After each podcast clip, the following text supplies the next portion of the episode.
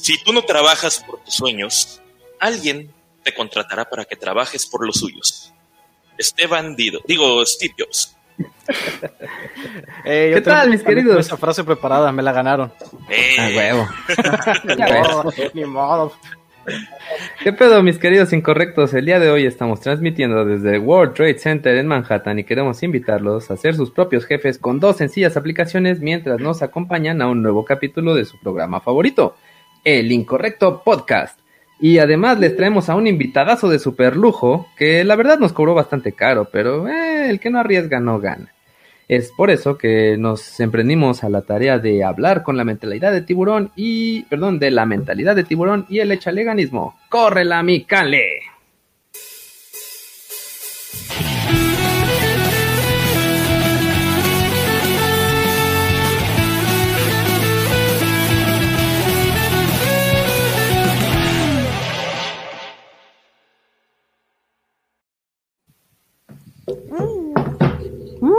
Me gusta la intro, la, la musiquita me, me, despertó. Un poco de sueño y ah, no, gracias.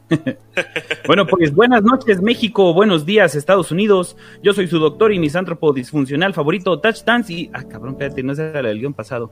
Este. Ah, ya, va de nuevo. buenas noches, México. Buenos días, Dubai. Yo soy su barbón y emprendedor millonario favorito, Cali Alcázar. Y así me pueden encontrar en redes sociales: Facebook, Twitter, Instagram, Binance, Bitso, Tinder, LinkedIn y en Shark Tank México.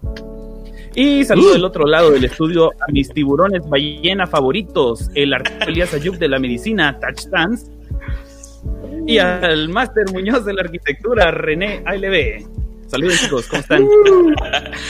Pues buenas noches México, buenos días Polanco, Bosques de las Lomas, Centrito Valle, Puerta de Hierro y Montemagno, claro, no hay que olvidarlos aquí.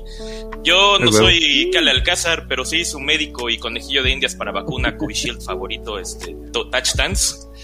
Y así me pueden encontrar en todas las redes sociales como Facebook, Twitter, Instagram, Mercado Libre, Amazon y Wish, donde podrán ver cómo gasto todo mi dinero en monos chinos y en cosas para mi perro. Y desde una de las colonias más fresas de la ciudad nos saluda René ALB, saluda René ALB. Uh, no es cierto, pero hola, este, yo soy René ALB, recuerden que me encuentran en todos lados como arroba esdogopus, ya saben, el Twitter más fácil de encontrar. Este, sígame en, ¿cómo se llama esa? Twitch. Eh, tiene dos semanas ah, que no twitcheo porque he andado muy ocupado, pero algún día regresaré. Ya vendiste tu Xbox, no te hagas. no, no, no empeñado. Ándale. Está empeñado. Es, que lo empeñé para un negocio. Ustedes saben. Es la misma broma. Muy bien. Ya empezó la mentalidad de tiburón desde el inicio. yo creo que ¿Ya él es más como Carlos Muñoz. Tiene la barba de Carlos Muñoz. Sí. El, más. Y la estupidez, vieras. Lo oyeras hablar, bien. y ahorita que lo escuches hablar, vas a ver. Aquí te he puesto un saco. Aquí tengo varios y ya. Uno, uno de colores y listo. Y recuerden que también pueden buscarnos como Incorrecto Podcast MX a través de Facebook, Twitter, YouTube y Spotify. Dejen su like, hagan clic en la campanita y recuerden compartir nuestros videos a quienes sepan que tengan problemas de insomnio. y aparte de todo esto, también tenemos Patreon entrando a www.com diagonal incorrecto podcast. Ah, perdón, www.patreon.com diagonal incorrecto podcast. Y no solo podrán volverse miembros exclusivos de nuestro canal, sino que seguirán vibrando alto y apoyando la creación de su contenido de lujo VIP. Y hablando de contenido VIP, Kale, dine, dinos quiénes son nuestros Patreons y miembros. Ahí sí, VIP. Bueno, pues como siempre, Como siempre queremos agradecer a nuestros Patreons, Mephisto Contreras y Neto Ramos, al igual que a nuestros queridísimos miembros en YouTube, Adrián Mora Ballinas, el Charlie Bautista y Héctor Freile. Eh, muchas gracias a ustedes. Podemos seguir metiéndole gasolina premium a nuestros Ferraris Paps a huevo. Y no solo eso, pues también si están apoyando el Patreon o en miembros y traen a dos amigos más, van a poder acceder de manera anticipada y al contenido exclusivo que estamos generando. Por un lado tenemos los podcastitos de la patología del René, donde abarca temas tan importantes como qué pasaría si tuvieras cola o si Superman fuera mexicano, importantísimos. Eh, tenemos el incorrecto spoiler, que ahí estamos analizando series y películas, esos son exclusivos, no los busquen, no los van a encontrar, háganse Patreons y ahí los van a ver. Y eh, bueno, la nueva videocolumna del Cale, o sea yo, que se llama eh, Mi humilde e importante opinión, Ahí si pueden este, buscar eh, su nuevo canal de YouTube, regálenme like, regálenme suscribir y cuéntenme ahí qué les parece. Y ahora sí, Tach, cuéntanos. Pues bueno, esta noche estamos triunfando de la emoción porque tenemos a un invitadazo de lujo, aquí de super lujo, super super paps, el cual nos está acompañando esta noche. Con ustedes, traído en vivo y en directo desde Pensamientos Inorgánicos. Eh... Ok, es Eric. Bienvenido, Eric. ¿Qué tal? Muchas gracias por, por estar aquí. Bueno, ¿cuál gracias? Me, me, dieron buena, buena paga. Muchas gracias. Voy a poder comer esta semana. Gracias, patrons. Tengo un canal de YouTube. Se llama, como lo pueden ver aquí, Pensiones y Orgánicos. Y me pueden seguir en mis redes sociales. En Twitter no me pueden seguir como Pensiones y Orgánicos porque el nombre está muy largo. Ni modo. Pues es Eric en Orgánico. Y en Twitter, por supuesto, digo en Instagram, si es Pensamientos y Orgánicos. Es un contenido dedicado a la divulgación, el fomento del pensamiento crítico, crítica social y una que otra cosa que se me ocurra nada más para sacar visitas. Porque mentalidad de tiburón.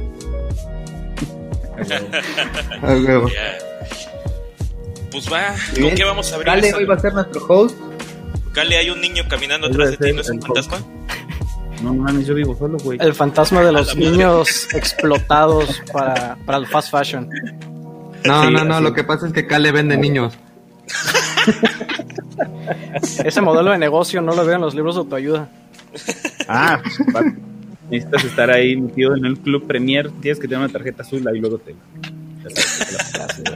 Oye, veo que hay un chingo de, de, comentarios. Nos echamos unos rapidines y le damos, ¿no? Órale, antes de empezarle.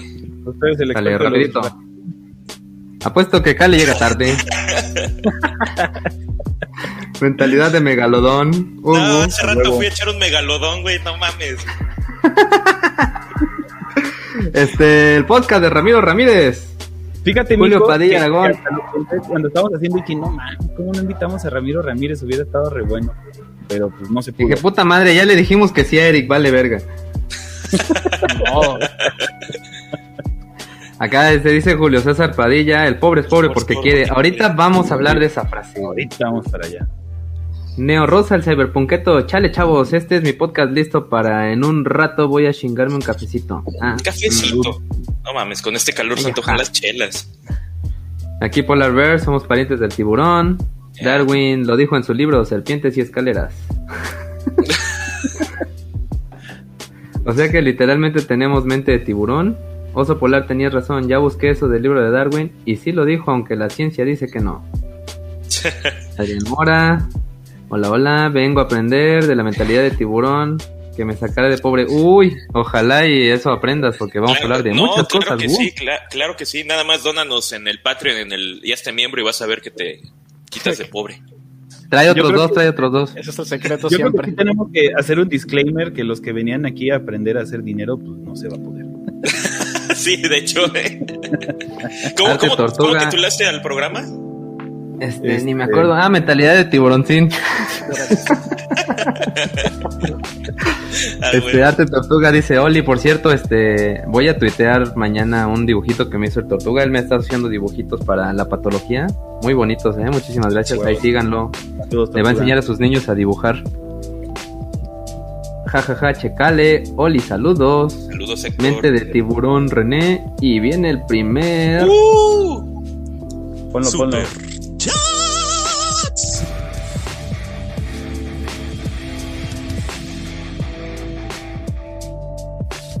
Ya. Ay, qué bonito. Salucita, aunque. Bueno, Saluchita, este, mi galadicto pasquinofílico, la cerveza que me mandaron está poca madre, felicitaciones al chef, saludos, los escucho en podcast. Ah, Muchas gracias, Ah, sí, hay que recordarles, Si este video llega a 500 likes y 500 compartidas en sincronía, eh, René les va a hacer un video dándole las mejores formas para preparar cerveza, eh, para que tengan su propio negocio cervecero artesanal light, libre de gluten y sin maltrato animal. exactamente. Por cierto, este mi galadicto, este, pues se ganó ahí, fue de los que ganaron el día de nuestro cumpleaños un pack que les llegó cinco meses después, tarde pero seguro. Pero les ¿Pero Ya por llegó correos de Charlie. México o qué? Es que tenía que añejar la chela, güey. Sí. Pregunta Moy Rodríguez que si no estamos en YouTube. Claro que sí, amiguito. Búscanos como Incorrecto Podcast MX. Y por favor, véanos mejor en YouTube. Si están en Facebook, pásense a YouTube, nos ayudan. Y a mí como pensamientos inorgánicos en YouTube, porque en Facebook no subo nada. A huevo. Ya salió del sótano el niño. Los, los niños explotados. que el Cale role dos morros. Los estoy, los estoy juntando este para, para el experimento de mi gala, güey. Ah, sí es cierto. Erika Campos, saludos. Dice, el rico es rico porque quiere y por la herencia. Mm, vamos a hablar un poquito. Dice Adrián Mora que se siente estofado. Una de estar muy acalorado. A la madre sí, güey. Sí, Ala, no, está buenísimo. Pero bueno, ya acabamos. Ahora sí, Cale, ¿de qué va esto? ¿Qué vamos a empezar a hablar? ¿Que sirvió el clickbait? Dinos, Ah, dinos. Ahora sí, fíjense que les vamos a enseñar a hacer dinero con dos sencillas aplicaciones. Entonces les voy a pedir que saquen su celular. No, no es cierto. Eh, vamos a hablar de la mentalidad de tiburón y de el échale ganismo o lo que es lo mismo, échale ganas y lo vas a lograr. Pero nos dimos cuenta que para hablar de eso, primero teníamos que hablar un poquito más como de la, este, de la situación actual del, de- del país y del mundo y de este, pues si el pobre es pobre porque quiere, pues primero vamos a empezar hablando de la pobreza entonces, ¿no? Y entonces en el primer bloque vamos a hablar un poquito de la pobreza, la desigualdad, este, y la vamos a ir, a ir moviendo. Y ya después en el segundo bloque, después de que nos avienten ahí este dos mil pesos de superchat para arriba, entonces ya les hablamos de la mentalidad de tiburón, ¿sale? Esto no acaba hasta que se junten dos mil pesos de superchats. Y aquí vamos a estar. Lo siento, Eric, eso no te lo comentamos, pero ya sabes, no, no, negocios. No leí las letras chiquitas del contrato. Tenemos que sacar lo que pagamos porque vinieras, cabrón. Si no, no era negocio. Ven, sí, sí aprende aquí en el, en el podcast. A huevo. Entonces, Pero a ver, ¿quién mi quiere- Cale, cuéntanos, ¿qué es la pobreza? la ¿Qué es la pobreza, pobreza y por qué estamos en ella? Vivimos en, vivimos en una sociedad de pobres. Mira, eh, como condición básica, como definición básica, la pobreza es la situación en la cual tú no puedes satisfacer las necesidades físicas y fisiológicas eh, básicas de este, vaya, cada individuo, ¿no? Tus necesidades físicas y fisiológicas, eh, pues básicamente por falta de recursos, ¿no? Obviamente, ¿qué estamos hablando? Estamos hablando de alimentación, estamos hablando de vivienda, educación, eh, estamos hablando de salud, asistencia sanitaria, agua potable, electricidad, transporte, etcétera, etcétera, etcétera. O sea, todo lo que falta. Exactamente. Entonces lo que está bien cabrón es que bajo esta definición, yo los invitaría a todos ustedes eh, y a los que nos están escuchando a pensar si este, dónde, eh, eh, qué nivel hay de pobreza realmente, ¿no? Porque pues lo primero que nos vamos a encontrar ahí es que la definición de pobreza la han hecho más bien como con números, ¿no?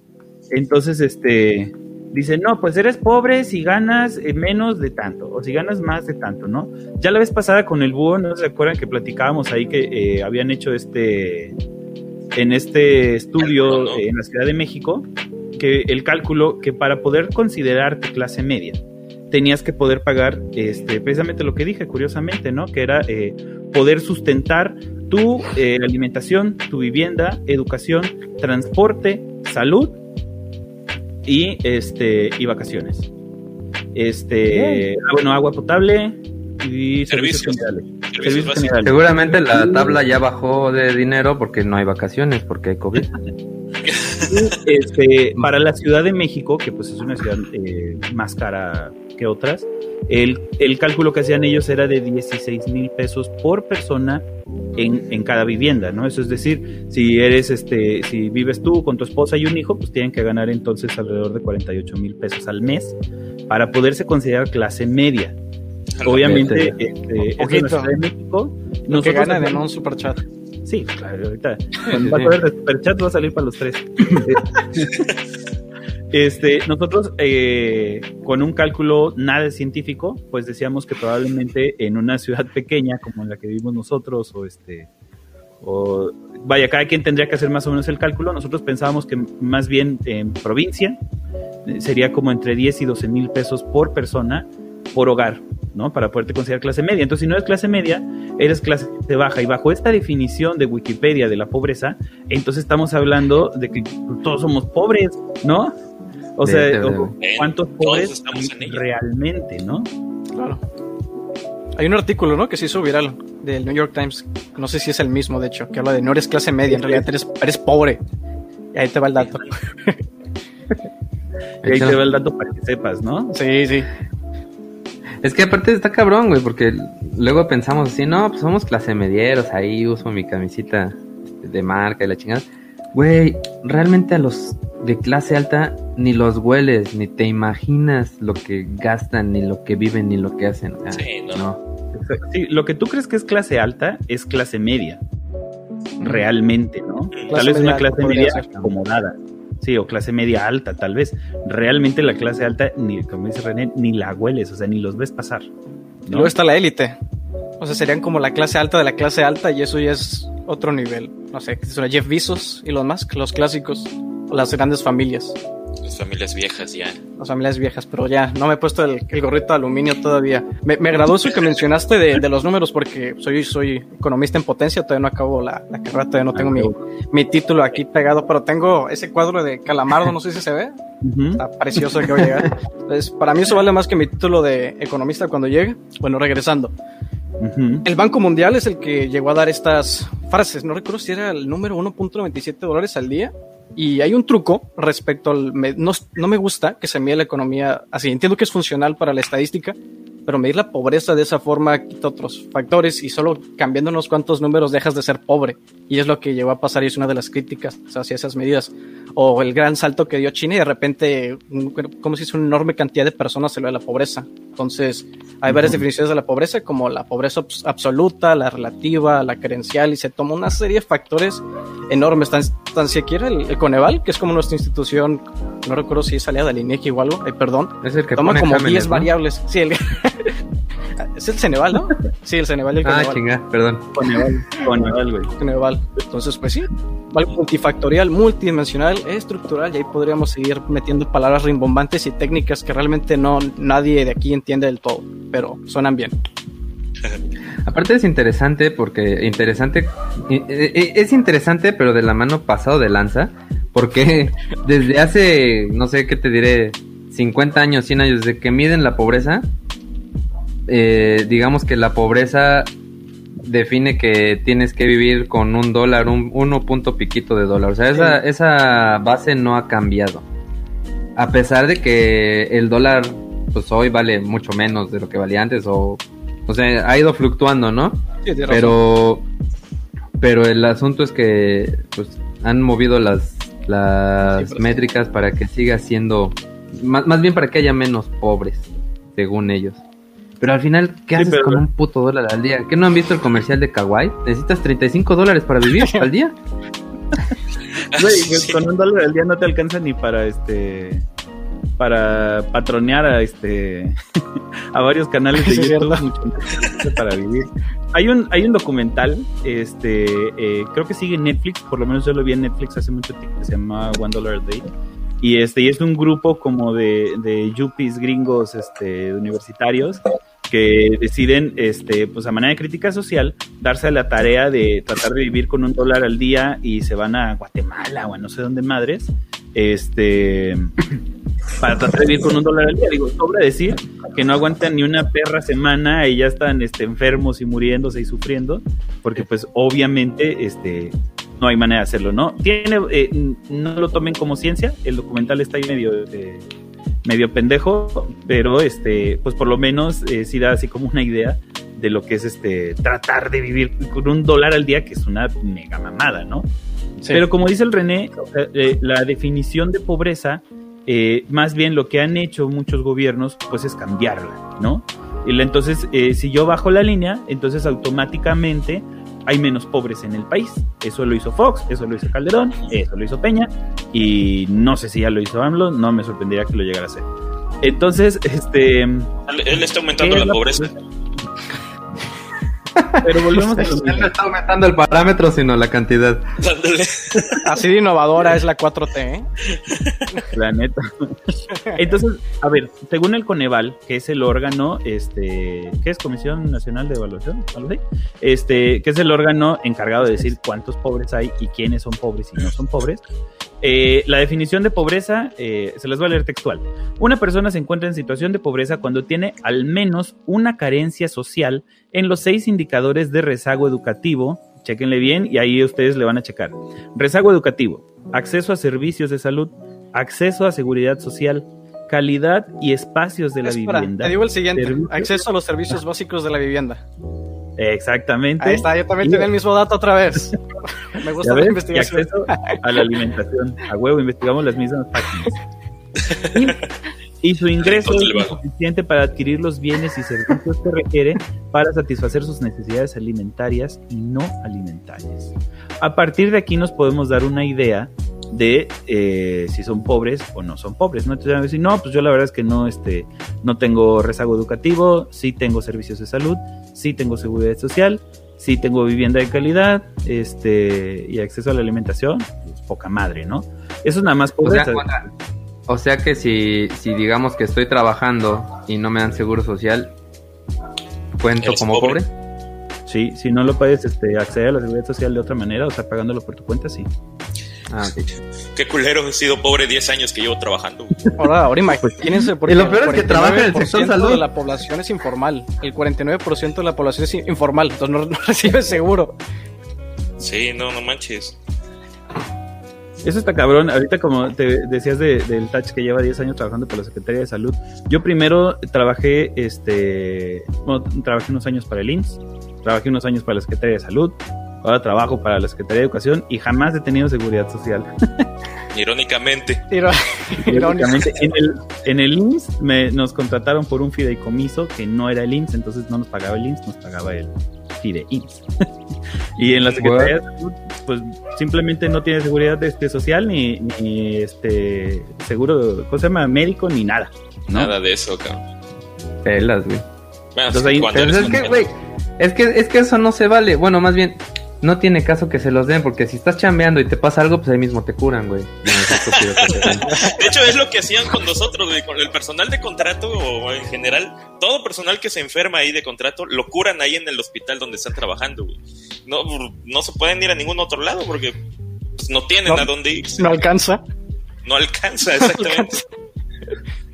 Y bueno, ya nada más ahí, este, como eh, para terminar con las definiciones, pobreza extrema sería si tienes este carencias en tres de los seis indicadores que, que se dijeron, ¿no? Este que ya sería como la gente que normalmente cuando dicen, ay, tantos, este, ¿qué son 51 millones de pobres o no, 51% de la población, ¿cuántos son? ¿Quién tiene el dato? Pues somos 130, por, cin- por 51 deben ser 65. millones No, pero ahorita te digo cuánto es el, el dato exacto. El dato exacto. en México, por definición. Momento, entonces, sí soy pobre porque quiero, güey. Porque de querer me contrataría un seguro médico y ya no sería pobre, güey. Tengo lo Ya. demás. A huevo. Ya ven cómo sí están aprendiendo aquí, cabrones. Todo está en la actitud. Todo está en la actitud, señores. Todo está en la actitud, chinga. No, ¿sabes qué? Sí tengo así esa madre con la actitud a todo porque estuve investigando lo de mente de tiburón y neta que lavan el cerebro esas madres, güey. A mí, espera, tengo, tengo un librito para eso. No, tengo dos, de hecho, aquel del Piensa y hágase rico eh, en inglés, porque eso es más de mente de tiburón. Y de modo, en, en español, el, señor, el padre rico, padre pobre, la, la leyenda. A huevo. No compres una casa, güey, porque es una inversión así muy, muy grande. Mejor renta. Compra tres, de- ¿cómo es? Compra tres departamentos y los rentas y listo, ya tienes casa. Ya con eso, ya ves. La estás cagando. Oh, Ay, no. bitches. Yo tengo que reconocer que sí leí, sí leí Padre Rico, pero tengo que reconocerlo. Disculpen ustedes. Yo Aquí también lo leí hace como güey. 10 años. Sí, o no. ¿cuál otro? El hombre más rico de Babilonia, eso, eso lo A regalé, huevo. me tuve que deshacer de él, pero también lo leí. Ma- Masoquismo, el Y alquimista este- de Pablo Coelho, también, ni modo. Yo no lo he leído. Y Ni el- modo, me, me odio. Cultura general, Me, me cultura odio. general. Sí, Cultura general. y bueno, ya nada más, cultura general. Como para terminar con esta parte más técnica, eh, ¿cómo sabe el, el Coneval más o menos cómo es el, el índice de pobreza? Ellos eh, desarrollaron lo que eh, ya todos deben conocer, conocer, que era la canasta básica. Realmente no se llama canasta básica, se llama canasta alimentaria. Y eh, pues básicamente es como el conjunto de alimentos que se pone como que pueden eh, a una, este, a una persona durante este, un mes, ¿no? Este, ¿Cuánto es el valor de la canasta alimentaria actual? Este eh, son 1.693 pesos. Es como el costo máximo de la, este, de la canasta por persona, ¿no? Entonces, este, Verga. pues imagínense. Yo te iba a decir, ahí yo no sé, yo no soy la señora de la casa. Ay, grande, mi, mi peña, mi peña bebé. Te extrañamos. ah, no, no, era así. Imagínense lo siguiente, les voy a hablar de con cuánto dinero están viviendo los mexicanos. ¿Sí? Resulta que alrededor de 800 mil mexicanos o el 0.7% de la población vive ganando menos de un dólar al día. ¿Sí? Son 30 dólares. eh, 30 dólares al, al, este, al mes, ¿no? Mes. Entonces, si les estamos diciendo que la 1030. canasta básica es de 1600 y estas personas están ganando alrededor de seis, menos de 600 pesos al mes, ¿no? El 4.5% de la población, o sea, poquito más de 5 millones, vive con menos de 2 dólares al día. Casi el 9%, o sea, casi 11 millones de mexicanos viven con menos de 2.50 al día, que son menos de mil pesos al mes. Y este, con menos de eh, 4 dólares al día, que son que este. Ya se me fueron las cuentas, pero. 100 eh, pesos este, al día, 3 mil pesos al mes. ándale. Ya estamos hablando de 26.9 millones de mexicanos, el 23.7% de la población. Todos estos, como, este, o sea, ahí es como para estratificarlo, porque de repente dicen, no, pues pobres son pobres y hay tantos. Sí, pero ahora sí que hasta entre los perros hay este, razas y hay un chingo de pobres con este, Entre los pobres hay escalas Hay, hay para escoger. hay- entre los pobres hay niveles. Sí. Sí, huevo, porque tú sabes, "Ay, si estoy pobre, pero no estoy tan jodido como este cabrón, ¿no? Mira, dice Andrea Doria que allá en Colombia la canasta básica familiar o la canasta familiar. La Sí. canasta- Un abrazo, Funciona. saludos hasta Colombia. Saludos. Saludos, parce. Funciona relativamente este, parecido, Pero entonces tú te puedes empezar a, a preguntar ahí, te puedes poner a hacer las matemáticas de cuántas horas necesita trabajar un mexicano para pagar la canasta básica, ¿sí?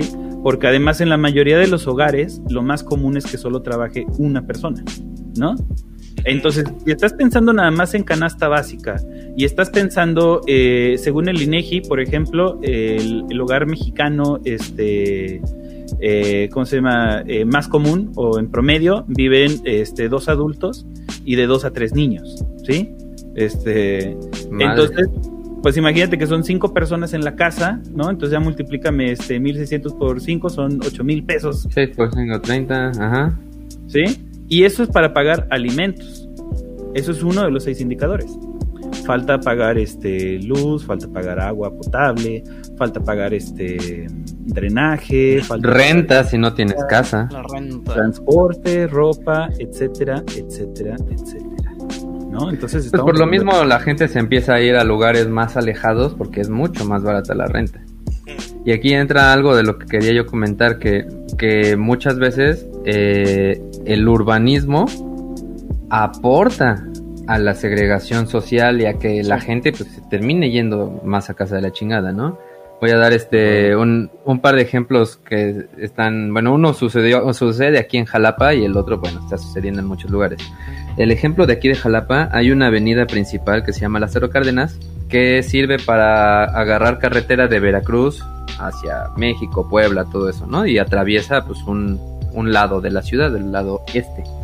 Este, la parte antigua de Lázaro Cárdenas, que sería pues de para los jalapeños, pues de la Araucaria o de Araucarias hacia hacia Perote o hacia Banderilla, este digamos que esa avenida divide la ciudad en ricos y pobres. La parte izquierda de esa avenida da hacia lo que sería el centro y la parte de la derecha empieza a segregar a la gente pobre y ahí de ese lado están las colonias culeras, todas esas de las que siempre hablamos que no tienen un nombre bonito, están la Rebo, el predio de la Virgen. El sumidero. Yo siempre digo, cuando hacen la colonia, le dicen, esta colonia va a estar culera.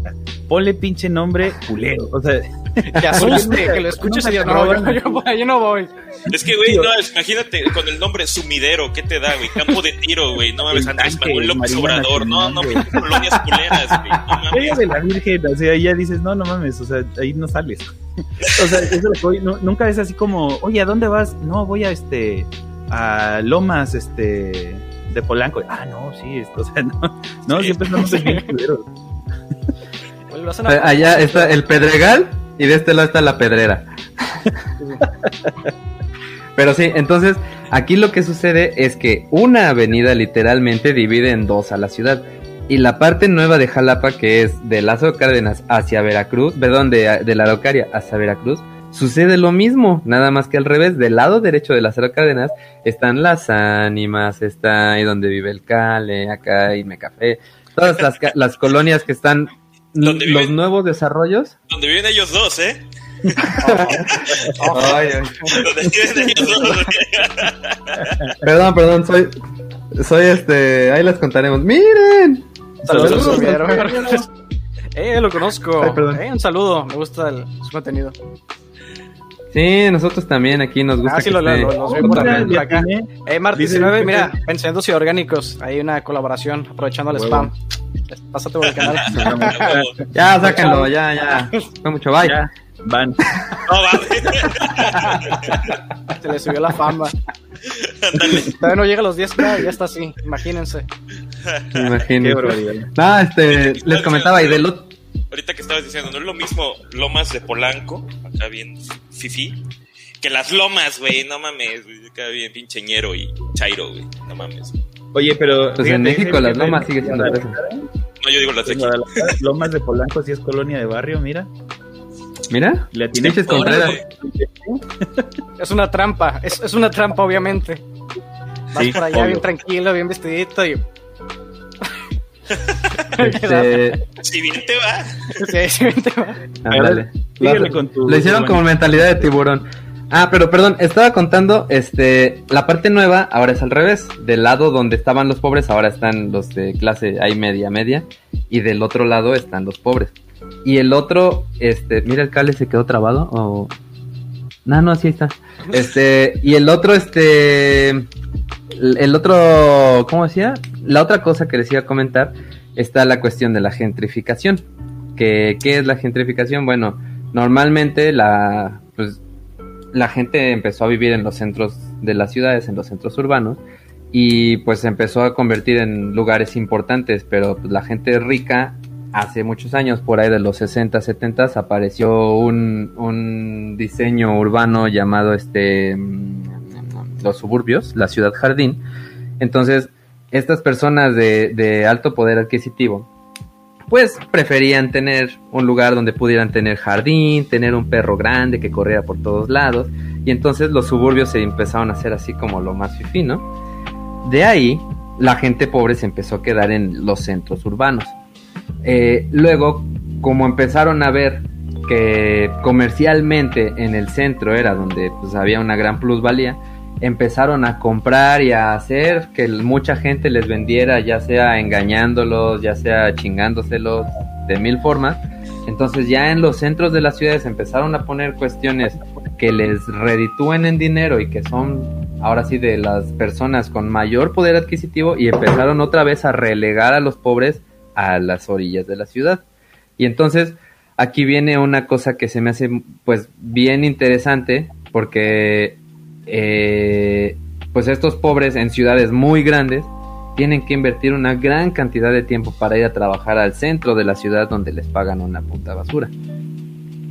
Y, es importante porque dentro de la, de la mentalidad de tiburón siempre está el, oye, Paps, o sea, güey, levántate dos horas más temprano, Paps, y vas a ver, güey, cómo te va a dar. Güey, si eres un cabrón que vive en el Estado de México y que es cajero de un banco y que ganas seis mil pesos al mes y que tienes que viajar tres horas en la mañana para llegar a tu pinche banco donde trabajas y tres horas de regreso, y este cabrón ya se levantaba a las 4 de la mañana, güey. O sea, me voy a tener que levantar a las 2 para ser un pinche shark, güey. O sea, Sí, no mames. Sí, es como los ¿Tú qué- vendedores de tacos de canasta, ¿no? Que, que son, realmente son de Tlaxcala y, y viajan este todos los días hasta la Ciudad de México a este a vender los tacos. Y el trayecto creo que es de cuatro o de seis horas, no sé cuánto tardan este en llegar. Y este, y pues a vender y a regresar, güey, esa es toda su pinche vida. O sea, ¿en qué momento te vas a poner a, ay, que me voy a despertar más temprano? No, chinga tu madre, o sea. A las ¿no? 5 de la mañana, no, se levantan antes. No, yo me levanto a las levanta- 5 y de todas formas no sirve, güey. Mírame. Mírame. Fíjate que parece, parece mamada, pero yo la otra vez puse en el Twitter, ¿no? De que decía, eh, medio en broma, medio en serio, que todo este desmadre de que la gente, el team frío contra el team calor y eso, pues son mamadas de, de, de gente privilegiada, este, porque pues la neta es que, eh, ¿cómo decía esta este, Patricia Armendáriz? Eh, la base de la pirámide, este, Oh. no tienen tiempo de estar pensando en esas madres, ¿no? O sea, el, sí, güey, el calor se está chingón cuando estás en una alberca y niches, ¿no? No cuando estás esperando el pinche autobús ahí bajo el sol culero. Igual el frío se disfruta chingón ahí con, sí, ¿no? El, el frío se, se disfruta chingón cuando estás aquí con Netflix y tragando chatarra y lo que sea, ¿no? Cuando tienes que, este, que vender en la calle este, tortillas, ¿no? Entonces, a- al fin y al cabo sí era como una visión algo este eh, privilegiada porque pues hay gente que no tiene tiempo de estar pensando en esas mamadas, no tiene ni el tiempo ni la energía de, ay, me voy a poner a invertir me voy a poner a leer ni madres, o sea, realmente pues están al día, ¿no? Y si no vendiste tu manojo de, de tortillas, pues ya no comiste hoy. Yo quiero marcar un punto aprovechando que mencionó la gentrificación, que esto produce hasta cierto punto ahí. Vuelve Marte 19 si sigue que me corrige algo de la, la anomia de la que habla Durkheim. Está, como vamos a decirle, cierto resentimiento por la falta de oportunidades y demás. Y hay un libro que me encanta. Durden, se llama. Durden. Durkheim. Se pronuncia así. o me están alboreando ya tan rápido. No, el Bueno, regresando. No, no.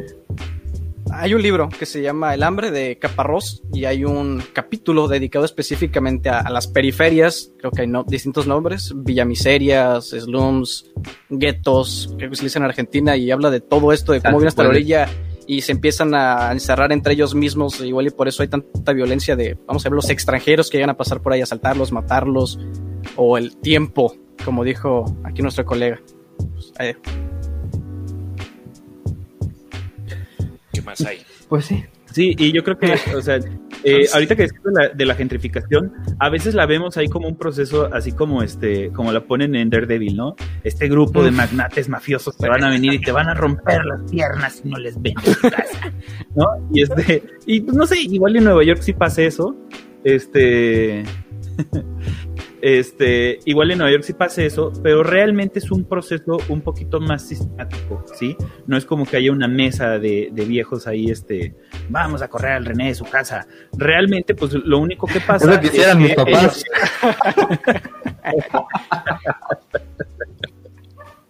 Lo único que sucede es que este, esta casa en la cual tú vives y tú va- pagas una renta muy pequeña, al lado ponen una mega plaza del IKEA, al otro lado ponen este, unos cines super chingones, este, a- aquí en la, a la vuelta de la esquina ponen un restaurante super chingón, y entonces esa propiedad empieza a tener plusvalía, y lo pongo entre comillas para lo que no nos estén viendo, ¿no?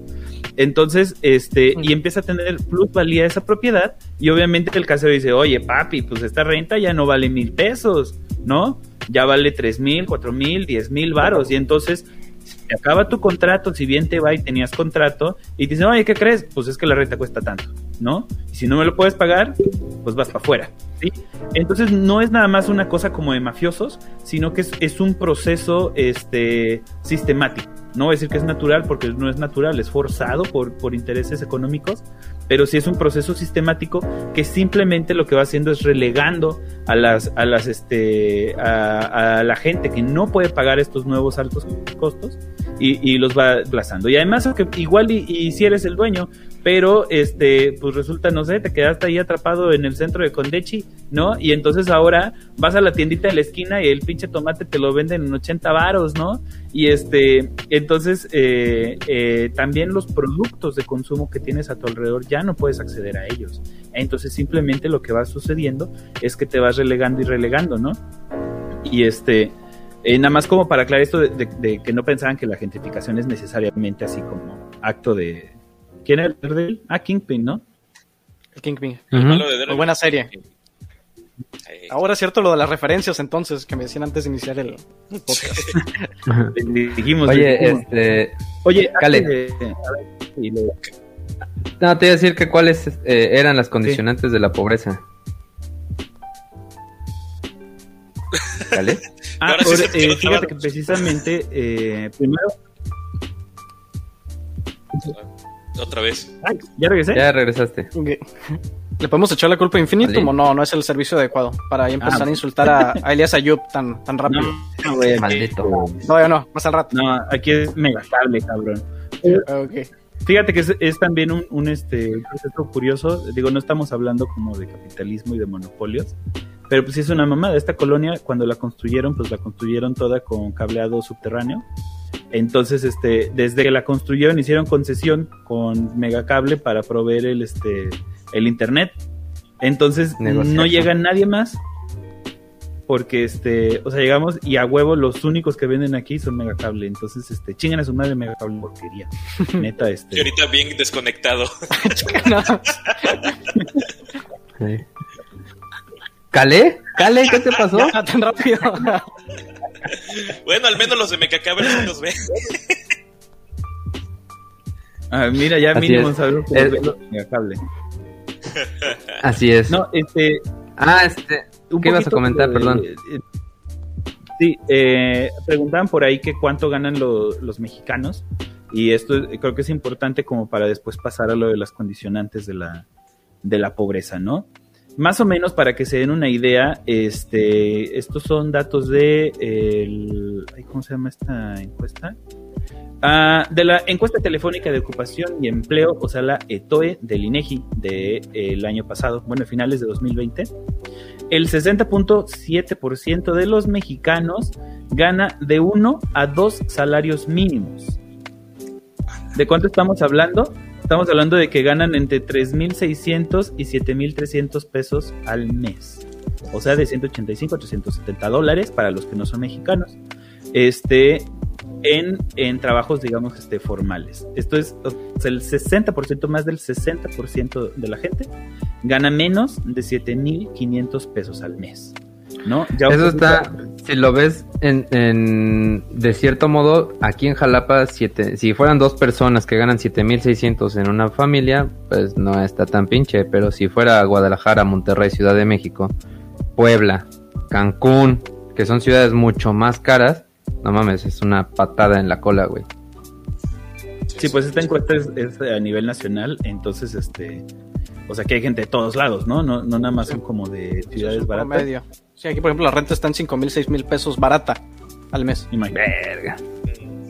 ¿Dónde estás? No, no puedo decir, pero no es la ciudad, Baja California. Nada, sí, en Tijuana. En Tijuana, ah, mira, ahí tengo familia. Pueden confirmar que, que es muy caro por aquí. yo, puedo decir que René tiene familia en todos lados. Este es el podcast de los primos de René. Exactamente, por si no saben, el buen Pensi es mi primo también. o sea, sí. Y bueno, igual para los que nos estén escuchando y no sepan, pues el, el este, el salario mínimo en México eh, actualmente es de 120. A ver. Sí, por ahí ronda los 120 pesos. Que pues, son como 6 dólares este, al día, ¿no? Por una jornada, mm. en teoría, de 8 horas Acuérdense que México tiene las eh, es el país. bueno, los mexicanos son los, los que más trabajan, en más horas por semana, trabajan. El promedio es de 45 horas a la, de la, semana. ¿no? Sí. sí, sí, O sea, México es el país que más horas nalga produce al mes. Así es. Porque ahí sí podríamos hablar, este, ¿no? Como este mm, libro de. ¿Quién es de David Graeber, no? El de Bullshit Jobs.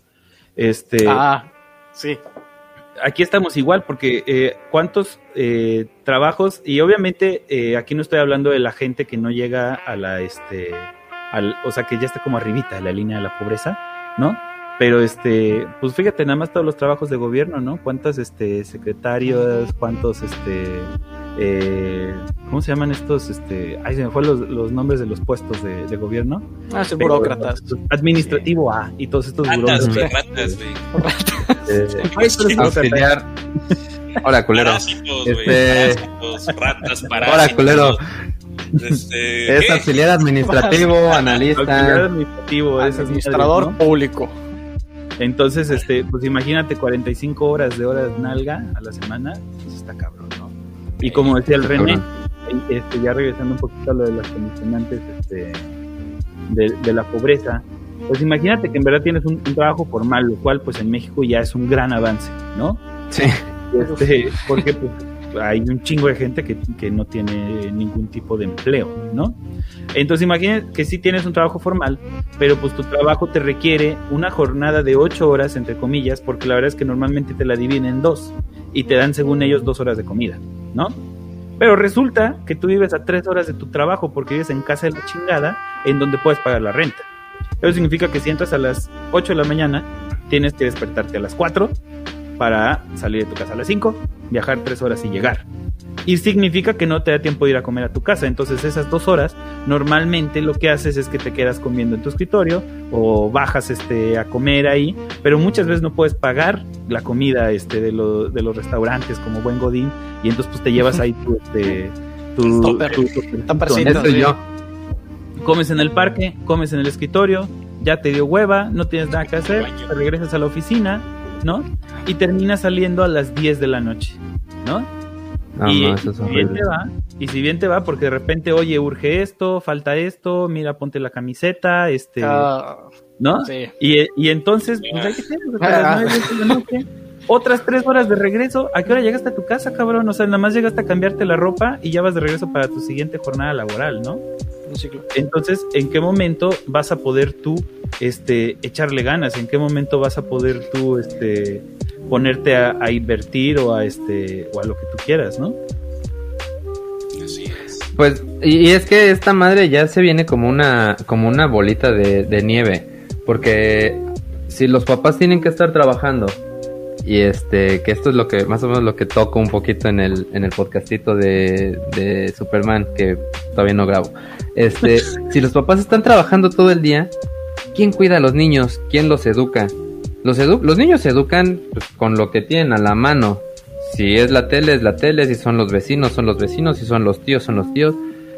Y si no hay alguien que les esté guiando y que les esté diciendo bien cómo va la cosa, pues esos niños se van corrompiendo. Y esto viene trayendo más problemas que vienen cayendo pues ya en este en drogadicciones, en secuestros, en robos, porque no hay quien les dé una línea, quien les dé una ética. Además de los sueldos culeros que tenemos y las miles de horas que tenemos que estar trabajando, pues, es más fácil meterme a robar a una casa que voy a sacar lo mismo que trabajando un mes, este, 16 horas al día, ¿no?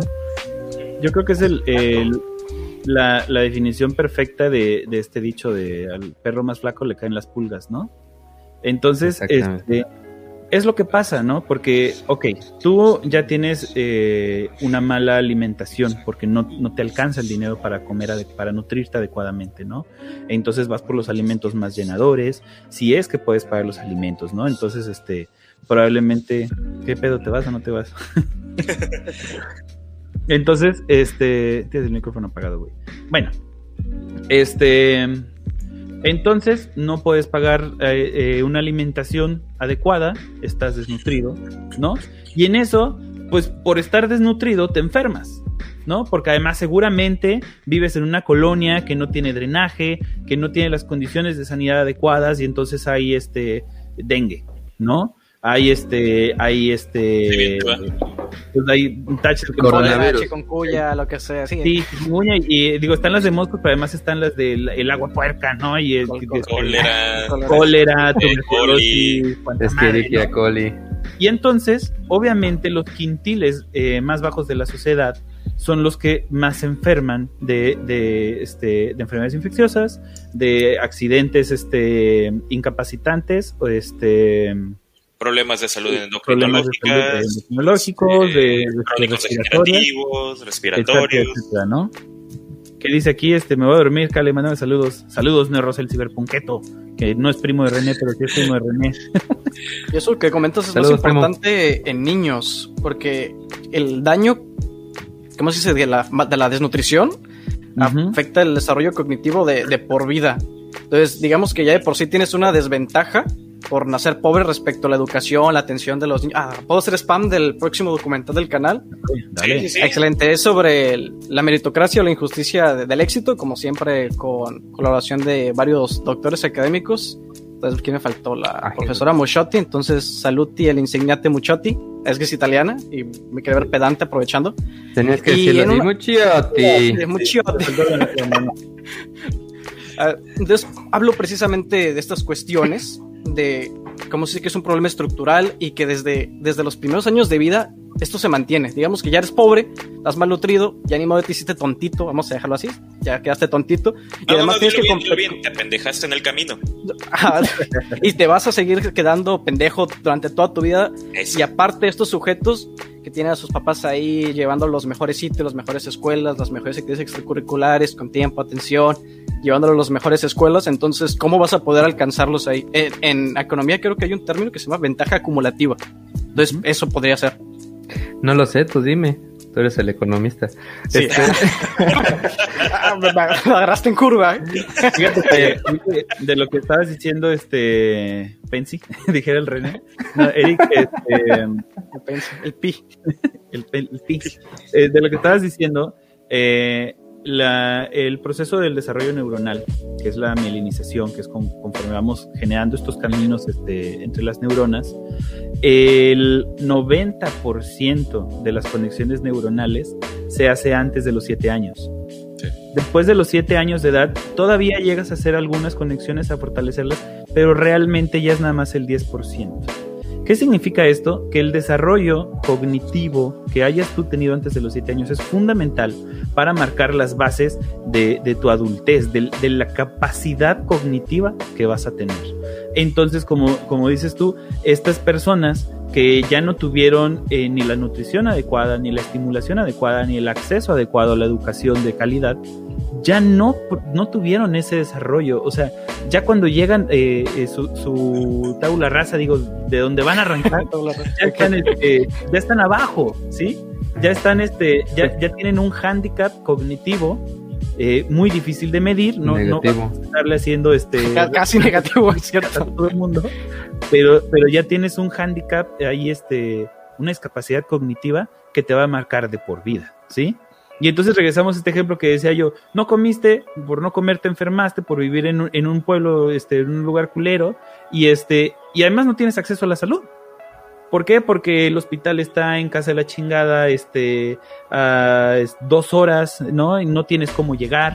Este, aquí pasa, ¿no? En Jalapa, por ejemplo, que es la capital del estado, mucha gente viene de las comunidades a atenderse al hospital civil y, y muchas veces por eso duermen en la calle. Hay un albergue, pero de todas maneras, este, pues es común ver ahí, este, ahorita creo que ya no es tanto, ¿no? pero sí es común verlos durmiendo en la banqueta, esperando a que se recupere su enfermo, etcétera, etcétera. Güey, aparte hay ratas ahí afuera del pinche civil, cabrón. Te lo juro, güey. De los dos tipos de ratas. De, los, dos ojos. ¿Y cuál es hay, una ¿Cuál? hay una rototota que era un señor que te vendía los cigarros a cinco pesos, hijo de la chingada.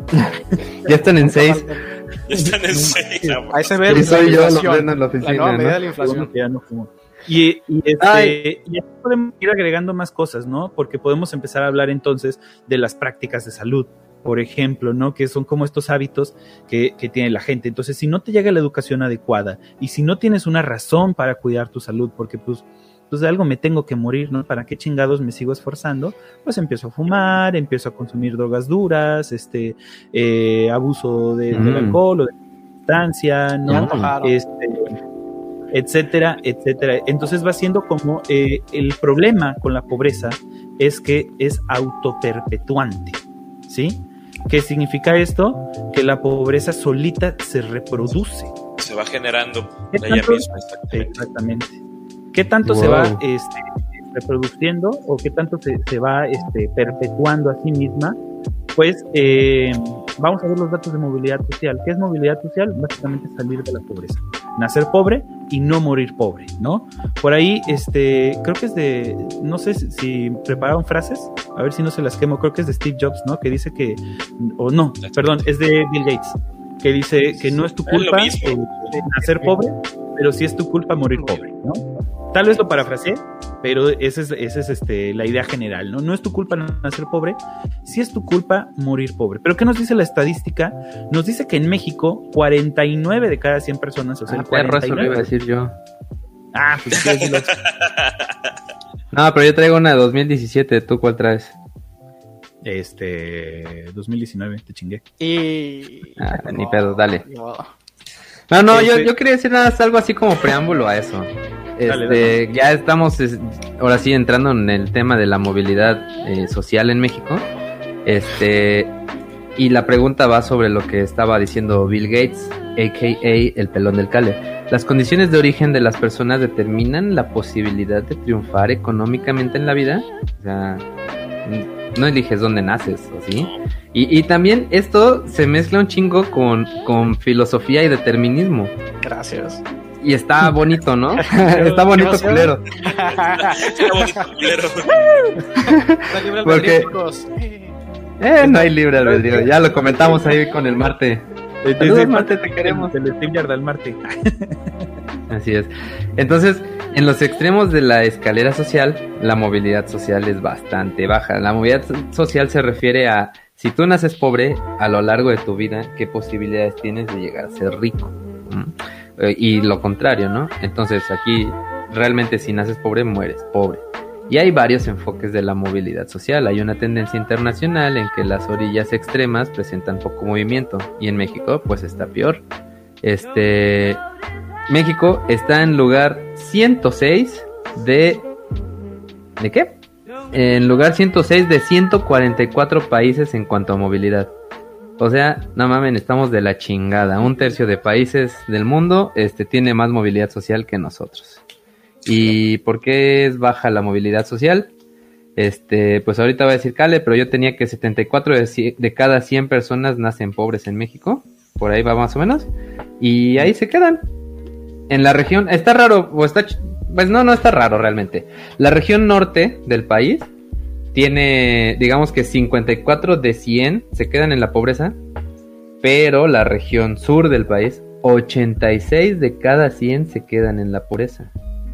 Otra cosa muy cabrona es que hay más mujeres pobres que hombres pobres. Y una de cada tres mujeres con hijos menores de 6 años, solo una de cada tres mujeres con hijos menores de 6 años está inserta en el mundo laboral. Ni hablemos de mujeres Entonces- indígenas. Sí. No. ¿Mm? Esto, este, No, pero esas trabajan un chingo, yo las veo aquí pidiendo dinero en la esquina. es, es muy, es muy interesante lo, lo que dice este Eric, porque precisamente eh, cuando empiezas a hablar de este, cuando te metes pues en los temas de, de, este, injusticias sociales y todo esto, empieza uno a hablar de las covulnerabilidades, ¿no? Que realmente el, término es vulnerabilidad, ¿verdad? vulnerabilidad, pero más bien deberíamos hablar de vulneración, ¿sí? ¿Por qué digo esto? Porque cuando uno habla de grupos vulnerables, te da la idea de que ya nacieron con esa capacidad de, de- o con esa incapacidad, ¿no? O sea, ya nacieron para ser vulnerados, ya tienen estas características que los hacen menos, ¿no? Y, y- y realmente es que son grupos vulnerados de manera sistemática por las personas que están en la parte de arriba de la pirámide, ¿no? Eh, o sea, este, por las este, Patricias Armendaris de, de México, ¿no? Sí. Este, en- entonces, ¿qué significa esto? Que tú puedes tener varias condiciones que te meten, ahora sí, al grupo este, de los jodidos número uno, al grupo de los jodidos número dos, al grupo de los jodidos número tres, ¿no? Entonces, si tú hablas de grupos vulnerados y piensas, bueno, las mujeres son un grupo vulnerado, los indígenas son un grupo vulnerado, este, los pobres son un grupo vulnerado, los homosexuales son un grupo vulnerado, ¿no? Y entonces, ¿qué pasa? Porque existen mujeres eh, como parte de la comunidad LGBTI que además son pobres y además son indígenas, ¿no? A su madre, güey, es un cóctel de vulnerabilidad. Y Una, además una lotería que, que no conviene ganar. Es jugar, el- es jugar la vida en modo hardcore, güey. No mames, no, güey, no. No, El, el Doom Es para pro. de la dificultad máxima. sí, no. Sí, exacto. y en, y en Latinoamérica, ¿no? Entonces, Latinoamérica. Entonces, pues realmente cuántas posibilidades tienes de, subir, ¿no? Lo que decía el René, efectivamente, eh, los niveles socioeconómicos, más allá de clase media, media alta, eso es como algo que se dice, pero realmente los niveles socioeconómicos se miden por quintiles, que no es más que dividir a toda la población como en cinco grupos, ¿no? Del quintil 1 al quintil 5, o sea, de los más pobres a los más ricos. Y lo que decía René, 49% de las personas que nacen en el quintil 1 mueren en el quintil 1, ¿sí? Verga. Y uno dice, ay, bueno, pues eso significa que 51% subieron. Sí, ¿hasta dónde subieron? Pues al quintil 2. ¿Sí? ¿Ah? Porque de los, eh, de este, de los, de Estamos abatiendo 100 la pobreza. digamos, El 74% que nacieron en el quintil 1, de todas maneras no superaron la pobreza, solo fueron un poquito menos pobres. ¿Sí? Entonces, este, pues, como, como decía René, pues cuáles son las condicionantes de, la pobreza, pues ahí está. O sea, naces pobre y te mueres pobre. Y pues es tu culpa.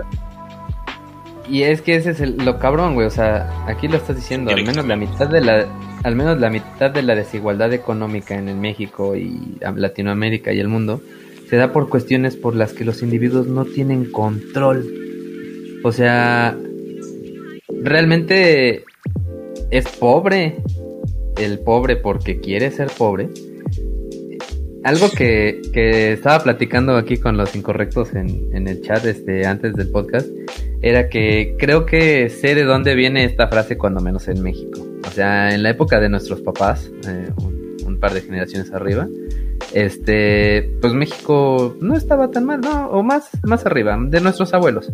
Eh, México no estaba tan mal. Ándale, México no estaba tan mal. Había mucho trabajo físico. Este, y pues realmente, si trabajabas, pues era muy fácil que un cabrón de veintitantos años ya tenía seis hijos y tenía una casa y tenía tres carros y este, bueno, ya es más acá del porfiriato, ¿no?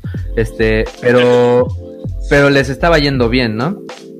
Y realmente, como había mucho menos gente eh, y el trabajo era mucho más físico, pues realmente quien no le echaba ganas, pues era más pobre que los demás, ¿no? Entonces ahí medio puedo entender el que el pobre sea pobre porque quiere en aquel entonces. Pero ahorita, o sea, no mames, güey. No es cierto eso de que al que madruga Dios lo ayuda. ni, ni que chingándole dos horitas más vas a salir adelante. Las condiciones de trabajo y la economía misma se han visto ahora sí, afectadas por todo lo que han hecho todos los anteriores, todo lo que se ha visto, etcétera, etcétera, etcétera. Y antes, en la misma película de Roma aparece, güey, el papá que es médico de cierta institución, le alcanza para mantener una esposa, creo que tres hijos, la muchacha que les ayuda en la casa, la amante, dos, carros y un perro, güey. Son dos, dos, este... Ah, dos sirvientes, dos sirvientes. Sí, la protagonista es Yalitza y la la otra que nadie recuerda. ¿O alguien recuerda el nombre? no mames, o sea, y eso apenas eran los 70. El milagro mexicano, apenas saliendo del milagro mexicano. Exactamente. exactamente. Ahora, ese milagro mexicano, como dice que íbamos saliendo, todavía llegó la colita a los 90 y nos acordamos con nuestros jefes. Nuestros jefes siempre estaban, ahora sí, como cuchillo de palo, dijera la frasecita aquella estudia, este, consíguete un trabajo, este, o bueno, mi jefa, por ejemplo, que es maestra, me dice, te dejo los, las plazas y todo, ahí ya tenía algo seguro, pero pues... Tuviste que ser médico, estúpido. Sí, no mames, iba a ahorcar a un niño, güey, no mames, no. No, no, no, no, no, no, no, no, no, no, no, no, no, no, no, no, no. Oigan, no, no. Pero, pero el, el asunto es que no solo es aquí en América Latina, fíjense, hay un estudio en el que comentan que un pobre graduado de las mejores universidades de Estados Unidos, o sea, un pobre que le chingó, este, que hizo todo, todo bien en su vida, que se logró graduar de una de las mejores universidades, dime la que tú quieras del mundo. Tuvo todo a favor y todo el pedo, así chingón. Un pobre que hizo todo. Tuvo a favor. Gana en promedio lo mismo que un rico que tomó las peores decisiones en su vida, de un güey que no terminó la secundaria, que embarazó a una muchachita que se droga y la chingada. Un rico que hizo, digo, un rico que hizo todo mal, gana lo mismo que un pobre que hizo todo bien. O sea, está muy cabrón este esta cuestión. Sí, yo también chequé el mismo estudio, lo, lo, comparte Sandel en su libro La tiranía del mérito. Y también por eso el, la fama, vamos a decir fama de estos economistas, sí, como Stiglitz y Piketty que hablan tanto de que sabes que si quieres, si quieres elegir entre ser una persona inteligente pobre y el más tonto de los ricos, no es ser el más tonto de los ricos porque vas a, muy probablemente vas a morir. Te va, a ir, te va a ir muchísimo bien. Y, aprovechando esto de los determinantes, otra vez regresando a la economía, hay un concepto que es el de trampa de la pobreza. Entonces son todas esas condicionantes que hay detrás que evitan que un país o en general la gente pueda salir de, la, de la pobreza. Pues se llama trampa no me engañes, se llama la trampa de la rata. Ah, podría ser. Padre rico y padre pobre. Ahora, lo que yo iba con lo que estaba con lo que estaba diciendo de que todavía nos tocó esa, ahora sí nos tocó esa colita en los noventas. Vean el video de Cal de, Cal, de René de la Cola.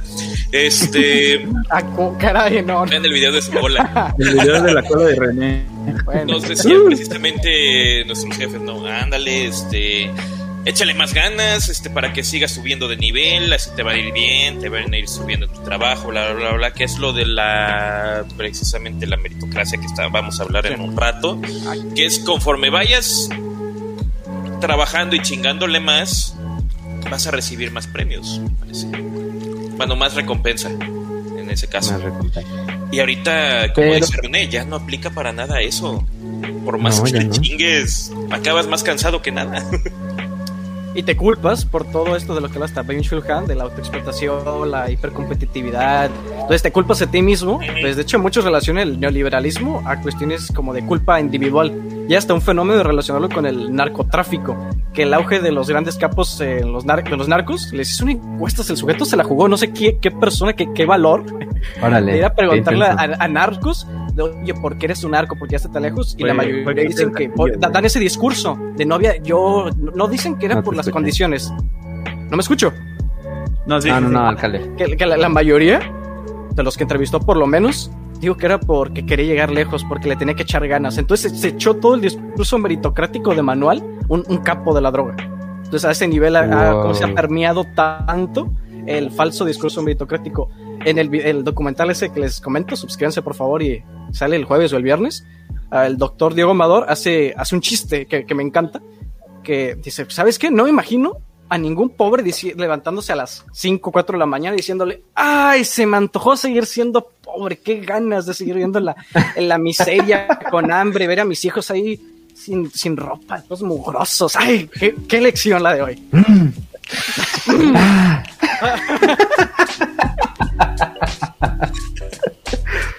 sí, sí es cierto. Este, como decía antes de seguir, eh, nos echamos ya los comentarios que tenemos bastantes aquí. Yo creo que además este bueno, eh, yo quería hablar de lo del capital cultural y social, pero le podemos arrancar el segundo bloque con eso.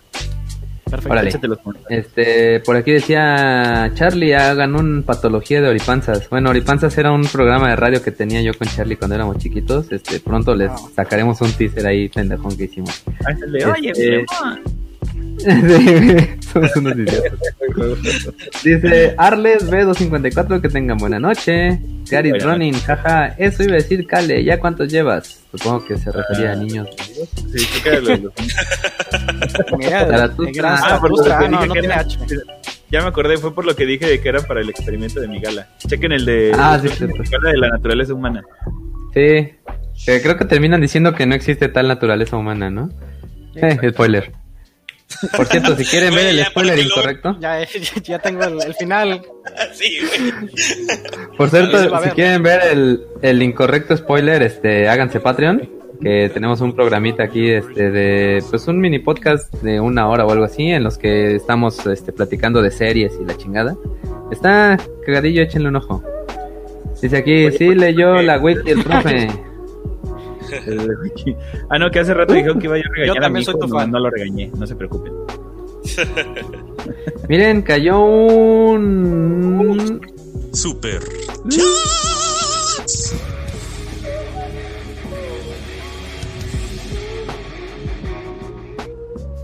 Un super chat de eventualmente te, te perderás. Este, síganlo, también están bien chidos sus podcastitos. Eh, ah, dice, pensar que uno existe y logra cosas independientemente de las condiciones sociales es mi pensamiento mágico favorito. Saludos desde Banderilla, York.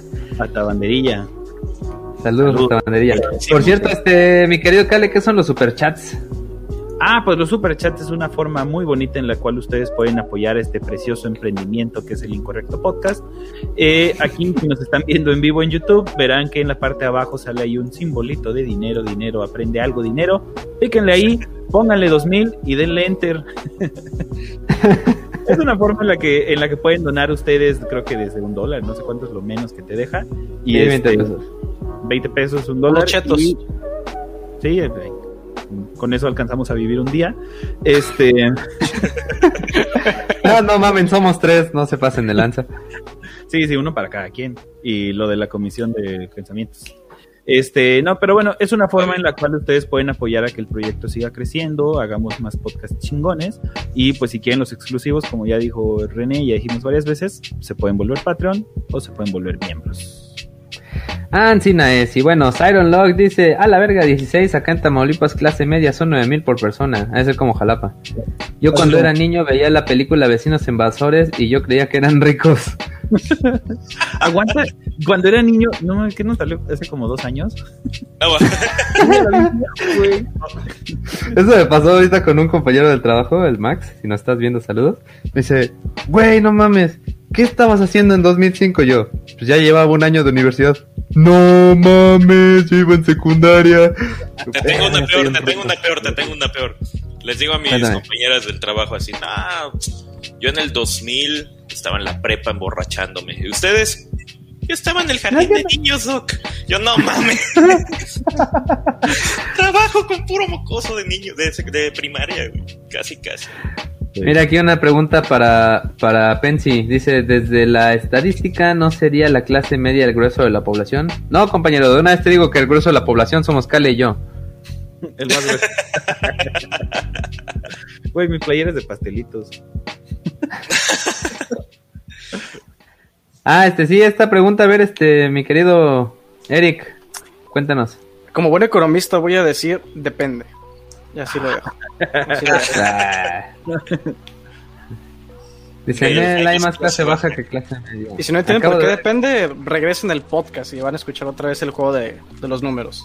A huevo. Sí, así es. Pero ahí en los Este, números. dicen, En los números se esconde el diablo. dicen, yo de ahí me puse a hacer cuentas con ese comercial de Kawaii y me saqué de pedo.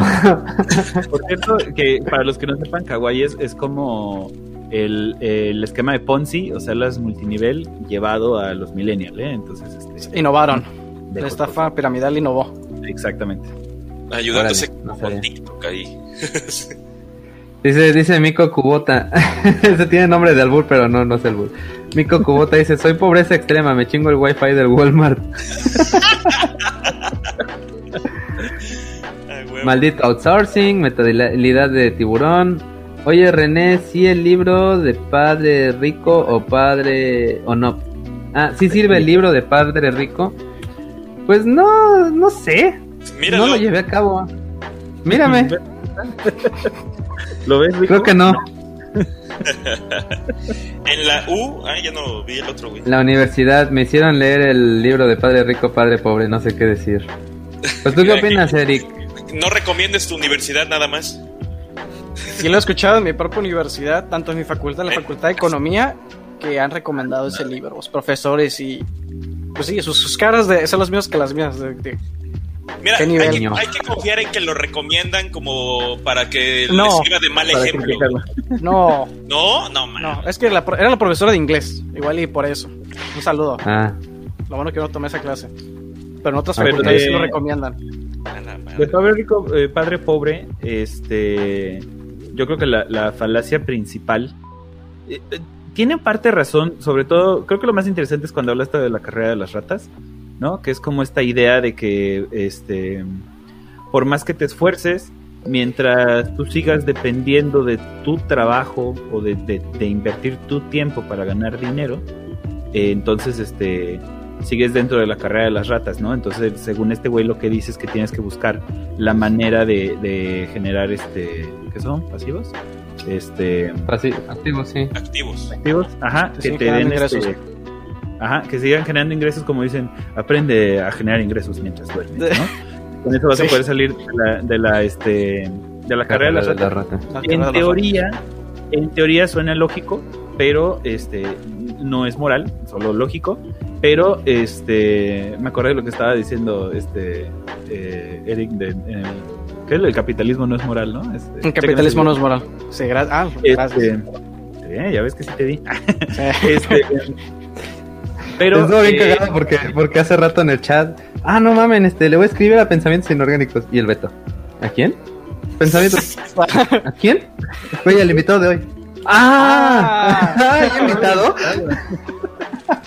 este, pero la, la, falacia principal de la idea de, de este güey que es Robert Kiyosaki, pues es que, que, que tú puedes Kawasaki. salir de esta, de esta carrera de las ratas, este, ¿no? Entonces que tú vas a agarrar y vas a tomar puras decisiones correctas y vas a echarle ganas y que con eso vas a poder salir de esa carrera de las ratas, que sí suena más o menos lógica, ¿no? Solamente, eh, obviamente, pues ya vimos que no es así, ¿no? Y no echándole ganas vas a poder este, dejar Sí, de da, un consejo que sí es útil e interesante, diversificar tus ingresos. Eso es interesante y es útil porque pues si te quedas sin chamba no te quedas completamente sin dinero porque tienes ingreso de otro lado, ¿no? Como YouTube. A huevo. ¡Eh! Sí, yo, yo no Pues desmerito- cómo nos caen. Vieras cómo nos cae un chingo de dinero. Sí. Yo no desmerito del todo, por ejemplo, la educación financiera de estos libros, porque considero que, por ejemplo, el hombre más rico de Babilonia o hasta este padre rico, padre pobre, funcionan, pero me parece que es mejor meterte a un video de una profesora de matemáticas financieras, una introducción a las finanzas, contabilidad, que ver a esta gente que aparte de darte la información, como sabes que, pues no gastes más de lo que generas, diversifícate en tu ahorro, bla, bla, gasta inteligente, ten tu ahorrito por si te enfermas, lo que sea, busca invertir o trata, esfuérzate, es como, ah, ok. Pero aparte de eso, te venden toda esta responsabilidad individual de las que le hablé hace rato, como citando a Bayun Shulhan. Es tu culpa y échale ganas y... O la frase de, de, de Bill Gates, por ejemplo. Es como, Si le quitamos todo eso, al final queda un libro de texto decente. Más o menos, y, Pues sí. Y hay gente que crece con esa idea de que es mi culpa ser pobre porque sí. lo estoy haciendo mal, ¿no? Eh, Eso está, eso está muy cabrón, porque es el mismo discurso ese de eres pobre porque quieres, y, y va de la mano de. Hola, cabrón, no me espantaste. Y va de la mano de los. de los cabrones estos. O sea, ya. Todavía no vamos a irnos para allá, pero digamos que si tú fueras pobre porque quieres, o fuera cu- tu culpa ser pobre, pues sí es culpa de quien es rico eh, ser rico.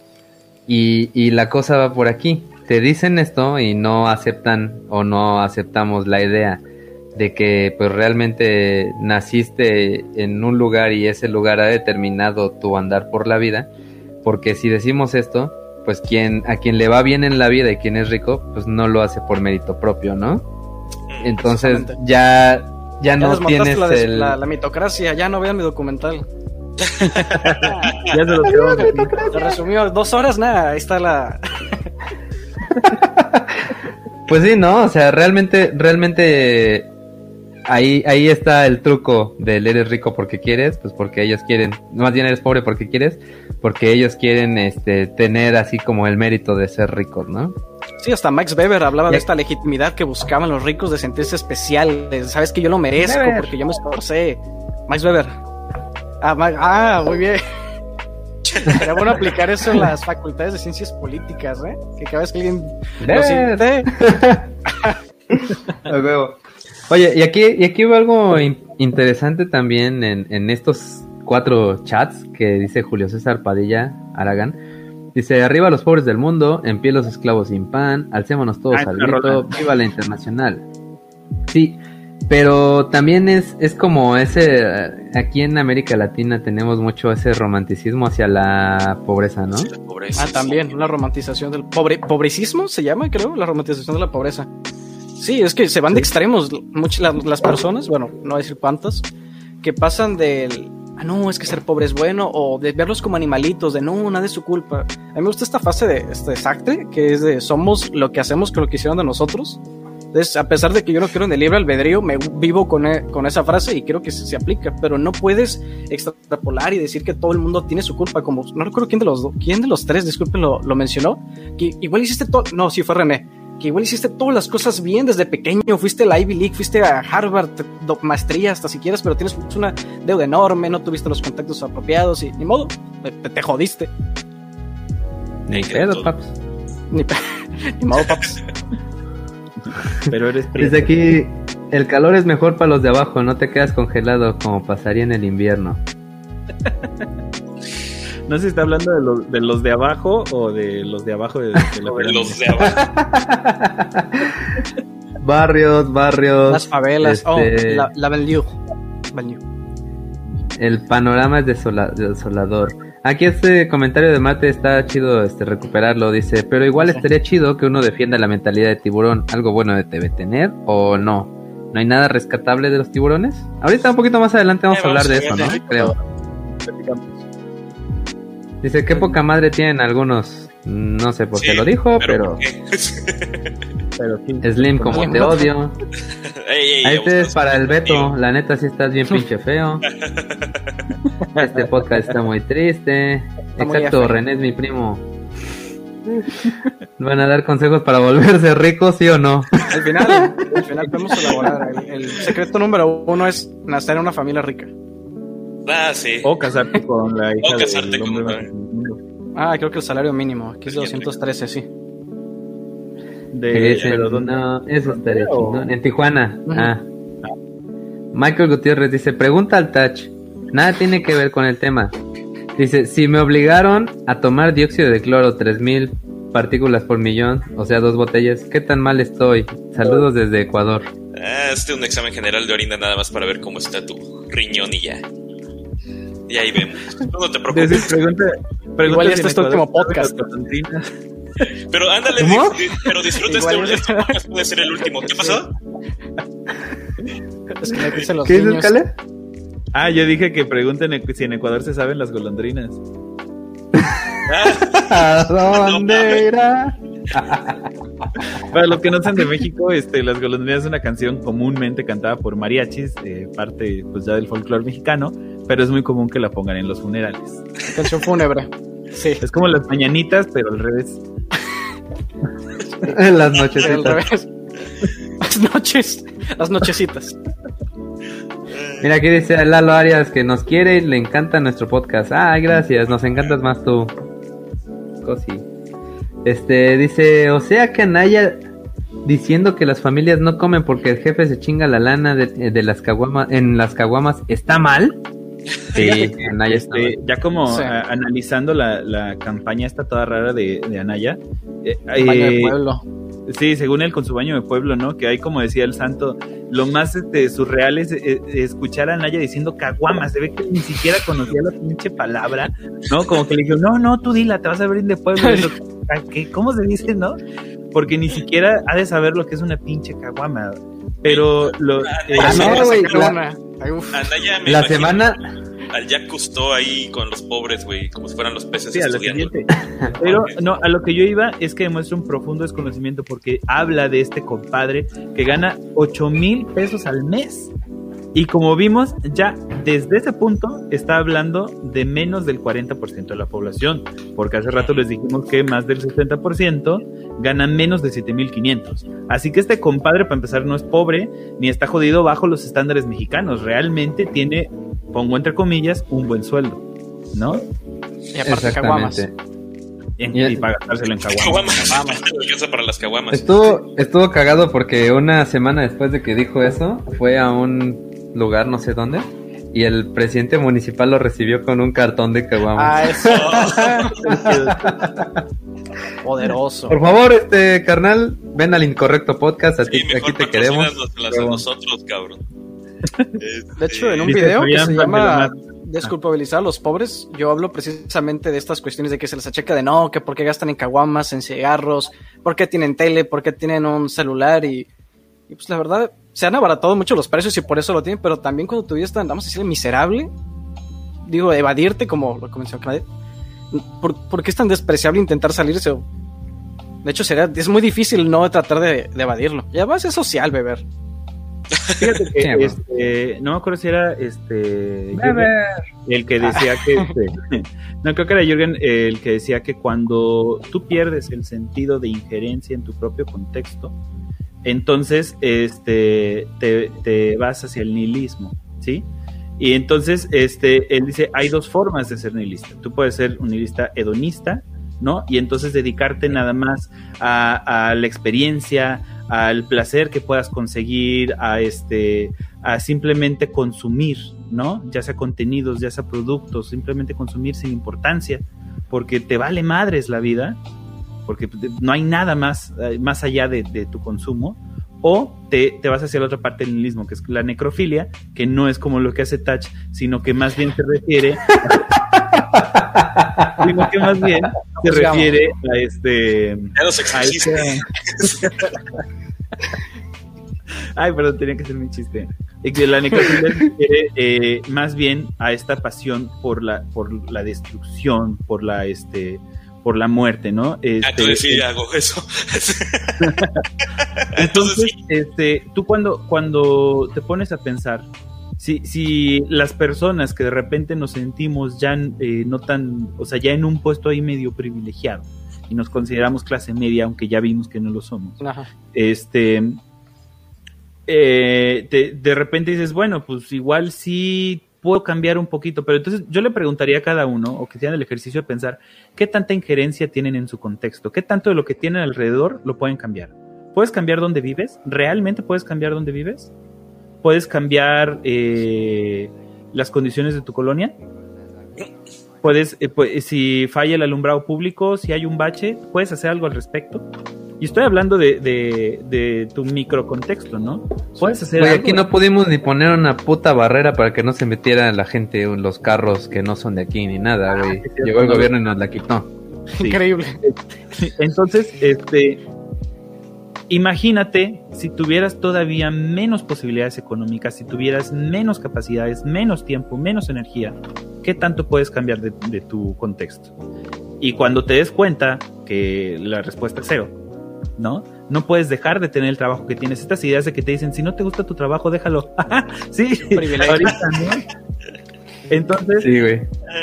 Es, tú, es natural prácticamente, es entendible que la gente se vaya ya sea hacia el narcotráfico, ¿no? En una necrofilia total, ¿no? A, a la matanza, a la destrucción de la sociedad, del tejido social, a la, a la brutalidad, o simplemente que se, que se pongan entonces, que dijeran haya a gastarse su dinero en caguamas, decía yo, al abuso de, de sustancias, este, al cigarro, eh, etcétera, etcétera. Pues, ¿qué más da? ¿Sí? Se pierde el valor de la vida. Claro. Ya, sí. Este, De acuerdo. Ahora, Aquí ahora dice- que está muy triste esto. Ok. De hecho, dice Alberto. Hola, hermosas. Hola, guapo. hola hermosos. Hola no quiero, chiquitín. dejar, no quiero dejar de lado esto de. Bueno, sí lo quiero dejar de lado, pero no, no tan rápido. Que es un privilegio renunciar a tu trabajo y después ya buscar otro o emprender un negocio. Es un privilegio enorme, de hecho. No recuerdo el artículo, pero es que hice una investigación sobre el impacto del COVID-19 en el empleo en jóvenes, bueno, en general, la verdad, mexicanos. Y en muchos de los estudios, digo que dos o tres mencionan precisamente esto, que la gran mayoría cuando les preguntaban es, es un lujo, no, la verdad no puedo dejar mi trabajo, no puedo cambiar de un trabajo a otro, porque no, no puedo, sino de, ¿cómo, cómo, cómo consigo comida? ¿Y qué Sí, pasa sí. si no me contratan y mi familia qué? Yo, yo no, no he dejado de trabajar porque tengo esta cochina costumbre mala de comer, güey. Entonces, este.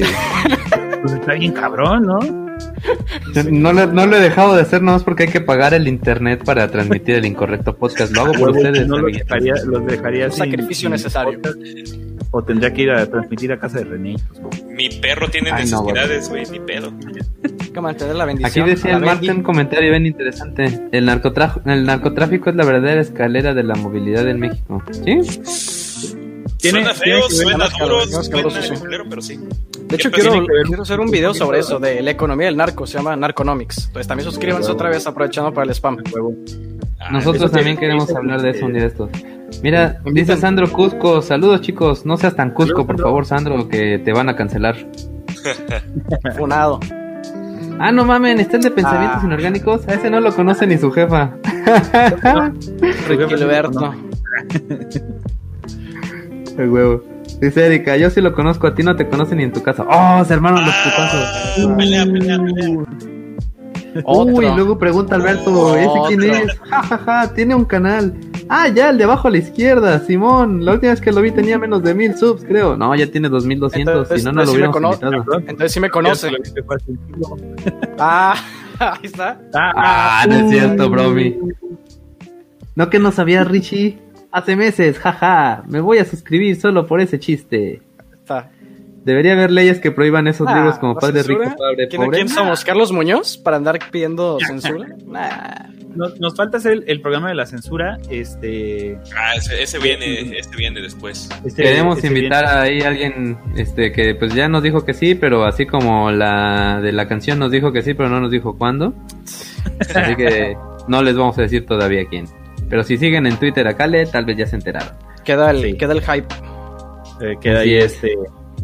Pero pues ahorita anda muy ocupado. Pero eh, no, no deberían de prohibirlos. Nada más este, deberían de educar a la gente para que entiendan lo que están leyendo. Sí, lo vea como, Como lo es. decía en el episodio anterior, o no sé si lo dije, este, o no sé en cuál, este, la madre esta de, de la censura, pues no, o sea, yo soy de la idea de que debería haber todo, todo lo que quieran que haya, siempre y cuando no afecte físicamente a terceros, pero debería haber todo lo que quieran, y si tú no lo quieres ver, no lo veas y a la chingada. Pues sí, de hecho. Al El- final de cuentas, pues vivimos en un lugar, este, ¿cómo se llama? En, en una economía capitalista donde, pues mientras alguien pague por verlo, ahí va a estar. Vivimos en una sociedad. Pay to view. Ándale. Ya vivimos en una sociedad. Vamos a hacer podcast de la, de la censura. Pero este. Ya, mejor sigue. no. Sí. ¿Creen que esa información fue creada para engañarlos? No, fue creada para vender. Exacto. Y pues Precisamente, decide- Erika. Buenísimo el comentario. Eh, uno decide qué libros leer en mi opinión y el leer ideas contrarias a las tuyas te ayuda a que crezca tu capacidad de formarte tu propia opinión. Es cierto, sígueme, en- sígueme en Twitter, me caíste bien. Sí, Este, síganos en Twitter, arroba esdogopus, Que es arroba mi seguidora. Arroba Por eso, ahí, ahí se ve el nivel de los seguidores de pensamientos inorgánicos. a huevo, a huevo. Uh, les está diciendo estúpidos, vengan a, No, vengan a gritarle como- de ¿Cómo cosas. se llama? Este Richiberto, el de la, el de la llama. Sí, tú dale. Ahí está Ahora ya me conoces. Dice, yo soy tu miembro. Uh, te está diciendo que es tu miembro. Uh. ya, eh, ¿No quieres eh, ser nuestro miembro también, Alberto? Dice Alejandro Valdés, yo estudio ingeniería química y he visto que siempre está la mentalidad de eres pobre porque quieres. Yo creo que debería haber materias para poder quitar esa mentalidad. Es que también es ingeniería. Es ingeniería Eh, química, güey. mira. Pueden crear drogas. ¿Y luego? Les Alejandro, dan una clase de ética. Conozco químicos y según yo una de sus materias es introducción a la ética, precisamente por lo mismo. Ah, Aguanta, este de, de Alejandro, este, de lo de la materia. Debería, debería como en un eh, sueño utópico, donde la educación no respondiera a ningún tipo de interés y entonces se educara por educar. Realmente la, la educación cumple funciones sociales específicas para quien sea el proveedor de la educación, en este caso el Estado. ¿Tú crees que el Estado te va a decir, oye, no eres pobre porque quieres, eres pobre porque yo te hice pobre y porque no hice nada por sacarte de la pobreza? Una revolución. ¡Boom! Entonces, este, debería, pero no va a haber, ni hoy, ni probablemente nunca, hasta que la educación, pues, sea por la educación y no este y no por cumplir con una agenda, ¿no? Sí, la educación en su origen, en, en la esencia, era precisamente eso, educar de forma universal, universal, no recuerdo, pero después de la revolución industrial, pues se volvió para producir más engranajes. Dice Richiberto, hace tiempo entendí que los pensamientos por sí mismos no bastan para crear ningún cambio. Creo que muchas personas esperan que algo externo a ellos llegue y cambie toda su estructura mental. Ya la estructura mental ya anda bien woke, Ri- Richiberto. Ya despertamos. Alejandro, yo creo que también debemos ser un poquito... ¿Eh? De aprender- Debemos de ser un poquito de aprender por nuestra cuenta, no podemos dejarle todo a la escuela. Dice Richiberto, y no funciona así, quizá por eso mucha gente se desilusiona tan cabrón de todos los libros de crecimiento personal. Demanda al pendejo médico. Me encanta así, esos güeyes bien. esos güeyes acá bien profundos y este güey. Demanda al pendejo médico. Ya están filosofando. ¿Qué piensan? Educación financiera versus coaching financiero. También hablen sobre el echaleganismo. Sí, Ah, por ¿por qué allá no? vamos. Aguanten, aguanten. Apenas llevamos hora y media. Acuérdense que son cuatro. Ah. A la verga. ¿no? En una plutocracia, ¿qué tantas oportunidades habría para la clase media? ¿Qué es una plutocracia? Ahí ya me que es la que es la plutocracia en sí. ¿No era del No. perro de... No, no, no, no, no. Donde Pluto Es que- gobierna. Mickey Mouse? Eh, Según yo, la plutocracia es una. ¿Cómo se dice? Aristóteles hace una versión de la democracia como un degen- degenere. Está la, la oligarquía, la plutocracia, la aristocracia. La plutocracia no recuerdo si era como un gobierno de. de po- Déjalo reinvestigo porque Ah, la verdad dice se me forma de gobierno en que el poder está en manos de los más ricos, Ahí está, ajá. muy influido por ellos. Sí. Clase social Ah, formada por las la personas más ricas del país. Es, la, este, es una democracia, lo que le llaman la democracia de élites. Sí, es un degenere de la democracia, precisamente. A veces se malentiende con aristocracia. Pues más o menos en eso estamos, ¿no? Lo curioso es que ahí depende la idea de la, de la democracia de élites. Que si lo vemos así en Atenas, por ejemplo, este de los no sé cuántos eran, 150 mil habitantes, realmente como el 10% eran los que participaban en la democracia. Entonces, de alguna forma era una democracia de élite también. Así es. Si quieren ver este un análisis del debate de Rosarín con Muñoz, también tengo video. Estoy viendo que hablan de mucho de eso en el chat. Ya me adelante. Yo creo que bríncate, bríncate, René, como la conversación que traen entre ellos y, y lete más bien como los comentarios. este Las preguntas. Exacto. Adiós. Adiós, guapo. Lalo, te extraño. Oh, yo también te extraño, Tortu. Voy a jugar ya mañana. Hace falta Diego Rosarín y el esquizo. Venga, ya estoy de Buenas, llegué muy tarde, pues hora y media tarde, no te preocupes. viene lo bueno. Dice que al invitado le encargan, le encantan los miembros. Mira, dice que nuestro invitado tiene voz de mate. Dice Alberto, ah, con esa respuesta y ha sido ocupado es el Rosarín. Híjole. No entendí. Era cuando estábamos hablando del invitado. Ah, vale, vale. Y aquí está, plutocracia, el gobierno de los ricos.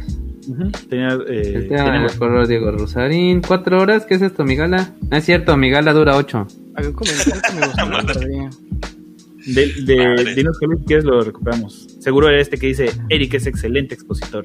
Sí lo es. No, no. Gracias, pero era un sujeto. Alguien habló de dejar la universidad y agarrarse un rifle y vámonos a echarle ganas a su manera. Ah, pero, pero ya, ya lo perdimos. Diego Altamirano, me parece. Pero creo que no lo veo igual y lo soñé. Yo por ahí me preguntaba, este, veo que siempre Eric anda vestido de traje. Este, es para... Yo alguna época de mi vida pensé, siempre voy a vestir, voy a vestir algún día todos los días. Eso, de traje. adiós universitario, el rifle automático y alto billuyo. Equipados para la guerra, puro personaje. A huevo. Ah, decía que yo algún día iba, iba a vestir todos los días de traje y pensé que iba a trabajar en Liverpool, así que Eric, ¿trabajas en Liverpool? No. ah, muy bien. Por fortuna todavía no. Mira, dice contenido muy de calidad, un manjar. Gracias, me encanta este contraste entre los que me dicen quién te conoce papá y el insulto y de ay me encantas, es como me ayuda a mantenerme centrado. Está chido. E, es lo que nos gusta de nuestros, de nuestros seguidores, que aquí se acepta su toxicidad. Bienvenida a la toxicidad. Y Pero bueno, Cale, ¿qué sigue? Bueno, pues ahora sí yo Voy al padre Manuel Ramírez, ahorita vengo. es cierto, entonces. ¿Para qué, ¿Para qué dices el nombre? Podrías decir que es padre y ya. Sí. Desde mi broma no le doy mucha gracia al invitado. Sí, porque. No, no, era bromi, no te preocupes. Como hay muchos padres, hay que ser específico el padre de la, de la iglesia que está enfrente de la casa de una vez. ¿Cuál fue la broma? La broma fue al invitado le encantan los miembros. Ahí está. Ah. Mira, Oscar, pediste perdón y es de sabios. no, no le pidas perdón, tírale otra. Bueno, pues ahora sí, ¿qué les parece, este, mi buen Eric, si nos cuentas qué es la mentalidad del tiburón? Ok, uff. De hecho, no me parece que sea un término homogéneo tal cual, entonces yo lo pongo como en un saco todas estas cosas, entonces son como el pensamiento mágico, el pensamiento meritocrático, esto del pobre es pobre porque quiere, pobre porque quieres, uh, frases motivacionales trilladas con, con sacos, coaching, estafas piramidales o, mentalidad. Y en resumen, pues, este pensamiento, igual para mí del pensamiento mágico e individualista, que es de que si le echas ganas, vas a llegar lejos, el llamado echeleganismo. Entonces, para mí, hasta cierto punto, el echeleganismo y la mentalidad de tiburón son, son indistinguibles. Exactamente, sí. Por ahí había una frase que creo que es la que puse en el en la fotito en el banner que era no necesitas suerte, necesitas moverte como anoche. Este Este, la neta es que eh, creo que va igual de la mano con lo que les comentaba hace rato, ¿no? De, pues tal vez hace muchos años podría haber funcionado esto de, de el moverte realmente te ayudaba a generar más dinero, pero hoy en día lo veo bastante complicado, ¿no? Y, y creo que me voy a poner un poquito aquí con los filovergazos, este, lo bueno, porque les quiero hacer 4, 5, 6, 10 preguntas. No sé cuántas. Ah, ya, bueno. A ver. A ver, este, Pensi, A ver, te voy a hacer una pregunta. ¿Tienes Va. todo lo que quieres? no. Y no me pongas, no me, no me pongas ahí, ¿qué, qué te hace falta para conseguirlo? Porque aquí. No, no, a- no, no, no. A ver, no, no tengo Va, va, lo que te- quiero. termina chillando. Ahora, Sí. ¿tienes todo lo que necesitas? Mm, ya. Es que no, no- siento que muchos entran en esto de la pirámide de Maslow y para los que no lo sepan, esta- hasta su- sus colegas le hacían menos. Entonces, de cierta forma, tengo. tengo Era menos low. tengo- ajá, era- ajá. La pirámide de Maslow es muy low, es muy criticable, muy criticada. Entonces, y luego veo que mucha gente la sigue enseñando en las escuelas. Entonces, si tu profesor te pone la pirámide de Maslow, hazle, hazle el feo. Bueno, regresando, tengo muchas necesidades que están satisfechas Ujú. y tengo muchas otras que, que me gustaría satisfacer o que no están del todo, ¿cómo se dice? Llenadas. O hay otras necesidades que igual y no sé siquiera que, que, que tengo o que voy a tener. Siento que René nos va a poner a vender ollas.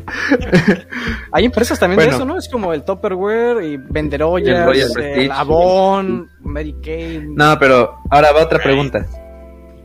De lo que tienes, ¿quieres todo lo que tienes? Inclu- incluso lo que no quiero tener. Pues paradójico, ¿no? No, de lo que tienes. No, o sea, Lo que ¿Quieres? me gusta tener, pues me gusta lo que No, tengo. de lo que ya tienes, ¿lo, lo quieres? Sí. Bueno, ahora, Sí. ¿necesitas todo lo que tienes? Ahí vamos a lo mismo, porque igual podemos llegar hasta un punto en el que lo único que necesito es estar conectado, por ejemplo, este, tener un cerebro conectado con dopamina y que me alimenten de alguna forma, o tomar agua y comer. Entonces, A huevo. no sé. Fíjate que yo Ahora. creo que ahí hay algo. Ah, bueno, termina tu argumento y ahorita digo de Sí, los sí. Va, va al buscapiés, va al buscapiés. Anda, modo ¿Quién te anda dijo? socrático. Mayótica, ¿quién te eh, dijo?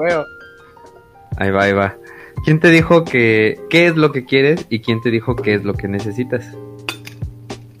Uh, ¿De dónde sacaste el, el qué es lo que quieres? Me gustaría decir que que mi propia cuenta y que mi propio pensamiento crítico y mis grandes reflexiones, pero como lo comenté hace rato, el libre albedrío no existe.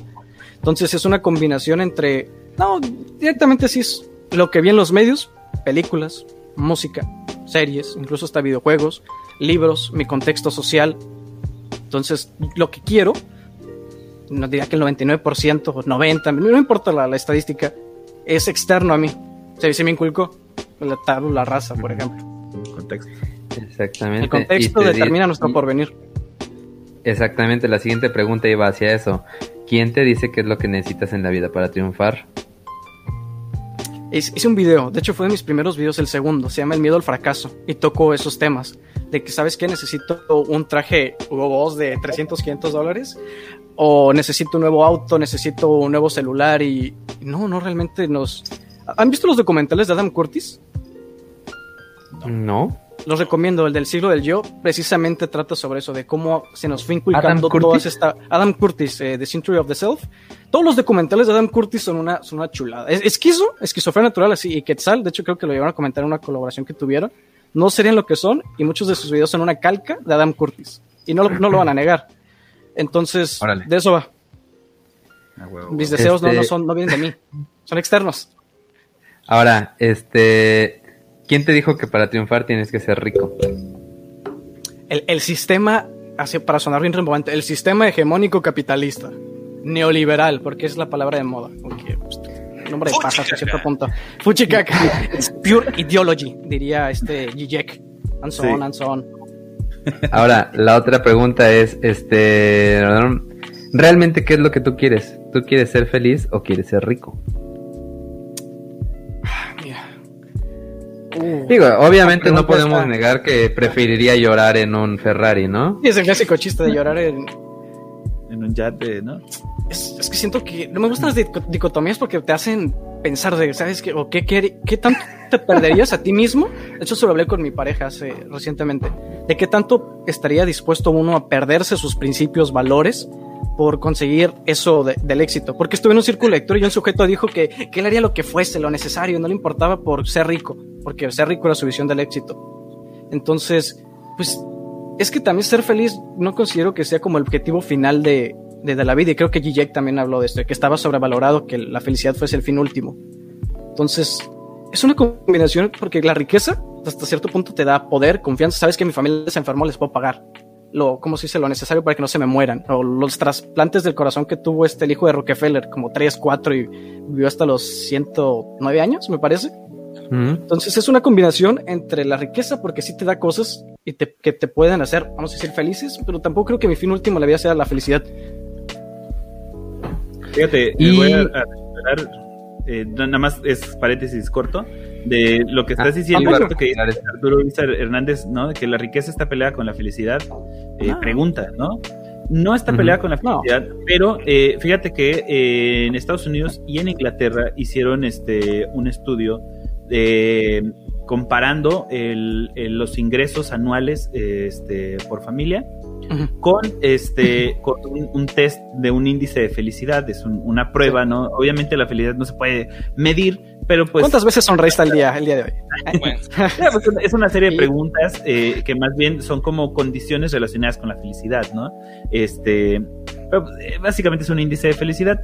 Lo interesante con este, este índice de felicidad es que eh, las personas que ganaban menos de 5 mil dólares al año y las personas que ganaban al menos 50 mil dólares al año la diferencia de felicidad es abismal, es brutal. Digo, es obviamente, ¿no? No me, acuerdo quién era el que decía este, que si alguien te dice que el dinero no compra la ah, felicidad. El este negrito que es Dios. Es porque no ha ¿Eh? tenido dinero. oh, no, no, no, es en The Voice? No sé, pero bueno, la, frase, la, frase completa, yo la referencia. A ver, la frase completa es, si alguien te dice que el dinero no compra la felicidad, pártele la madre. Pero si alguien te dice que el dinero sí compra la felicidad, pártele la madre. Me gusta. Este, entonces, eh, obviamente era, era abismal la diferencia de felicidad. La gente que ganaba más de 50 mil dólares al año es muchísimo, muchísimo, muchísimo más feliz que la gente que gana menos de 5 mil dólares al año. Por eh, cuestiones eh, obvias, ¿no? Como estábamos hablando al principio de, todas tus necesidades básicas, ¿no? De, vivienda, este, salud, de educación, alimentación, etcétera, etcétera, etcétera. Lo interesante viene cuando comparaban a los que ganaban 50 mil con los que ganaban 500 mil dólares al año. Porque entonces resulta que la diferencia era nula. Sí. Absolutamente nula. O sea, llega un punto en el cual a partir de satisfacer cierto nivel de necesidades más allá de las básicas, entonces el dinero deja de significar. ¿Sí? Y entonces probablemente también pierdas el, el sentido de la importancia de la vida, ¿no? Creo que por eso tanto pregunta, millonario intentando ir al espacio. Cuando ya tienes todo el dinero del mundo, ¿qué, qué más puedes hacer? Ah, que cuál es mi fin último. Eh, es irónico, porque me gusta este de trascender, de dejar un legado, pero al mismo tiempo te, tengo recitado el poema de Osimandias en el canal y lo recité en un fin de año porque ya sabes, las, las navidades, diciembre es donde hay más suicidios y donde la gente se pone más triste, entonces me dio por leer a Borges, mala idea, y los poemas, y cómo se dice... ¿Sí han escuchado el poema de Osimandias? O ubican, ok, perfecto. Entonces, para los que no, básicamente es este sujeto que tuvo su gran legado, dice, soy Osimandias, rey de reyes, mirad mi, mi legado, no recuerdo, y desesperad, y después aparece que en realidad solo fueron ruinas, un culo de tierra y piedra, y ya. Entonces es la ironía de, de mi vida, porque como buen humano soy contradictorio. Un legado que no importará. También Osimandias es el nombre del mejor capítulo de Breaking Bad y está catalogado como uno de los tres mejores episodios de cualquier serie de toda la historia. Y, uno va de los más o menos con villanos de The Watchmen. Aquí tengo la novela gráfica que me regaló. Aquí uno de los suscriptores que comentó, de hecho. Ay, no mames, yo quiero. Uy, cosi. Edición Güey, de, la de esos suscriptores, a nosotros no nos regalan nada. Yo también colecciono cómics. nosotros les regalamos. no mames. Pero les dan superchats. Ah, sí, nos dan superchats. Cáiganse con los superchats canales. Este, no, mi, mi pregunta iba, este, porque realmente Ah, bueno, también otro comentario ese de que ser feliz y ser rico no estaban peleados de la mano y mm. creo que no terminaste este tu, tu comentario sobre el estudio que hicieron, Cale. Ah, es cierto. Pero creo que ibas a decir que los que ganan mucho más de arriba de 50 mil dólares no tenían un mayor, este, una mayor felicidad. ¿no? felicidad. Lo dije. Ah, pero pues, perdón. Entonces, no puse A partir de cierto punto, de cubrir cierto nivel de necesidades, entonces el dinero no importa una chingada, ¿no? Entonces, eh, obviamente sí es mucho mejor eh, llorar este sobre un, yate de, lujo que este que llorar en este en la banqueta pero sale igual llorar en un yate de dos plazas que en uno de 40, ¿no? Eso es más o menos como...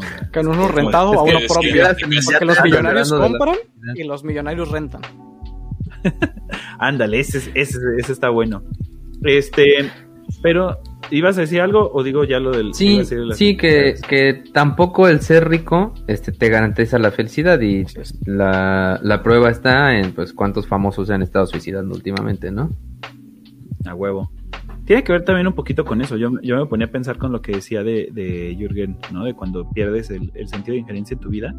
Y probablemente aunque tengas un chingo de dinero, tampoco tengas este injerencia en tu propia vida, ¿no? Entonces, este e, es, interesante eh, pensar en eso que eh, ya habíamos hablado en el podcast de la libertad, estuvo el Marte, este, de cómo, pues al final de cuentas, este, tener dinero te da más libertad, ¿no? Hasta cierto punto.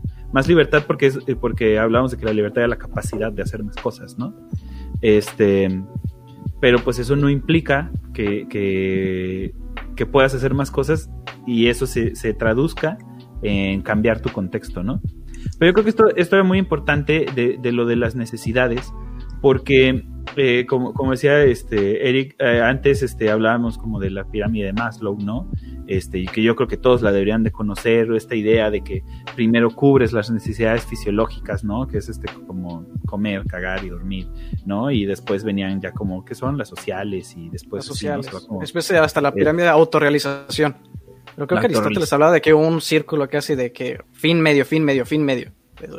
Y, realmente si nosotros viéramos de, pronto a la sociedad actual como es, nos vamos a dar cuenta de que pues por lo menos estamos en una pirámide más low pervertida, no porque sea como René, sino porque está como cruzada, ¿no? O sea, ese, camino se, se, pervirtió y entonces de repente hay gente que sí prefiere eh, comprarse la caguama que comer. Y hay gente que sí prefiere tener un iPhone que tener este que cambiar el pinche techo de la mina de asbesto que los está enfermando. O el seguro médico. Y entonces, ajá, o que tener un seguro médico, ¿no? prefieren este prefieren, comprarse Funko Pops que tener seguro médico. un Batmancito, güey. Un Ah, qué bonito te, te, bajé mucho con los Funkos, ¿verdad? Pero bueno, aquí, está la versión sin presupuesto. Nada, me encanta. de hecho, no, nunca lo ves. Me encanta. Imagínate el mío. Entonces, no, sí. El punto era este, o sea, de cómo eh, de pronto la, las necesidades calcetines de han ido, se han ido transformando para cierto nivel de la población, porque obviamente en efecto pues todos tenemos como las necesidades humanas básicas. Aquí lo que me parece interesante es que pareciera que hay como dos tipos de, de, seres humanos, ¿no? Los que solamente tienen necesidades básicas y los que ya tienen como otro tipo de necesidades más elevadas, ¿no? Entonces, casi casi lo están relegando como que a los seres humanos tienen estas, estas necesidades de tener un mejor celular, de tener comunicación, de tener internet, de tener un transporte, una vida con, con ciertos lujos, de poder viajar, de poder, etcétera, etcétera, etcétera. Y aparte están como los humanos de menos clase. Esos que en lo que se tienen que enfocar es en comer, en lo que se tienen que enfocar es en tener en dónde dormir o en pagar su salud, ¿no? Y si lo, lo dice René Pérez, los pobres no tienen vacaciones. Sí, a huevo. Sí, o sea, es, es, exactamente eso. Entonces, sí me parece curioso este tema de las necesidades, porque sí, obviamente, si eres este Samuel García o la Fosfo Fosfo, pues tus necesidades son otras, ¿no? Ellos ni siquiera se les cruza, se les cruza por la, burbuja. Exactamente, es una burbuja este, ideológica. Pero, y entonces eh, a ti te preguntan, ¿qué necesitas? ¿no? Y entonces vienen como esto de los first world problems, ¿no? Los problemas de, de primer, mundo. sí necesito este, tener el PlayStation 5.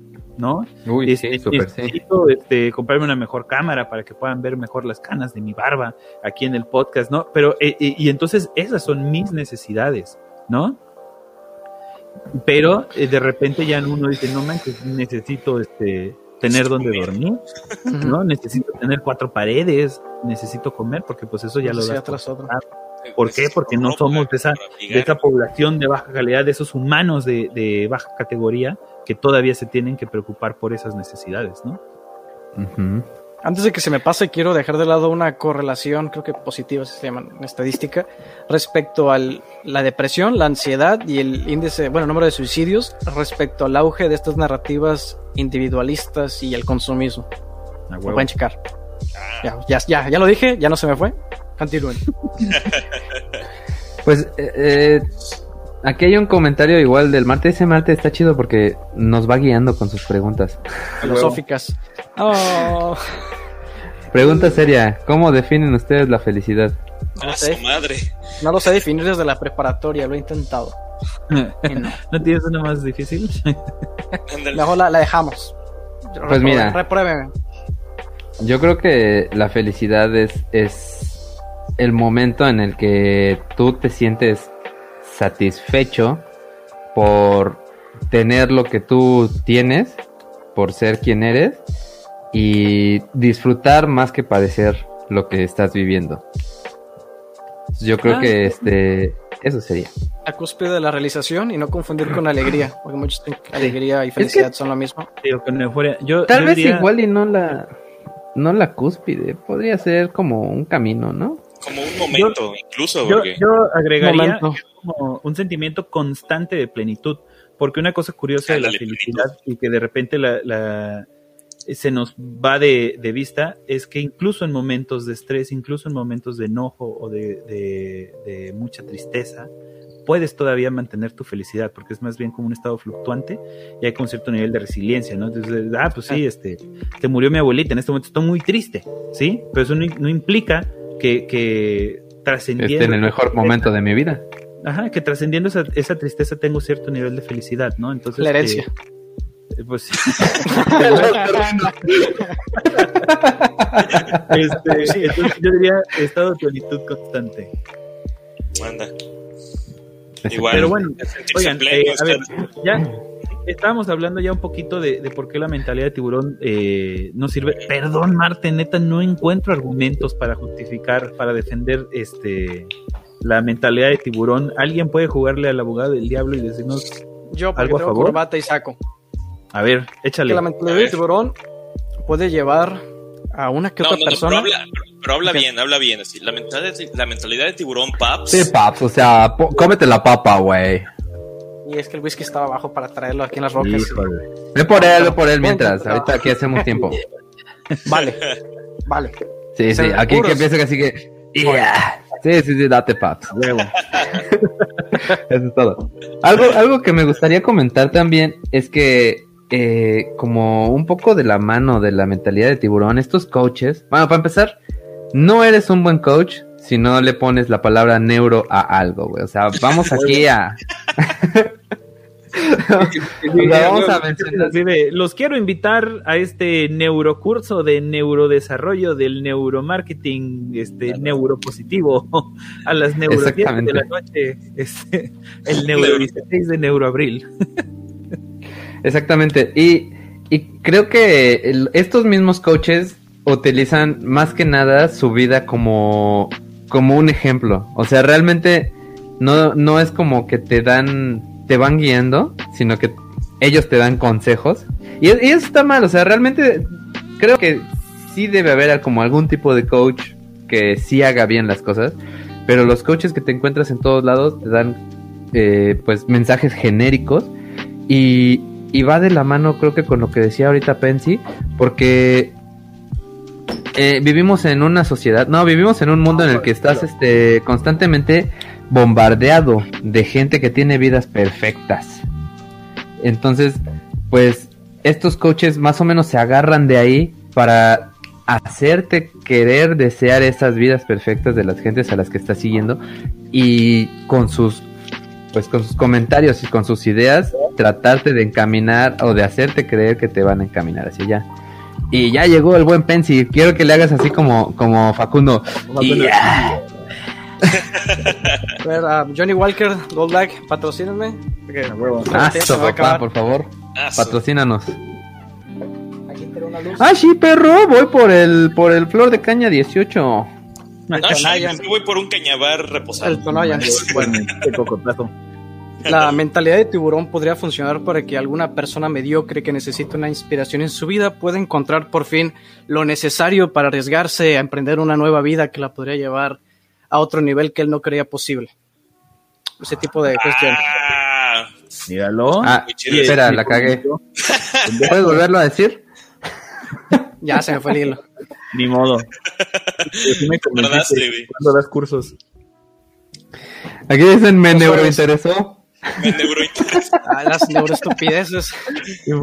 Es que eh, fue cuando te fuiste, pero decía René que si eres buen coach le tienes que agregar neuro a todo lo que Ah, puedas. es cierto. Neuromotivación. No, eso ya pasó, ¿no? Era con el este Jürgen Clark. No, sí, Sí. Jürgen. Sí, Y ahora el neuromarketing. neuromarketing. Ahora pasamos a lo que es entonces ya lo que es la mentalidad de tiburón, ¿no? A ver. Bueno, ahí fíjate que investigándole, tratando de encontrar algo de mentalidad de tiburón en este caso, solamente Quedó convencido. quedé convencido. no solamente encontré los libros, este, los consejos que te dan, este, todo esto, pero no encontré una pinche definición de lo que es.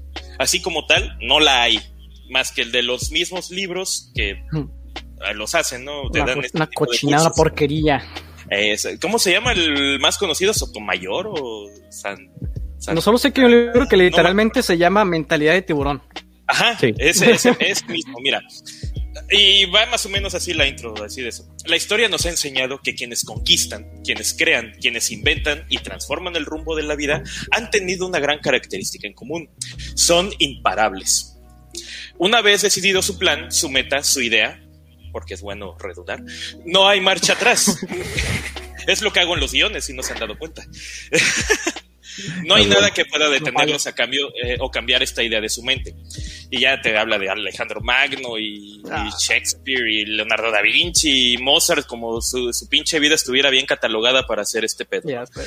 Ahora, mentalidad de tiburón es porque se supone, bueno, no se supone, los tiburones siempre se están moviendo, el tiburón no duerme, si el tiburón se duerme, se muere, el tiburón tiene que estarse moviendo constantemente porque él no puede flotar, no consta de una vejiga natatoria, ¿sale?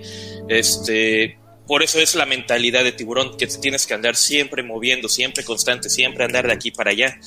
Y encontré las 13 leyes para tener una mentalidad de tiburón. Ah, sí. así se llama Ay, el pues libro. la. Sí, así se llama el No libro. me interesa. Me neurointeresa. Me neurointeresa. Hay neurointerés. 13 leyes, 13 leyes para tener una mentalidad de tiburón. Sí. ¡Wow! Neuromentalidad de tiburón. Neuromentalidad de tiburón. Punto número uno. Aprenderás a conocerte día con día para identificar perfectamente cómo funcionas. Ojo, no habla de masturbación. Dos. Soñarás en... Ah, si quieren aportar algo, díganlo, ¿eh? no hay pedo. Vamos a. Dos. Soñarás en grande y confiarás en ti mismo sin importar lo que la gente opine y piense de ti. Cosa que hacemos siempre en este podcast. Punto número 3. Antes de desear algo y buscar más, aprenderás a compartir y valorar cada pequeño detalle que esté presente en tu vida. Claro, yo Claro, porque te tienes que hacer, ¿Cómo? te tienes que hacer un influencer. A de huevo, por eso se toman tantas fotos con autos último modelo, güey, ropa Louis Vuitton y cuando viene la Fórmula 1, la meta más pro y naca de cualquier pinche pops, güey. La. Eric. Yo traigo los licenciado Valeriano, papá. Gucci. Gucci, Dolce Gabbana y no sé, esas, es- esas madres las veo más en, en la barra china, güey, que, que, que en, no sé, güey, que las hayas Liverpool. güey. No las encuentras en ningún lado. Ah, porque el, el, el, el pato Beto Touch estaba diciendo que nosotros dos Ah, vivimos en la parte este rica de, del lado de Lázaro Cárdenas, pero este cabroncito estudió en la misma escuela que, estu- que estudió esta Natalia Lafourcade y es la escuela más Ah, cara de la ciudad. Y, y todos los yunes, güey, si quieres también ponerlo, no hay pedo. Ya, ya sabes, güey. Qué horror, güey, la neta. Pero bueno, al menos enseñaban bien, güey. Este, y mira dónde acabé. Eh, cuatro. Haciendo un podcast. En un podcast. Cuatro. Eh, te pondrás metas medibles y desarrollarás un porqué, el cual será tu motor y motivación. Eh, Yo agregaría aquí un punto importante, Ajá. que estas metas medibles pueden ser interesantes, pueden ser buenas, porque digamos que al, y, y, yo le agregaría que serían como metas a corto plazo, metas muy cortas, porque esto al, al ir teniendo o ganando estas pequeñas batallas, te echa tu shot de endorfinas que te hace queriendo seguir más adelante. Te hace querer avanzando, exactamente. No como uno que desde niño quiso ser médico, ya llegué y ahora ya no sé qué hacer, güey. Ni pedo. A improvisar. Chingue su madre. A huevo. Ahora, punto 5. Disfrutarás y aprenderás de cada experiencia, sea buena o mala, para ser cada vez mejor. Aquí vi como una explicación de esa pseudo eh, de, esta pseudo regla, este que están bien pinches difíciles de entender, porque están bien pinches difíciles de entender que cuando aparecen los momentos de crisis o cuando las cosas no salen como uno quiere a veces, eh, eh, cuando no salen como los esperas, es cuando todos se parten a la mitad precisamente y según las mentes débiles, eh, son las que no resisten. Esto se llama depresión, pendejos, no mames. y no se están echándole ganas. sí, exactamente, no se quita echándole ganas. Eh, punto 6. Lucharás siempre con fuerza y valores hacia tus objetivos, teniendo fe en que estás destinado a lograr algo grande. ¿Valores? ¿Eh? ¿Valores? Eh, algo grande no sé, sí, con fuerza y valores.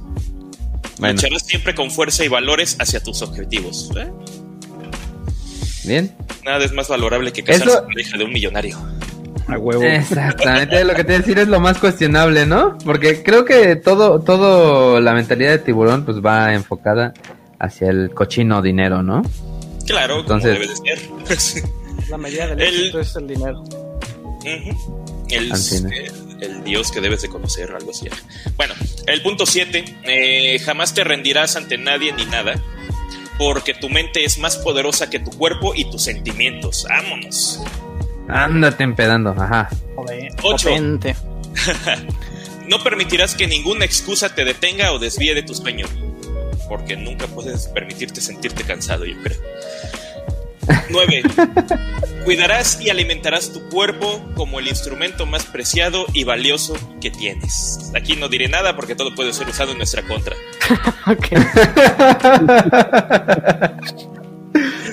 sí, no mames. 10. Tú controlarás la diversión. no mames, no. no mames. Tomando solo acá. Así, güey, ese es el consejo, el punto, el punto 10. tú controlarás la diversión. O sea, ¿te está, ¿te está incitando a ser un payaso? Oye, pues Carlos Muñoz se lo tomó muy en serio, ¿no? El 11. No permitirás ser común y mediocre. Siempre tendrás YouTube u OnlyFans para sobresalir. Te quedan a la Ahí está la Mars. Sí, sí, Ahí está en OnlyFans, vato. ¿En serio? Sí, güey, está triunfando. Mira, no es, no es, no es por culerada, no es por denigrar, pero cuando no tienes mente o algo en la cabeza, güey. Mente de tiburón. mira, eh, y no sirves para otra cosa en la vida, güey, perdóname. No, a mí, a mí no, me molesta eh, eh, el hecho per se de que una mujer tenga... Yo sí lo estoy pensando. Lo, podemos platicar después. Ya en el, en el del porno habíamos platicado un poquito este, del primero o el segundo de los podcasts. El segundo que hicimos. El, el, el porno no es ético y no puede ser feminista. Pero bueno, eso, ese es otro tema. Independientemente de si quiere hacer dinero con eso, ¿quién chingados quiere ver a, la Mars? O sea... Si bueno, YouTube, bueno, en Facebook era una tortura. No, no, no, no, no de, veras que no, o sea, no. Mira, esta, esta madre me. Eso sí. Esta madre me está empezando a motivar a abrir mi OnlyFans. Yo ya le dije a Luisi, hay que hacer una, una apuesta a ver quién jala más lana. Obviamente va a ser ella. yo, tengo la ferviente idea de que si nosotros hiciéramos un OnlyFans del Incorrecto Podcast, tendríamos un chingo de jale. No con morras, pero tendríamos un chingo de jale. sí, yo creo que sí, ¿Quién sabe? Entonces, mentalidad de tiburón, papá. Sí, ¿eh? y, así cada que venga, así por ejemplo, cada que venga el Neuropap, el Neuropensi y así, güey, así, un invitado y subimos su foto, este, su pack al foto OnlyFaps. Only, Only Bueno, sí, sí, ya. Ah, bueno, y ya el último punto, ya para terminar esta chingadera. Este.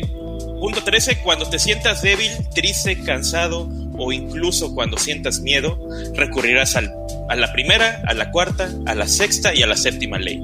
O sea, conócete, ponte metas, lucha y no te rindas.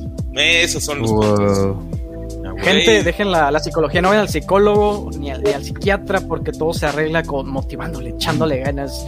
Es una, es una estupidez. Hay una parte de Tecnópolis de Neil Postman que dice que tenemos expertos en cómo criar a los hijos, cómo educarlos, cómo ser adorables, cómo hacer el amor, cómo influir en las personas. Creo que igual y se leyó ese libro de cómo influir en las personas y cómo hacer amigos. Entonces no hay ningún aspecto de las relaciones humanas que no haya sido tecnificado y de esa manera relegado al control de expertos. Se tiene esta frase. El problema es que estos supuestos expertos están lejísimos, lejísimos de ser expertos. No, no tienen conocimiento de, por ejemplo, ciencias sociales o, psicología o hasta humanidades. Y si yo quiero leer a alguien decirme cómo tengo que vivir mi vida, voy a leer a, los estoicos o a la filosofía oriental. Solo que es un poco caro. otro día fue a la librería, vi meditaciones de Marco Aurelio, está chiquito libro, y dije, ay, ¿qué más es 200 pesos? Y ya me dijo, hey, son 700 pesos, joven. Y yo dije, creo que estoy bien con mi vida mediocre. Adiós, buen día. Y, me compré Fausto de Goat al final. Ah, entonces, encontramos varias ironías aquí, ¿no? Eh, que los coaches, ya es conocidísimo esto, creo que igual es irrelevante, pero lo digo de todas formas, se hacen ricos diciéndote cómo, cómo hacerte rico o cómo vivir tu vida. Entonces, ellos ponen como el éxito el dinero y ellos consiguen ese dinero vendiéndote de sus cursos. Y eso es lo que dije, creo que en el video de Rosarini Y luego se ponen de ejemplos. Ajá, y luego se ponen de ejemplos. Es, que sus autobiografías llenas de detalles que nunca pasaron. Señora, eso nunca pasó. Entonces yo les digo a los seguidores que, bueno, si quieres leer motivación personal, léete uno que otro libro, Padre Rico, Padre Pobre, pero no compres estos cursos de estos charlatanes que es la, misma mierda en diferente empaque. O sea, la misma mierda. Imagínate que saca la mierda, el otro se la come hacia los sin pies humano y así sucesivamente hasta el final y es lo que terminas leyendo. Una porquería. Y entonces Kiyosaki y Trump tienen este libro que se llama Queremos que te hagas rico y ¿cuánto dinero no ganaron? Creo que ganaron más dinero que, que alguien hizo probablemente después de, de leer este libro. Entonces luego aparecen con, con esas historias de, mira, yo he estado como tú, yo estuve en la miseria, he sido un infeliz mediocre y te hacen sentir mal, ¿no? Este sentimiento de culpa. Y ahora mira todo lo que tengo, dinero, mujeres. Güey, para hacerme sentir bien. yo, yo agregaría ahí nada más, o sea, la, falacia fundamental es que este el, capitalismo es un juego de suma cero. Eh, o bueno, dijera este Diego es este de suma negativa, ¿no? Pero los ricos no quieren más ricos. Entonces, ahí hay una, una falacia fundamental donde un rico te diga, yo te quiero hacer rico, usted debe querer hacer rico, pero este, pero, de otra manera, porque si tú te vuelves millonario, no lo quieres. Yo quiero que me hagan rico. Porque es, eh, o sea, es el, dicho, entre, entre menos burros, más mazorcas, ¿no? Y si en, en, un país como México estamos viendo que el 1% de la población, está préndanselo bien porque es dato reciente, el 1% de la población posee el 56% de la riqueza, ellos no quieren que haya más gente que tenga ese dinero. Al contrario, lo que quieren es que haya menos gente que tenga dinero para poder tener más. Entonces, ya desde ahí partimos. Cuando un rico te dice, no, es que yo también quiero que tú seas rico. Sí, ¿Me puedo poner modo economista otra vez? Por favor, vas papá. En, economía, no sé si ubican, eso estás aquí, lo de los monopolios y oligopolios. Entonces, no sé si estén familiarizados con la teoría de juegos. Bueno, también se aplica, sus primeros, ¿cómo se dice? Pasos, de hecho, se basaron sobre todo en la economía. No recuerdo si era Nacho, el otro sujeto que, que, lo fundó, quería ganar el casino. Pero bueno, ese es chiste histórico y relevante ahora mismo. Entonces, la, ¿cómo se dice? La naturaleza de la empresa es acaparar todo el mercado y no dejar a la competencia, ¿cómo se dice? Ceder a la competencia, no va a ayudar a la competencia. Entonces, hasta cierto punto, las empresas se comportan como estos individuos, estas personas ricas. Entonces, pueden hacer esto de jugar desleal, apretar el brazo de un político de turno, pero eso ya sería hablar de las empresas, así que no, no es el caso. Entonces, tanto los mercados como los individuos esta, ¿cómo se llama ¿La trampa del cangrejo o algo así? La olla del cangrejo. es que la, eso iba yo también después. La, fábula del cangrejo. Pues, pues algo así. solo que ellos no necesitan ¿La qué? Cubeta de cangrejos. La cubeta de cangrejos.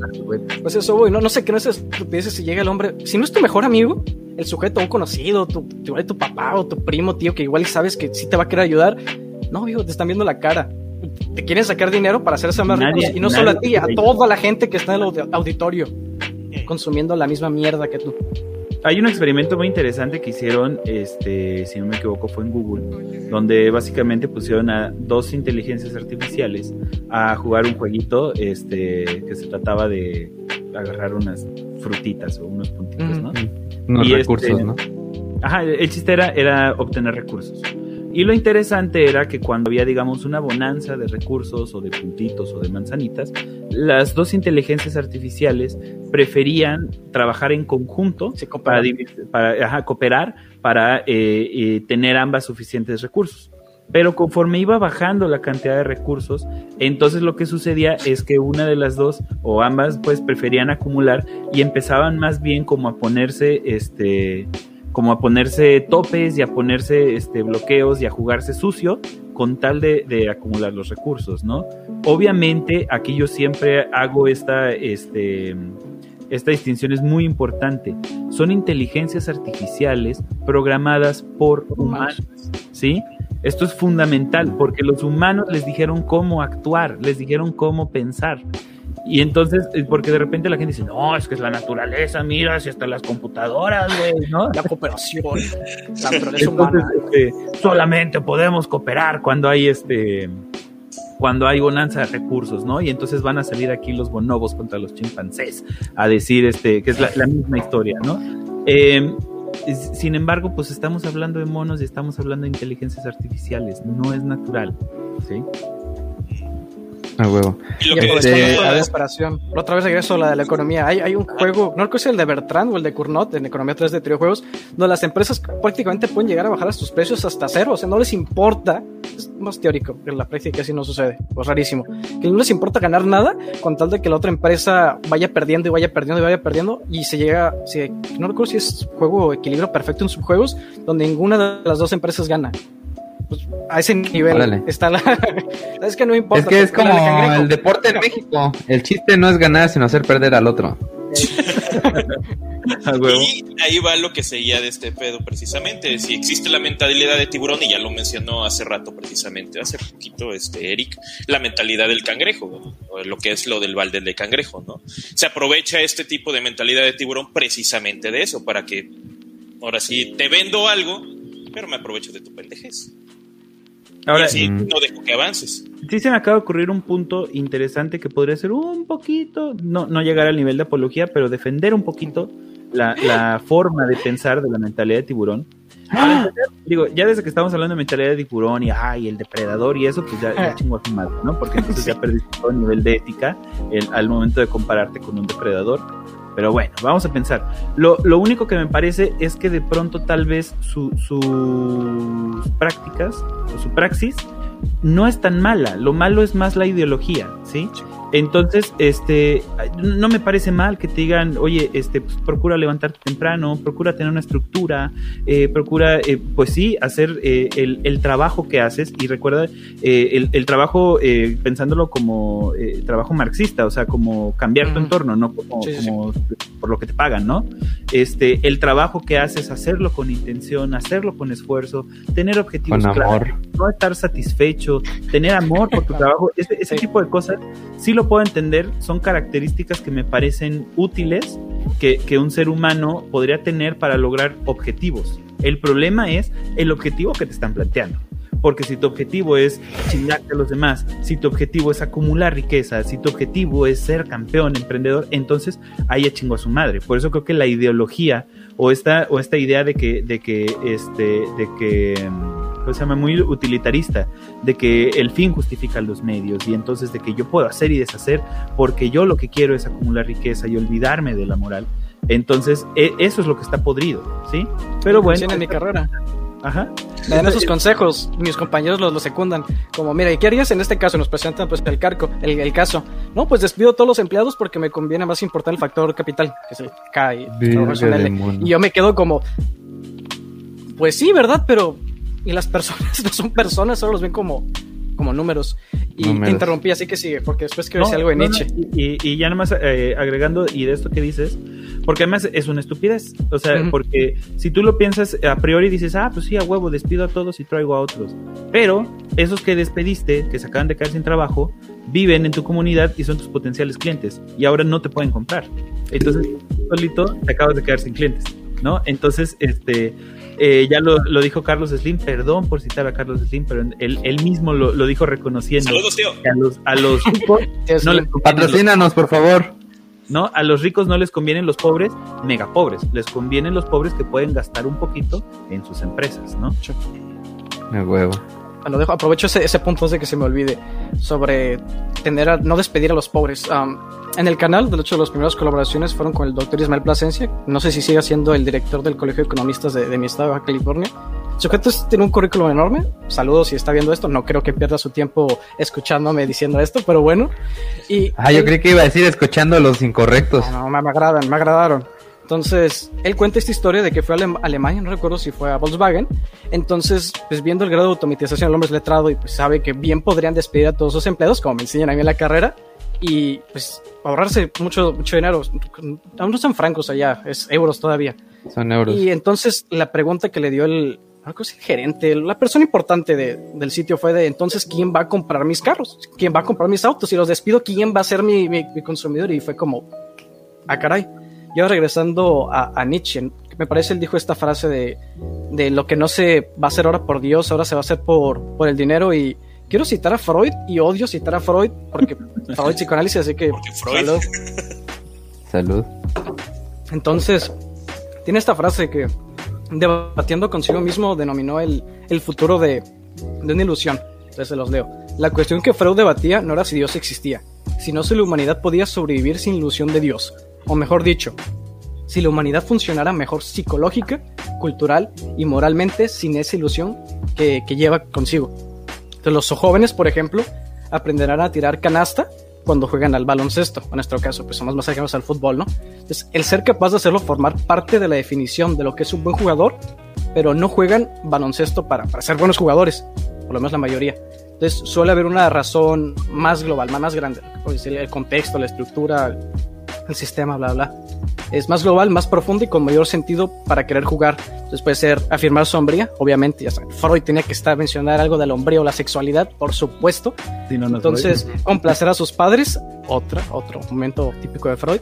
Eh, ser aceptado para sus amigos, incluso por el placer estético puro del propio juego, lo que conocemos como el arte por el arte. Entonces, lo que se tiene que hacer para alcanzar el éxito debe definirse solo después de que se haya encontrado un motivo para tener éxito. Y por eso me gustan las preguntas que me hizo René hace rato. Entonces, les vuelvo a repetir, pues si no quedó claro, porque me gusta esta parte. Lo que se tiene que hacer para alcanzar el éxito debe definirse solo después de que se haya encontrado un motivo para tener éxito. Y va, y va más o menos por lo que les comentaba hace rato. Yo soy lo que soy por lo que hice, porque es mi mérito llegar hasta aquí. Uh, Y no estoy aquí porque soy un hombre blanco, este, nacido en una clase media y porque exactamente, ¿no? Este, hay un comentario aquí que estuvo interesante que quiero retomar, recuperar. Mismo de Ayn Rand. Uh, uh. hay, una parte, recuerdo el objetivismo ético de, de Rand, donde decía que a los, vagabundos, a los mendigos, no les deberías de dar dinero porque es una forma de atentar contra su individualidad. Y no sé, ¿por qué no fue a preguntarle? Ya sabe, ser realmente un científico social, hasta filósofo científico, hey, tú vagabundo de, la esquina con una caguama, y te responden unas preguntas, oye, si te doy dinero o esta caguama te sientes insultado, yo creo que no le va a decir que se siente insultado. ¿Me va a dar uno? Güey, es que, sí. es que, güey, no le des de comer, enséñale a pescar. Ah, ahí está, mentalidad de tiburón. Y aquí dice el Marte, huevo, pinche Rain era una tiburona. Mira, mira, sí. También dice el Marte que igual y la voluntad de poder de Nietzsche y la mentalidad de tiburón por ahí tendrán puntos en contacto en sentirse insatisfechos siempre y alcanzar las metas personales sin reparar en su moralidad. Ese Nietzsche era todo un tiburón también.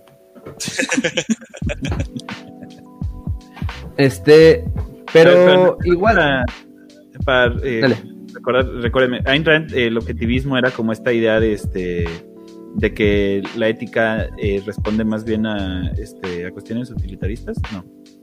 Sí es un poco utilitarista, así que sí concuerdo, pero es la parte del utilitarismo es el énfasis en el individuo, el individualismo, y muy propio de los años, no recuerdo si estaba lo de Margaret Thatcher y Reagan, o sea, el inicio de lo que muchos dicen neoliberalismo. Capitalismo. Ah, bueno, sí, capitalismo, uh -huh. novismo. Ahí está, ahí está. Bueno, sígale. Este, ya no me acuerdo qué iba a decir, pero. Ah, iba el Cale, digo el Beto. ¿De qué? ¿Otra vez? ¿Ya?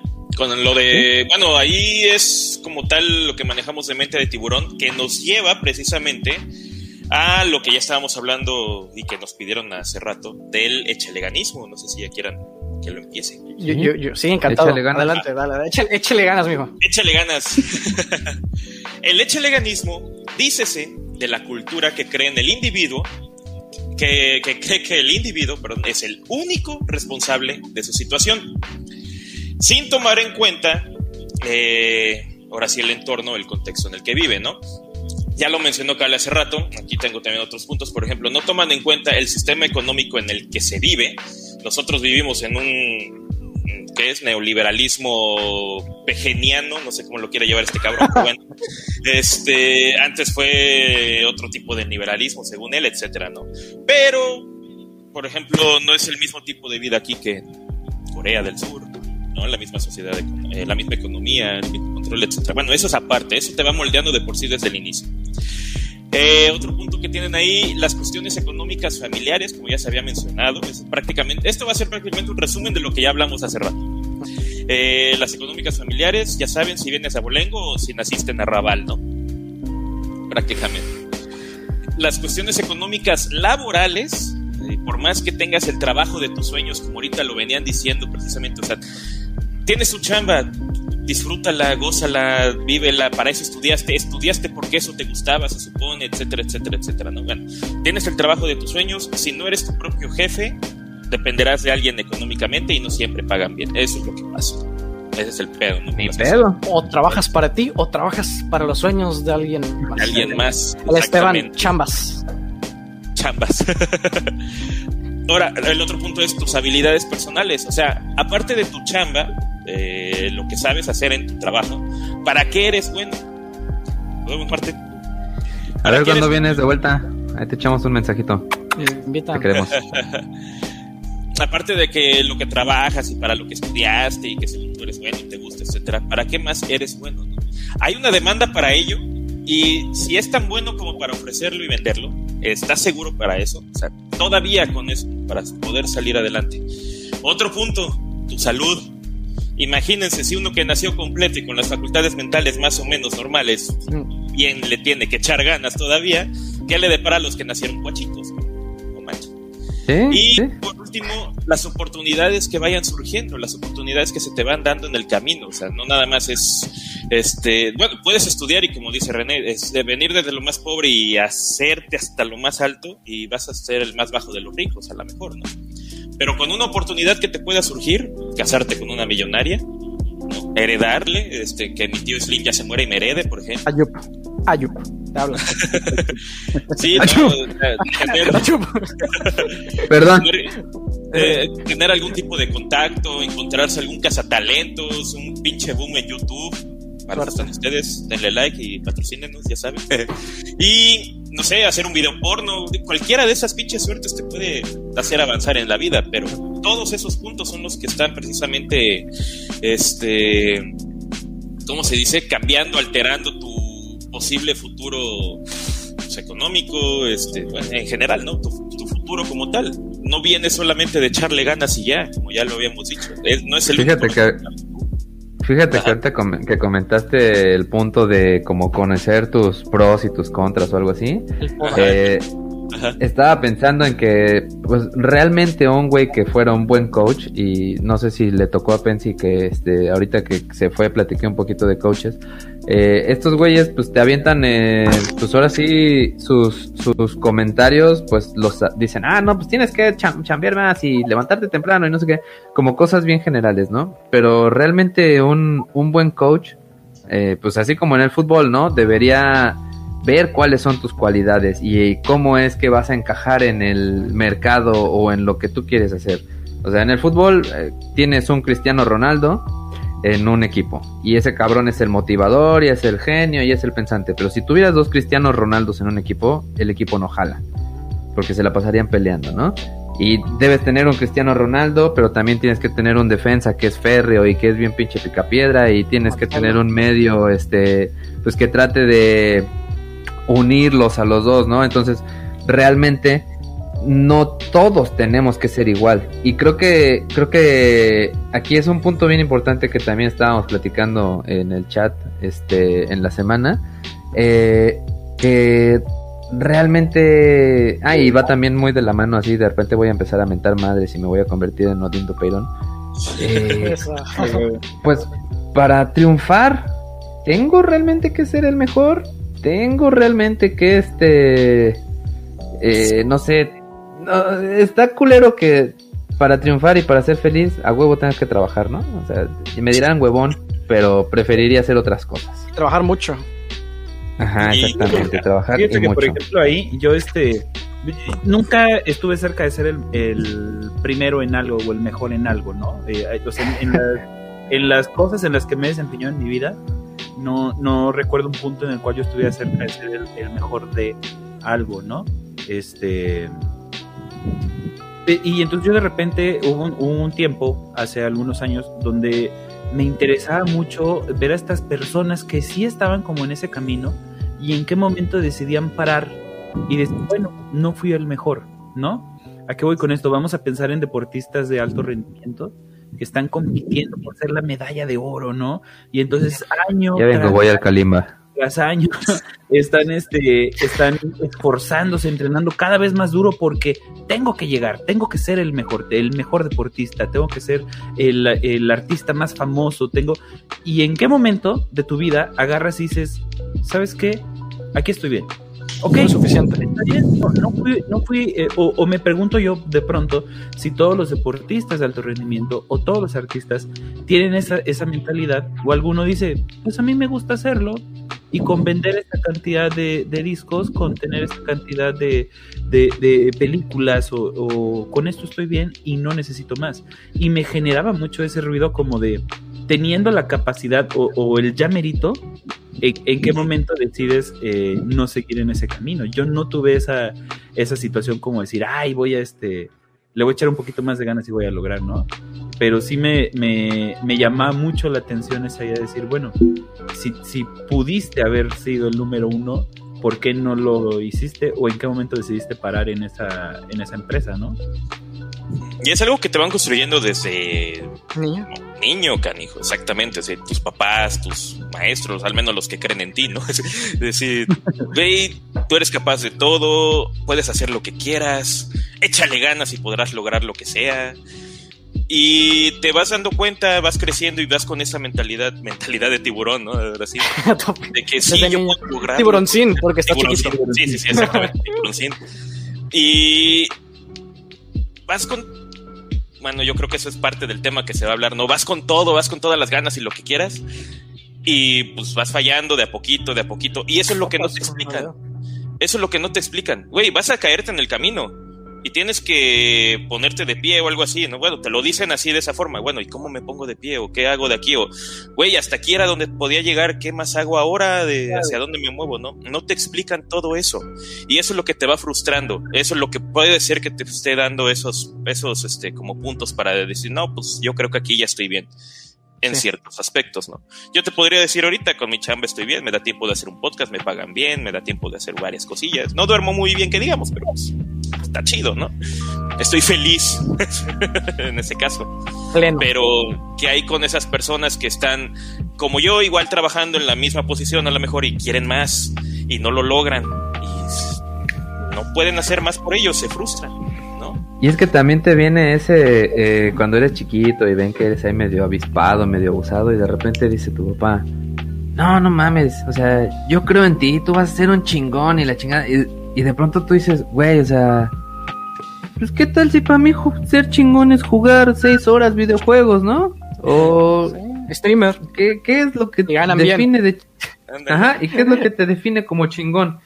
Y, y ¿por qué tengo que ser como los de la mente de tiburón dicen que tengo que ser, ¿no? Y por qué, pues para ser este... E, estaba oyendo también hace poquito a, este Rosarín. Este, está muy de moda ese muchacho. Sí, demasiado. este... Subió 100 mil seguidores de una. Sí, estaba, estaba oyéndolo ese güey y dice que él, pues ahorita con la pandemia se volvió un poquito más introspectivo porque pues ya tuvo tiempo, ¿no? De pararle tantito. Y que de pronto te empiezas a juntar con cuates de tu edad o con tu hermano mayor o con los primos o la chingada. Y de pronto todas las pláticas empiezan a rondar sobre el dinero y sobre un negocio que voy a hacer y sobre quiero y, y tú dices, güey, o sea, a mí me pasa, güey, cuando me junto con familiares y eso y de pronto digo, puta madre, o sea, no mames, no es de lo que yo quiero hablar. No, yo quiero hablar de otras cosas, yo quiero estar aprendiendo, yo quiero estar echando desmadre. ¿Por qué todo tiene que rondar sobre el dinero? Cochino dinero. Dinero es dinero, es que Que sí. Tengo- Oye, ahorita quiero- pues me está yendo un poquito mejor que hace cuatro años, ¿no? Y estoy mucho más a gusto y mucho más tranquilo porque ya no tengo que estar pensando en qué voy a hacer para pagar ciertas cosas o para hacer otras cosas. Y, y sí, definitivamente sí me da tiempo o me da la oportunidad de, por ejemplo, hacer un podcast, investigar cosas que yo quiero investigar, ¿no? Sí, sí ayuda. Pero así como que mi vida vaya a girar sobre eso, me da hueva. Y les voy a poner el otro lado de la moneda. Hace poquito yo ponía en Twitter eh, ¿cómo sabes si estás como deconstruyéndote de esta mentalidad de tiburón?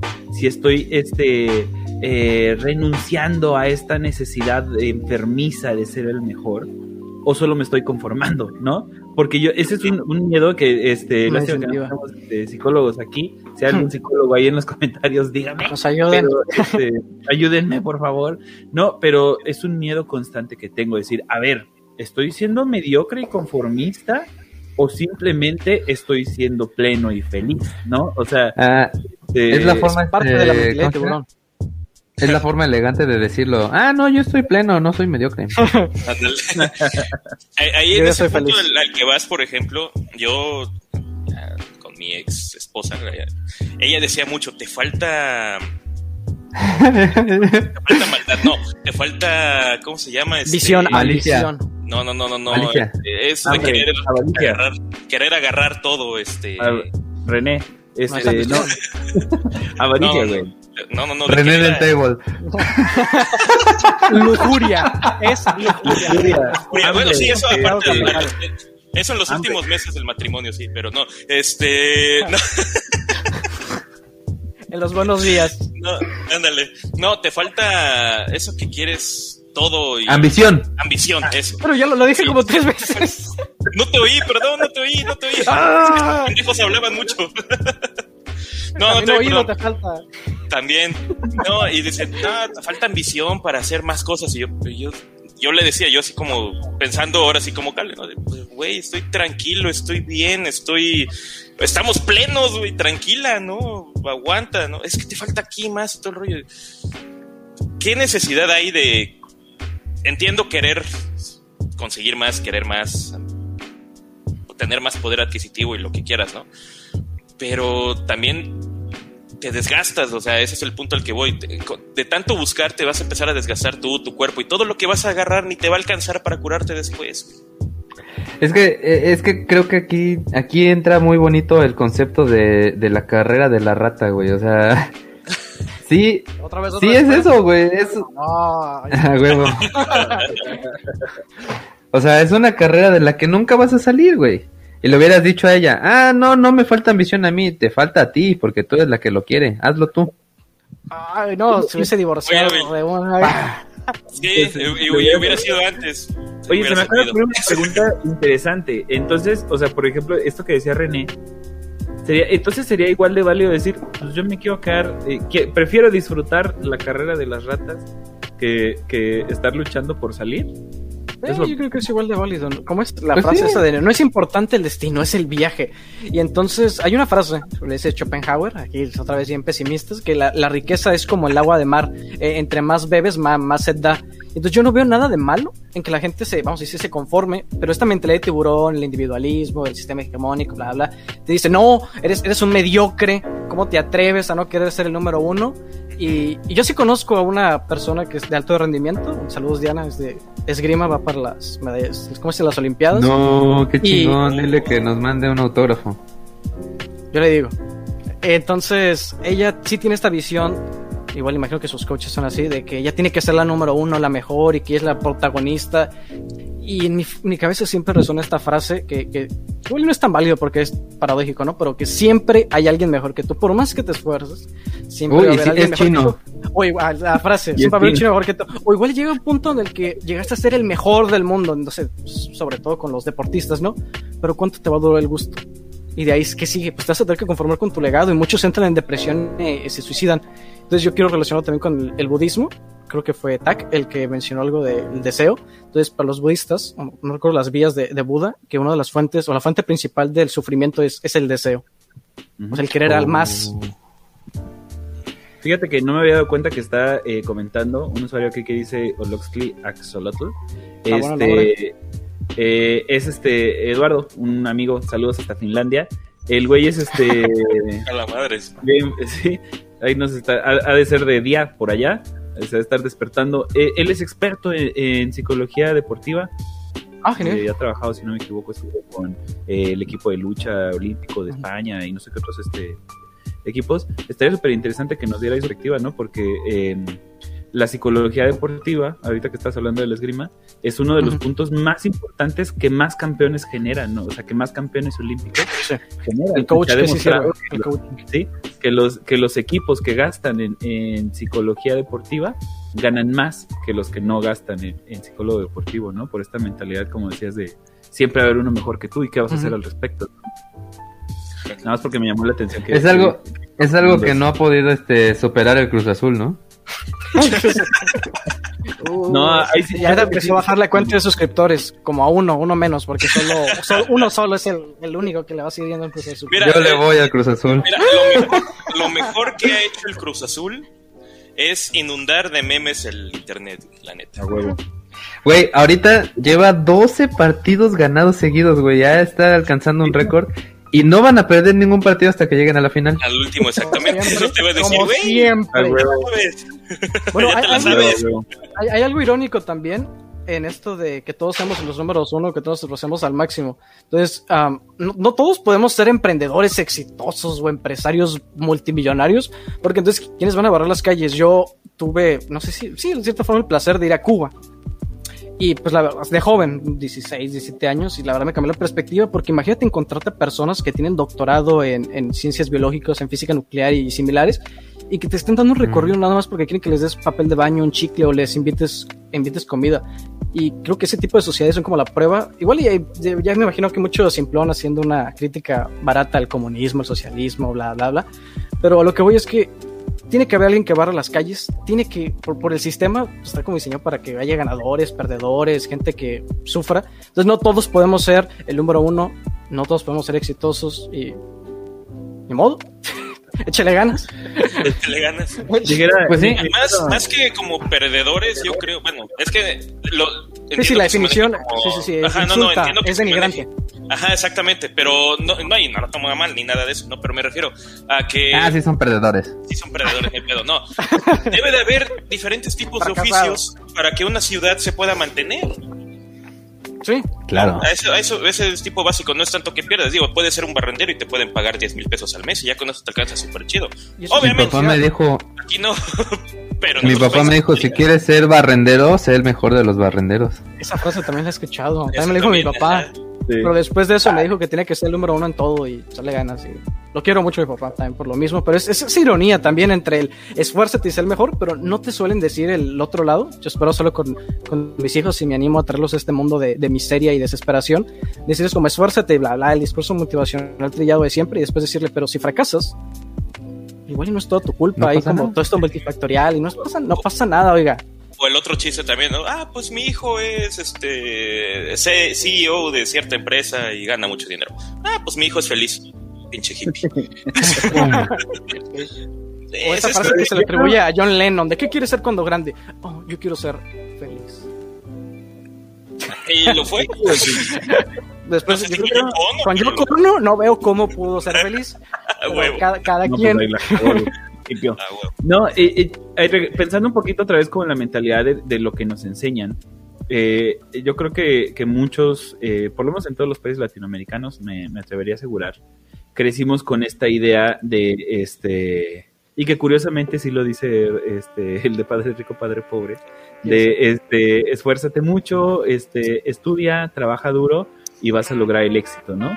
Y entonces, esa es como la base del echaleganismo, ¿no? Como esto, esfuérzate y lo lograrás. ¿no? Y, que, y que la cantidad de esfuerzo que tú este, apliques en tu empresa o en tu emprendimiento este, va a ser directamente proporcional al éxito que tengas, ¿no? Esta es, es como la base ideológica del echaleganismo. Y este... La, esencia. Sí, exacto, la, esencia es esa, ¿no? Y probablemente no para nuestros padres, pero para nuestros abuelos o para nuestros bisabuelos era realidad.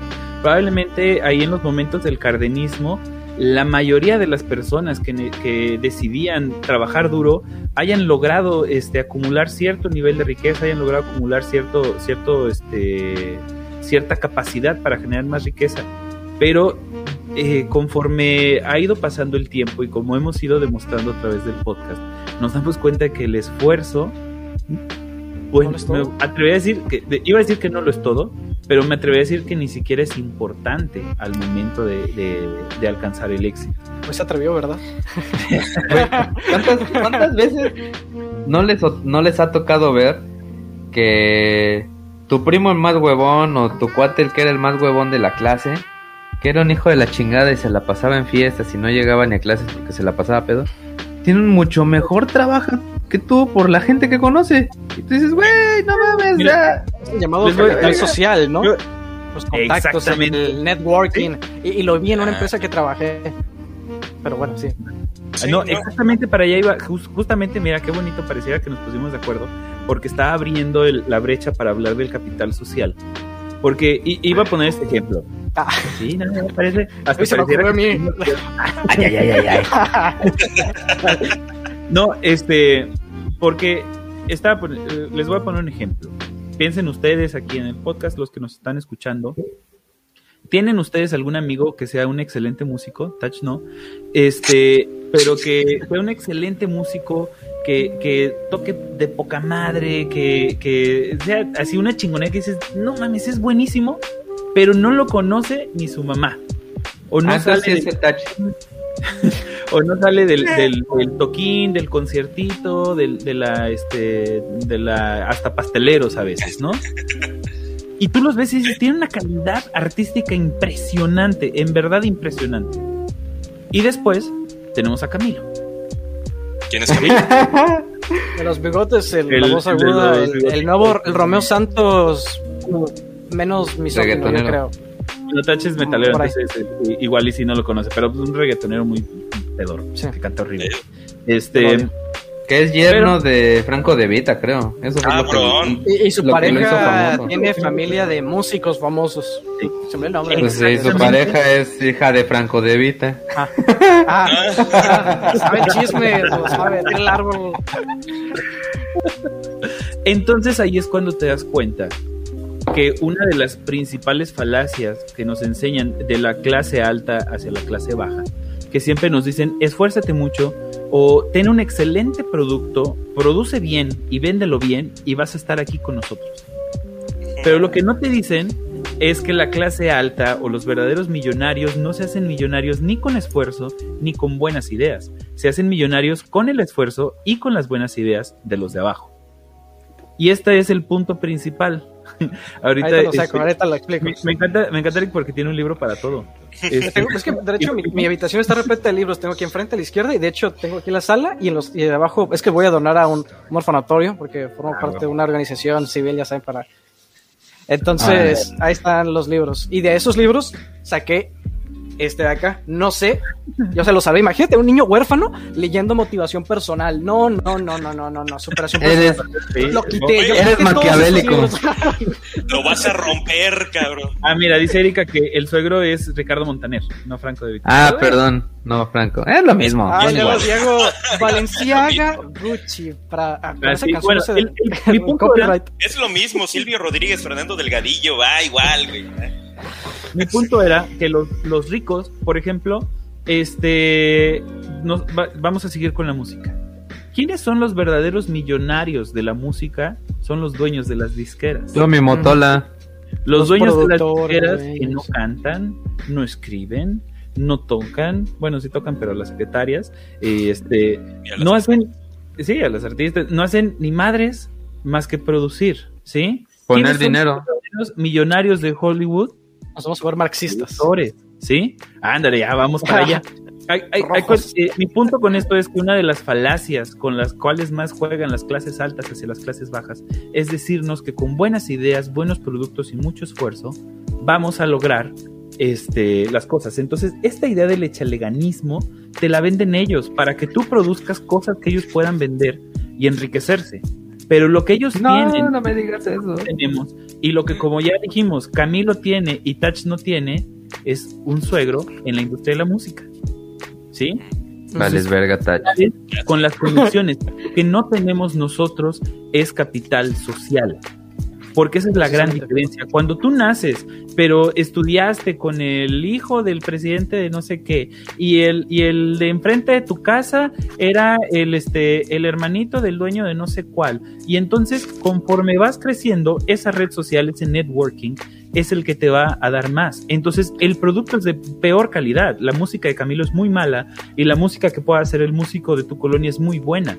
La, la calidad del producto no importa. Lo que importa es cómo llegas tú a ese nivel. Y entonces aquí voy a hacer de repente algo este, soberbio, pero de repente... Es la visibilidad que tiene en el mercado.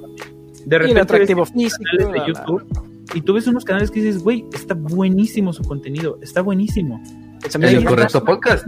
Por eso cada, quien se hace, cada quien se echa rosas a sí mismo, ¿eh? Me agrada. este, el, el Richie Bobbio, ¿cómo era? No, entonces, ¿quién nos va a echar porras? este, pero él, ese, ese, ese era mi punto pero hay gente que sí ha tenido mayor exposición, ya sea porque estuvo en la tele, porque su papá era productor de Televisa, porque no sé cuál, y entonces pululan, ¿no? Y, de repente tenemos estas artistas como Jimena Sariñana, que su papá ha sido productor de películas toda la vida y lo obligó a estar a huevo en todas estas películas culeras como Marte Duele y Niñas Mal, ¿no? Él es como, papá, no quiero, pues te chingas, tales, ¿no? Hasta que se hizo artista. O sea, este tipo de, de, de historias. Entonces, a lo que yo voy, la falacia del echaleganismo es que el esfuerzo no sirve para el éxito. Eh, las buenas ideas y los buenos productos no sirven para el éxito. Para el éxito lo que necesitas es tener amigos.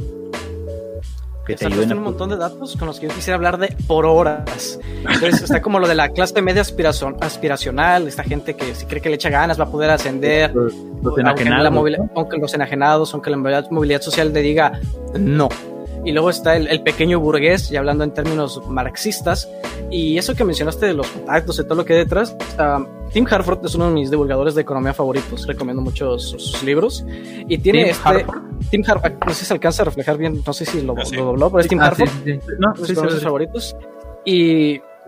¿Cómo se dice? En este libro de 50 innovaciones que cambiaron eh, el mundo, es para mi clase de, de emprendimiento, entonces yo hice trampa y dije, ¿sabes qué? Muchos de mis compañeros están leyendo Padre Rico, Padre Pobre, libros de mentalidad de tiburón, el negociador de, de, Yup. ¿quién, ¿quién, soy yo para juzgar? Entonces, entonces yo elegí este porque, eh, como si dice Harford, me da confianza. Y no me decepcionó.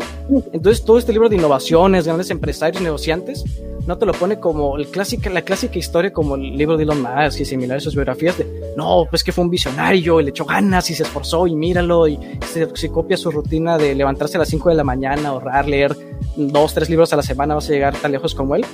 Él dice, él habla de este factor suerte o incluso menosprecia el labor de, de, de Steve Jobs y da una lista de, ¿cómo se dice?, 12, 12 tecnologías necesarias para crear el, iPhone y que nada tuvieron que ver con él. Y en mis videos de meritocracia yo precisamente, ah, no voy a decir los dos porque son muchas páginas, entonces en mis videos de meritocracia hablo mucho de esta gente que está como detrás, debajo, todos sus ingenieros olvidados y todo se le atribuye a Elon Musk, por ejemplo. Entonces, entonces, pues ahí, radica parte del, problema que se ignora a las gentes que no tienen estas aspiraciones de fama, fortuna, o que no tiene esta ambición desmedida, no tiene el capital social adecuado y por eso termina donde está. Y es que, güey, si tú lo ves, los, los güeyes más ricos y famosos de ahorita, este, Elon Musk, ese güey era rico, su papá era rico. De las minas. Este, el de Microsoft, este. Bill Gates, ah, se lo robó todo a, Paul Allen, así que no le no felicitan a Steve Jobs, digo a este Bill Gates, feliciten a, Bill Gates. a Paul Allen, igual con Steve Jobs, el genio es Wozniak. De, sí, de capital social. la mamá de, de este Bill- Bill de Gates. Bill Gates, Musk, eh, emprendedor, No, no, empresario, la mamá- modelo. La mamá de Bill Gates, la mamá de Ah. Bill Gates era eh, la secretaria personal del director y presidente de IBM. Entonces ella, por su manita, le dijo, oiga, don Juan, este, no, no, Don IBM. Seguro John. se llamaba IBM Don- el señor. John, don John, don John. Don John, seguramente no va a ser. Este, le voy a traer a mi hijito a que le enseñe aquí un producto que se Sí, acaba de echar. así es. Y así fue como consiguió la junta, ¿sí? Estar en el momento adecuado. Exactamente. Y Lo mismo creo que la de Steve. Jobs. Sí. No sé. De Creo que tenía alguna mamá que trabajaba en algún lugar que conocía a alguien. No, igual a él lo y- dejaron, y sus, sus puede padres sí ser. se lo dejaron a otra familia y ellos fueron los que ya Bueno, sí, lo, importante es la, pues. la universidad a la que entró y los contactos. Y por ejemplo, Claro. también esto me encanta en mi video- mis videos de meritocracia que en, en una conferencia que dio en mi facultad, este senador del PAN, que no voy a decir su nombre porque no vaya a ser, empezó a hablar de que no, que Jeff Bezos, mira, inició desde nada, no tenía nada. Entonces yo al final de la, de la exposición me acerqué a conversar con él, entonces le expuse los, los dos puntos principales, que fue una de las mejores universidades del mundo y una parte bastante relevante que menciono en mis videos de meritocracia es que le dieron una inversión a sus padres de 300 mil dólares para, para su negocio y 300 mil dólares no, no son poquito, no, no es poco dinero. No. O sea, tienes la mejor de la educación y la buena idea. Entonces, esto también lo mencioné en mi. Quizá muchísimos de ustedes, hasta ustedes, los oyentes, son, hubiesen podido llegar todavía más lejos, pero por la falta de capital social o, o el económico, no, no pudieron llegar a lo que pudieron haber sido. Y ahora, probablemente también hubiéramos recibido esos 300 mil dólares. ¿Cuánto era? 300 mil Sí, dólares. 300 mil dólares. Y probablemente también lo hubiéramos cagado, ¿sí? También Porque- puede ser, también podemos ser más imbéciles que ellos. La, la- la formación este, de, de, vaya, la educación para saber cómo hacer negocios y eso. Y aunque hicieras el negocio, probablemente no tuviste los contactos a quien venderlo. Entonces, para los que estaban hablando ahí de Shark Tank, por ejemplo, Ah, le quiero, quiero hacer, eh, por cierto, no, no sé si sabían, pero de Shark Tank en Estados Unidos, solo el 4% de los, este, de los que, negocios que llevaron se terminaron concretando. Absolutamente todos de ese, solo 4% de esos, absolutamente todos con una propuesta menor a la que vieron en la televisión. En México, ningún contrato se había cerrado hasta creo que la temporada pasada que, que se hicieron tres. Ah, Entonces, este, de mono. entonces. ¿Y el niño de las empanadas? No, menos el niño sí es de Ah, ¿no? su Con madre. la fundación. Sí. Sí. Que luego creo que las empanadas tenían droga o algo así. Yo he visto casi todos los capítulos de, Shark Tank. Me, me declaro culpable porque está entretenido. Está entretenido. Te- te- te- pero hay que verlo como una telenovela. O sea, Sí, es así lo que es. ves- Como es Betty la Fea, ves Shark Tank. ¿No? Ese es como, como la Y Betty la Fea sigue siendo mejor porque ahí sí ven economía de verdad. A huevo, con los libros de Ecomoda. Como- Este, pero, este, creo, lo que yo quería decir, pues, era que lo que ves ahí, que obviamente es nada más ahí como una pintadita ficticia.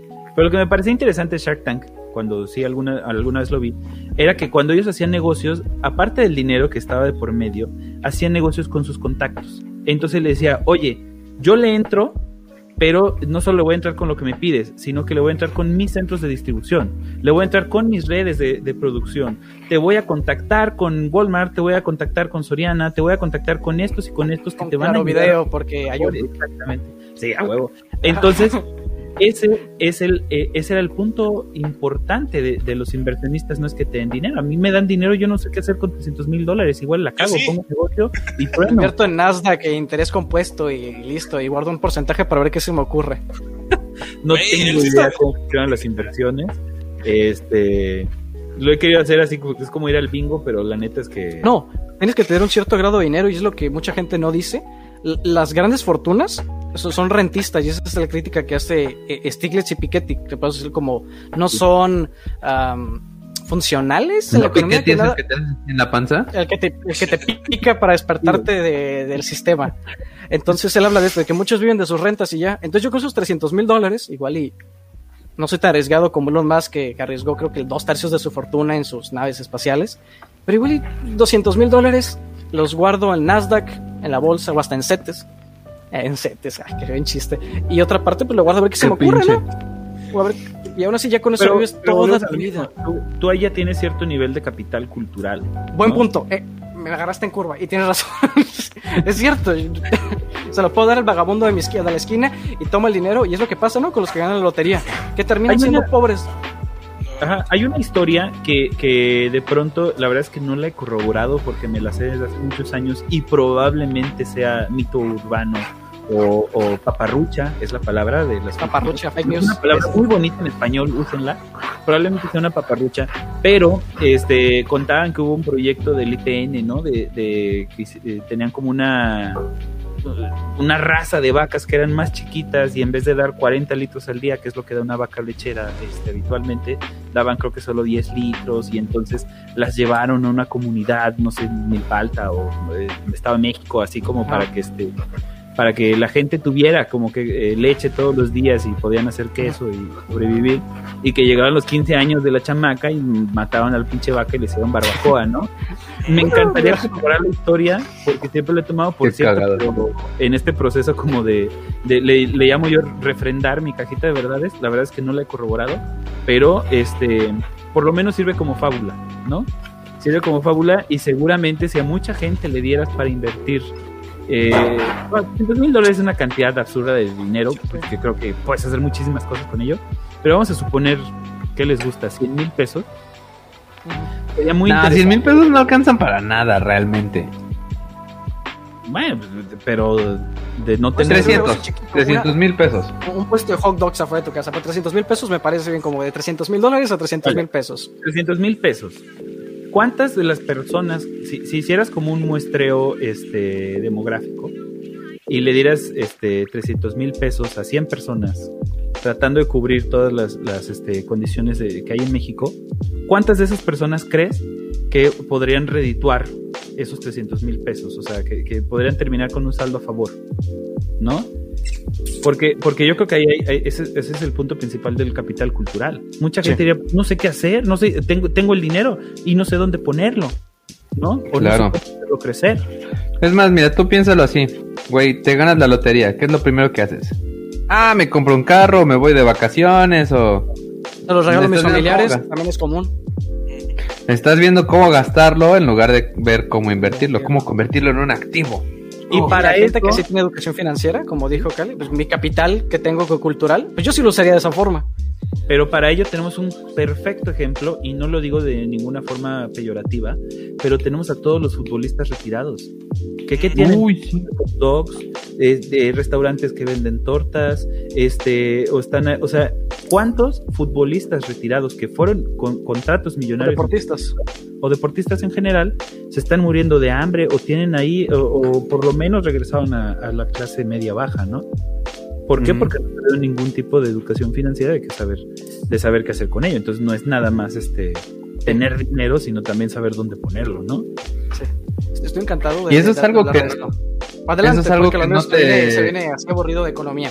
Ahí va, ahí sigo yo. No, no, nada más iba eh, un comentario corto. Eso es algo que no, que no te explican en la mentalidad de tiburón. ¿En qué lo vas a invertir? O sea, ellos, estos güeyes lo que hacen nada más es que te motivan, te dicen échale ganas, échale ganas, échale ganas. Eh, pues rea- reafirman o confirman esta falacia este, del échale ganismo, ¿no? Échale ganas, vas a salir adelante. Pero no te- realmente no es alguien que te guíe y que te ayude a, salir adelante. Que te ayude a ayudarte, iba a decir. Este, a salir adelante.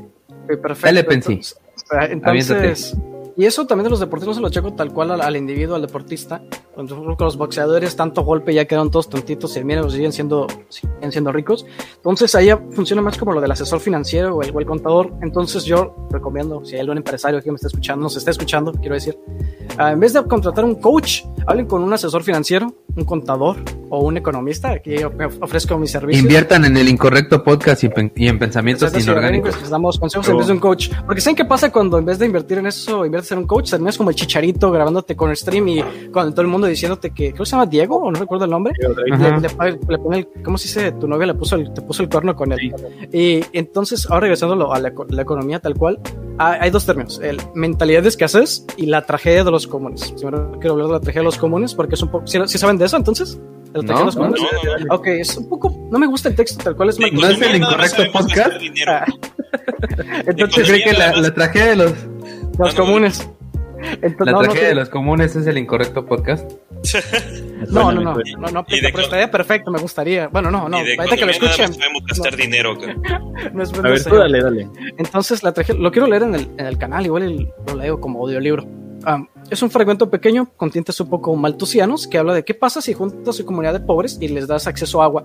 Bueno, pobres gente. Bueno, sí, pobres, porque son los comunes van a terminar destruyendo el medio ambiente. Es lo, que pasa o, cuando empieza un sitio marginal y de repente ves todo destruido, grafitis y demás. Eso se refiere a la tragedia de los comunes o este caso de, la vaca, que no tienen como esta educación, cooperación, capital social que hace que se empiecen a destruir entre ellos su, el medio donde viven. Entonces, pues eso, es trágico. por eso es la tragedia de los comunes, la tragedia de los pobres. Y vamos a otra vez lo de la mentalidad de escasez. creo que también lo mencioné en mi, video de desculpabilizando a los pobres. Que no existe tal cual la mentalidad de pobre, así como no existe tal la mentalidad de tiburón. Pero la mentalidad de pobre, lo más cercano que es la mentalidad de pobre es la mentalidad de escasez. Y lo he visto en gente cercana y lo puedes estudiar. Recomiendo el libro Repensar la pobreza de Dubjo. Son los ganadores del premio Nobel. Se llama Repensar la pobreza. Ah, entonces la mitad de escasez consiste en que en el haber nacido no en cuna de oro, no con estos asesores financieros, con esta educación de Kiyosaki, ah, obviamente con la educación de, sin, nivel, no Kiyosaki. Entonces no sabes cómo manejar tu dinero, te da el dinero y lo gastas porque vives, vives, vives, has vivido toda tu vida tan, tan al día que cuando te llega más dinero del que tienes lo quieres gastar porque sientes que después se, te va a ir. Entonces, por eso esta mentalidad es que siempre vives como si estuvieses al mínimo. Y es, o sea, es, estresante y te puede llevar a, esta, este círculo de la pobreza, la trampa de la pobreza. Wow. Ya no voy a gastar en figuritas chinas. Es que se lo puedes ver como inversión, paps. Eso sí. ¿Cómo es? compra, compra barato y vende caro. Y vende caro. Este Batman que me costó 1500 lo voy a vender en 60 mil pesos en 20 años. Firmado ya cuando seamos famosos, güey, a huevo. A huevo, eso va a ser lo que le va a subir el precio. Así es. ah, sí, este, No sé. No sé, ah. este, cómo van, cómo vamos con la escaleta, ya me perdí. Eh, pero ¿tienen algo más? Sí, pues, optimismo tóxico. Ah, ya, nada más quería, este, ahorita que estamos como lo del veganismo y esta este, farsa del, del veganismo, otra farsa que nos han vendido mucho es la farsa o la, el sueño del emprendedor. ¿no? del emprendedurismo. Entonces, este, eh, renuncia a la escuela y dedícate a emprender y hazlo con pasión y, vas a poder ponerte sacos culeros y, este, andar en ¿no? Ama lo este, que haces y nunca vas a trabajar odio esa puta frase. Esa, eh, para empezar, esa, frase es una, es una, puta mentira porque eh, es, es, y parte creo que también íbamos a hablar del mal llamado positivismo tóxico, que más bien debe ser positividad tóxica o optimismo tóxico. Sí, optimismo me gustaba. Sí, optimismo tóxico creo que sería lo, lo más este, adecuado. Pero este, eso es falso, cabrón. Para, para lograr tus metas, para, eh, para comer, vas a tener que hacer cosas que te cagan. Y tienes que aceptarlo, cabrón. Y si, y si tú crees que vas a poder trabajar en lo que te gusta, no se puede, güey. A veces toca tragar mierda y pues ni modo. Ni modo. Y es parte de crecer. Y es, parte, de crecer. Exactamente. Vas a tener que agarrarle el gusto, güey. Sí, sí, sí. Porque no tienes de otra. Es como le digo a los padres médicos, cabrón, y todo Mira, podrás ser ya el doctor más rico y todo lo pero en algún momento de tu vida tuviste que desimpactar a un paciente.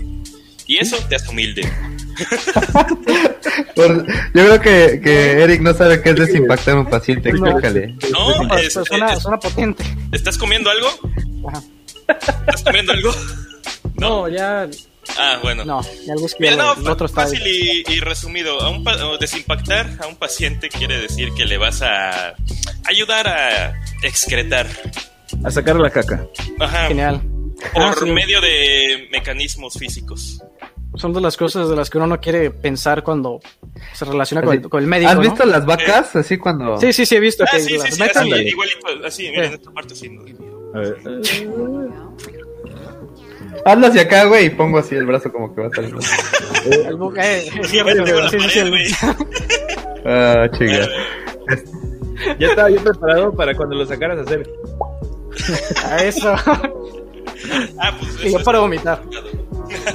Pero, este, este, el, el punto era que es, es, esta falacia como de que ama en lo que trabajas y no trabajarás. No, güey, al contrario, tienes que trabajarle y tienes que chingarle y no pasa nada, ¿no? O sea... Y también te puede pasar, güey, que, que amas algo que haces. O sea, estaba yendo también que la palabra trabajo, no me acuerdo cuál es la etimología, pero viene de tortura. este... Entonces, pues... Eh, es parte de lo mismo, güey. Pues vas a chambear y vas a tu tortura diaria, ¿no? Pero, este, iba a comentar dos cosas de ahí. Una es, ah, este güey ama mucho su trabajo. Si, si ama su trabajo, le voy a pagar poquito, porque ¿por qué le voy a pagar por la camiseta. Por vocación, por vocación, sí, a huevo. Ah, por, por vocación. Somos una familia, papá. Sí. Este, y la otra es, pues por mucho que ame yo lo que hago, pues puede que no gane con eso, ¿no? Por ejemplo, yo amo el Incorrecto Podcast, güey. Y a pesar de que lo amo, pues obviamente no voy a vivir de esto aún. Espero algún día poder. Pero aparte, de todos modos, güey, ya en el momento en el que empiezas a tener muchas otras más cosas, o, o aquí que ya estamos haciendo muchas cosas para los Patreons y demás, de pronto ya hay el momento que es, ah, la verga, ya me cansé, güey, quiero vacaciones del incorrecto podcast. o sea, al final de cuentas, aunque tú ames lo que haces, de todos modos, si es un trabajo, lo ves como un trabajo. O sea, es muy falaz. Dicen que la, la anticipación es más fuerte que el deseo y que realmente lo que disfruta uno es la, la anticipación para este para cuando llegas a cumplir ese deseo. Y el momento en que cumples, es como, ah, bueno, pues ya, ¿no? Entonces, este. La expectativa. La expectativa, exactamente, ¿no? Entonces, eh, en ese sentido, si tú vuelves algo repetitivo o si tienes mucho de algo, entonces vale madres. O sea, las vacaciones en parte son chingonas porque las esperas, porque las deseas, sí, pero si, si han tenido un periodo eh, de ninis o en el cual se quedan sin trabajo o, o no tienen que hacer, al principio está chingón, ay, sí, a huevo, me voy a levantar tarde y voy a ver la tele, me voy a poner a leer lo que quieras. No mames, después de un rato sin tener que hacer, te empiezas a volver loco. Sí, a mí, sí, a, mí me, en uno de los trabajos que tuve, en un cambio administrativo me pusieron en la congeladora durante... ¿Cuánto? ocho meses. Y yo creo que eso fue lo que me dejó calvo, güey. O sea, al principio poca madre, me acabé todas las series de Netflix, no sé ni madres, todo, ¿no? Este, para los que no sepan, que ponerte en la congeladora es como sentarte en un escritorio sin darte ningún tipo de, carga administrativa, ningún tipo de trabajo, ni nada, simplemente... Pues para hacerte que te vayas tú solito. Me ha pasado. este... Y, y llega un momento en el que te vuelves loco, güey. Te vuelves, literal, te vuelves pinches loco, ¿no? Este, todo esto lo decía yo, porque este eh, cuando, si, si tú haces lo que de lo que amas, lo vuelves tu trabajo, lo vas a terminar odiando, porque el trabajo se odia. Entonces es mentira, yo este está hecho para odiarse y terminé odiando hacer pizza y o sea, es, es parte, eh, yo creo que no existe la naturaleza humana, pero es parte de la naturaleza humana odiar tu trabajo. Este, pero bueno, regresando, este, porque iba yo a hablar de lo del sueño de los emprendedores o de esta falacia, ¿no? Entonces, eh, si tú piensas en emprendedurismo, ustedes corríjanme, pero normalmente lo primero que viene a la mente son Steve Jobs, este, Mark Zuckerberg, este, Elon Musk, ¿no? Te vienen como estos, este... Me, ganaste mi video otra vez. ah, ya ves. Otro no, no. Ya ves, ya no sigan a pensamientos inorgánicos. sigan correctos. vamos a resumir todos sus videos en unas en una noche. Ustedes no, se preocupen. a huevo. No, pero este. El, te, vienen estas historias y te dicen, no, Mark Zuckerberg, súper joven, güey, dejó la universidad, y tú sí, güey, pero dejó, dejó Harvard, güey, no, mames. Este, ya, con, los contactos y el negocio hecho. Exactamente, exactamente. No dejó el, no dejó el este, ¿cómo se llama? No, dejó la UV. El tecnológico de Jalapa, güey. Entonces, pero, este, y, pero, ay, además joven, güey, los jóvenes tienen que emprender porque vas a ser tu propio jefe. Bueno, eh, hubo un estudio en, este, en Estados Unidos hace cinco años donde resulta que el 80 y no sé qué por ciento de los emprendedores tenían más de 40 años. Sí. No solo eso, sino que la gran mayoría tenía un trabajo estable. Y esto es muy importante porque cuando te venden la, mentira, este, la Aguanta antes de que sigas. Aquí este, sí van, ahora sí los que se quedaron hasta este momento del podcast, eh, ya van a empezar a escuchar este uno que otro tip para hacerte rico. Continúa. Entonces, este... Solo los, los grandes han llegado hasta aquí. Esto, todos ustedes merecen saber cómo se van a hacer millonarios. No, entonces esta idea de que, de que tienes que ser joven tienes que renunciar a todo lo que tienes y dedicarle todo tu tiempo, todo tu dinero y todo tu esfuerzo a esta idea tan maravillosa que tienes, revolucionaria que va a cambiar el mundo, es una farsa. Porque en el mundo real, quienes están emprendiendo, quienes están generando... Uy, qué bueno que volví. estas nuevas ideas son los, este, las personas que ya tienen una vida estable y que se pueden dar el lujo de emprender y de perder. Esto es muy importante. Hace rato, este, Pensi decía, este, de que si vas a invertir, tienes que invertir teniendo dinero. Y esta, este, regla, creo yo, es regla de oro, para invertir, es que tienes que invertir lo que no te duela perder. Porque básicamente estás haciendo, el bingo, estás haciendo el bingo con un poquito más de teoría pero este no deja de ser ahí como este eh, vaya, hay cosas de azar y etcétera, Ahorita que está muy de moda invertir en la bolsa, acá con bits y la chingada. De hecho, los economistas también lo vemos así, un juego como tirar dardos. De hecho, Kahneman hace esta referencia de que en vez de invertir así como estos brokers de ganas dinero con tu, con tu celular, sabes que mejor ponte dardos con, ¿cómo se dice? Los hitos de quieres invertir y así, ya a ver dónde caiga, ya invierte, vas a tener que hacer el mismo resultado. Sí, exacto. Entonces, oh. El, el punto es que realmente quienes están emprendiendo son las personas que ya hicieron una vida, que ya tienen un trabajo estable, que pueden darse el lujo entonces de emprender y decir, oye, ¿sabes qué? Le metí esta lana, la perdí, pero no hay pedo. ¿Por qué no hay pedo? Porque ya pagué mi casa, porque mis hijos ya estudian en la universidad, porque tengo un, un, este, un trabajo y tengo un ingreso seguro. Entonces, este dinero, bueno, no se hizo, pero sigo viviendo. Ingreso madre. Y mientras a nosotros nos están vendiendo la idea, todos estos coaches, de que no, güey, deja la pinche universidad, róbate el, pinche alcancía de tu abuelita y inviértelo en estas dos sencillas aplicaciones, ¿no?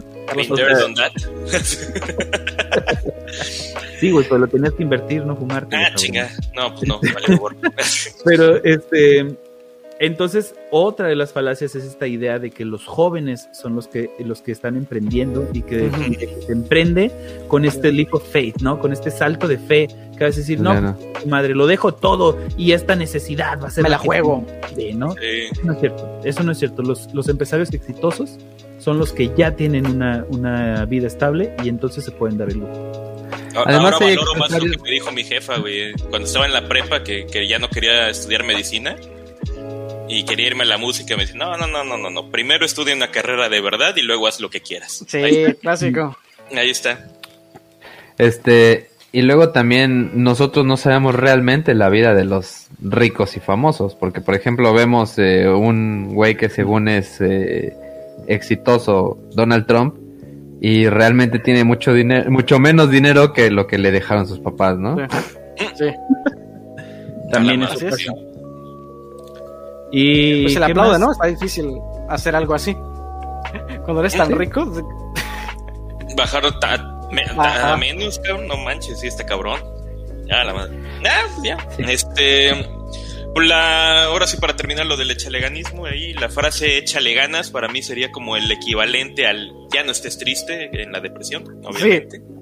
O al, o al ya terminé, pues límpiate de la pendeja, La neta. Es que es, como el, es como el, no estás, no estás triste, no estás deprimido, estás distraído. O sea, ah. el échale ganas. Sí. el échale ganas es, es, es este, pues, literal, güey, echarte la culpa de ser pobre. No mames, o sea, nadie, nadie en el puto mundo quiere ser pobre. Nunca. Es completamente ilógico. Sí, ya regresando al emprendimiento, este, el, emprendedurismo. la última vez que revisé la, la, cifra, creo que fue hace un año, respecto a los emprendimientos en México, el 75% de los emprendimientos falla y así lo podemos ver a nivel mundial. Es casi obvio que todo, la mayoría de personas fracasan, fallan. Ah, el 75%, 70, 75% de los emprendimientos en México fracasan. Y también está este mito de que los pobres no son emprendedores cuando muchísimos pobres son, son emprendedores. Eso lo pueden ver en este libro de Repensar la Pobreza. Da, porcentajes. Solo que son microempresarios o no tienen microcréditos porque los bancos no confían en ellos, bla, bla, bla, bla. Entonces, gran porcentaje de, los, eh, de las ideas, de los emprendimientos fracasan, pero naturalmente no vas a... ¿Qué, qué vende más? El, un libro de los un millón fracasos que tuvieron estos empresarios en distintos campos o mira, toma la biografía de Elon Musk, ¿eh? está, está buena, mira cómo le echó ganas y lo logró y triunfó. Y, y, y también Campbell, el país, por ejemplo, está buscando la, la estadística que la mayoría de los estadounidenses, un 77%, opina que las personas puedan alcanzar el éxito si trabajan duro.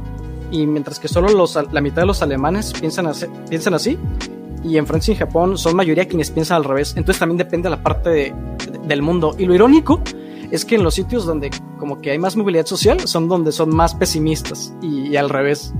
Y viceversa, quiero decir. Órale. Y luego está esto de, Dime. es que yo conozco a tal persona que comenzó desde abajo y metió el taquero y... Eh, los, los fallos, ¿cómo se dice? A, a, los economistas, los sociólogos, no nos importan esos casos eh, específicos. Pues verdad, el no Chedraui, según el Chedraui, empezó vendiendo quesos, ¿no? Ah, eso es típico de historias. Sí, sí, sí. Ah, no. O que si emprendes, eres superior a toda esa bola de borregos mediocres que no se arriesgan. O que creer que la respuesta a todo es, es emprender. O luego está el sesgo del superviviente. ¿Cuál sí. es ese? ¿Cuál es ese? Nada más te sientes, todos los demás fracasaron, pero como tú, de pura chiripa, de pura suerte. Tú pegaste. Ajá, pegaste, le diste al gordo. Dices, no, es que todo se debe, se debe a mí, mira, mi, mi calidad de persona. Yo, yo leía tres libros a, cada, cada hora. Es más, ahora mismo estoy leyendo un libro aquí y, y no duermo. Y por eso yo sé que soy. Un audiolibro. No, es un audiolibro. aquí, aquí, los estoy escuchando ustedes y aquí está el, el, audiolibro del libro de las 13 de ellas, ¿cómo? El de la mentalidad de tiburón. Entonces, ese es el sesgo de, de, del superviviente. Como Así estaba haciendo el suerte, de. Visionario. Mente de tiburón. Hay una, hay una anécdota cagadísima que espero que sea cierta, no lo sé, pero que dice que este Mario Puzo, este escritor del, del Padrino, este, cuando hizo el, el, guion para la primera, pues fue así como, puta madre, pues cómo se hace un guion, pues chinga su madre, y la hizo así como se le pegó la gana sin tener ningún tipo de conocimientos de, de este, de, de, cinematografía, ¿no? Simplemente lo escribió y ya, y pues resulta que se hizo una chingonería de película. Cuando le pidieron Cuevana, cuando le pidieron que sea la segunda, dijo como, no, no mames, ya le, le, le voy a echar ganas, güey, voy a estudiar este, eh, ¿cómo se llama? Este... Guionismo. Guionismo. Para, guionismo para, este, para hacerlo bien, ¿no? Entonces se, se, fue y se compró un libro sobre cómo hacer guiones y lo abrió y decía, primer paso, haz lo que hizo Mario Puzo en El Padrino. no, venga, toma. No, Gracias. Gracias por nada. Sí, este, no sé si es real ahí, díganme si es real, pero espero que lo sea. Mira, pero, esto sí es cierto. Aspirar al éxito es parte del sueño americano, de lo que comentábamos hace rato, ¿no? Que quién te dice ah, que es... Sí, pero aquí otro spam del canal. ¿Y cómo sí, mides tu éxito? El nivel de éxito, porque yo creo que todos buscamos el éxito, uh -huh. lo que cambia es la definición, ¿no? Exactamente. Parte de lo bueno de ser arquitecto es que todas las obras que hacen ahí perduran durante muchos, muchos años. Ah, me la pelan. Díselo al que se le cayó la plaza, güey. a sordo Madaleno. ¿Sabes qué es lo mejor así en cuanto a mi carrera, güey? Que ya eres médico y Los eres... errores los entierras. Y mis errores los entierro. Pero siempre, güey. No se puede quejar. Que, es que es médico. Ya es exitoso, güey. Ya. Es cierto. Ya con eso. mi hijo es doctor, güey. No sabes qué pinche orgullo le da a mi jefa decir mi hijo es doctor. No mames, jefa. Cállate. Jefa. Te amo, jefa. No nos ves, pero. Ahora, bueno, ya vamos a avanzarle porque nos queda un poquito más de media hora. En el país de los tuertos, cualquier ciego es el rey. Así lo, lo aplicamos para los mentalidad de tiburón. ¿A quién no era al revés? Ah, no importa, ya déjalo así. Es más, cambio de frase para que no, no se dé cuenta del error. Es fácil engañar a la gente y más fácil engañar a la gente que convencerlos de, de que han sido engañados. Ahora pasamos a lo que es como que el no sé qué será el combustible o el comburente de este del echeleganismo y de la mentalidad de tiburón. Vamos a pasar a lo el... que es el optimismo tóxico, precisamente. La ley de atracción. Sí. Ahora el universo conspira para tu favor. Uh, qué horror, pinche gente, lo odio. Bueno, Yo también. eh, así para rapidito y ya así todo, ah, tener más ideas de qué hablar. Konstantin Lukin definía el optimismo tóxico como una actitud positiva en exceso, eh, extrema o permanente incluso, ante cualquier circunstancia, ojo aquí, negando o minimizando las demás emociones. Aquí debemos recordar que las emociones no son ni positivas ni negativas como tal, ¿ok? Sino que tienen su función y su porqué. Y un optimismo extremo como tal niega el origen de estas emociones, dándonos una visión distorsionada de, la, de lo que es la realidad, haciendo que se generen expectativas irreales que cuando no se cumplen nos rompen. Ahora sí, por así mencionarlo, ¿no? Prácticamente aquí enfocarse en lo positivo para que no afecte lo negativo es como volverse dependiente de este ciclo de pensamiento fingiendo que todo está bien. Eh, pasando a todo esto es como, bueno, es un pensamiento polarizado, pero a la vez, más que nada, es como un tipo de infantilización de pensamiento, por así llevarlo. Ese es el rollo en este caso. O sea, minimizas lo demás. ¿Para qué? Para simplemente verle lo bueno a todo positivo. Sí, entonces yo, industria de, ¿cómo era? Industria de Hollywood. Ahí, Así mero. Ahora, ¿qué es lo que puede, qué es lo que puede, este, eh, generar más problema en este caso? Muchos ponen en este punto que es la falta de empatía el que puede, este, ¿cómo está, cómo se puede definir? Eh, propiciar a este tipo de optimismo eh, tan extremo, tan tóxico en este caso, ¿no? Porque es pensar como la mismísima Tarzana mexicana, Bárbara del... es, ¿Para qué me preocupo de tu dolor si todo se soluciona sonriendo? ¿No? ¿Y saben quiénes piensan así? nosotros, los de Reincorrecto Podcast, riéndonos de todo, hasta de las cosas culeras. Pero nosotros por mero humor negro y porque sabemos y estamos conscientes de que el mundo... Por amor al arte. Todo, por amor al arte. O sea, en el mundo hay de todo, lo sabemos. Y en su mayoría, pues, la mayoría de las cosas del mundo son ojetes, así que pues, hay que reírse de esas también con cierta mesura, claro está. Si ya sabemos que somos unos psicópatas, pero al menos lo aceptamos con gracia. Oye, pero de esta vieja, ¿no? De personas iguales. Ah, huevo. Pero lo platicábamos hace rato también, o ayer, uno de estos días. Este, las personas optimistas, yo soy muy optimista en muchas cosas, ¿no? Pero las personas optimistas como que son los que, los que menos hacen por cambiar las cosas, ¿no? Los que más permiten que el mundo siga como sigue, porque estamos esperando, ah, bueno, algún día nos irá bien, algún día cambiará todo para bien, en lugar de, pues, pensar en hacer algo algo para cambiarlo nosotros, ¿no? Somos los más perezosos. Ándale, ahora te lo pongo desde este punto. Eres una persona optimista según tú, como lo dices, ¿no? ¿Por qué? Porque piensas en positivo, ah, esto va a estar bien, esto va a salir bien, va a estar chido, bla, bla, bla, bla, bla. O porque le encuentras lo bueno, lo divertido, lo gracioso, lo que sea, todo. Yo, yo estoy más en la segunda parte. No soy de Yo soy de las dos, pero pero es que yo soy como mucho del dejarme llevar. Ah, bueno, pues está de la chingada, bueno. Voy a tratar de solucionar esto en específico. Pero eh, hay que me lleve a ver qué va a pasar. Ah, bueno. Ahora, preguntas para ustedes, así, los tres. Eh, ¿Conocen el término el vaso medio lleno y medio vacío? ¿No? Paradójico. ¿Ustedes cómo ven el vaso? Lleno, siempre vibrando alto, papas. ok. Yo no me quiero, no quiero poner mamón, pero dependería de la, de la tendencia. Si le serviste al vaso, está medio lleno. Si le tomaste al vaso, está medio vacío. Ese es un buen punto. Ah, mira, esa es otra forma de verlo. Está muy chido. Eric. No sé, no, creo que esto está. No se puede estar medio lleno. Es, es paradójico. ¿Estás lleno o estás vacío? No puede estar a la mitad. Eh, entonces, no sé, yo para saber, no sé, saco mi. Lo mido. Mido el. ¿Cómo se? El agua. A ver, ¿qué tal está la situación? Ah, ok, más profundo. Tú profundizas más ah, en ese aspecto, ¿no? Este, Kale lo va a ver desde el punto de vista en el que se encuentre. René va a ser un vato feliz toda su puta vida. yo lo veo, yo por ejemplo, a mí me lo ponen, está vaso medio lleno, medio vacío, lo veo a la mitad. Ahí está. Ahí, sí, la 50. Así, a la mitad no está ni bien ni mal, a la mitad. Y ese es el pedo, dependiendo cómo te vayas a desarrollar, cómo, e incluso aquí más bien lo que lo meten, este, todo lo, el contexto de tu vida te va a generar ese tipo de pensamiento. Ok, estamos de acuerdo en eso. Pero ¿qué es lo que llega a pasar para que siempre te encuentres pensando positivo, este, alejándote de la realidad, siempre buscando el mejor camino ahí todo el rollo.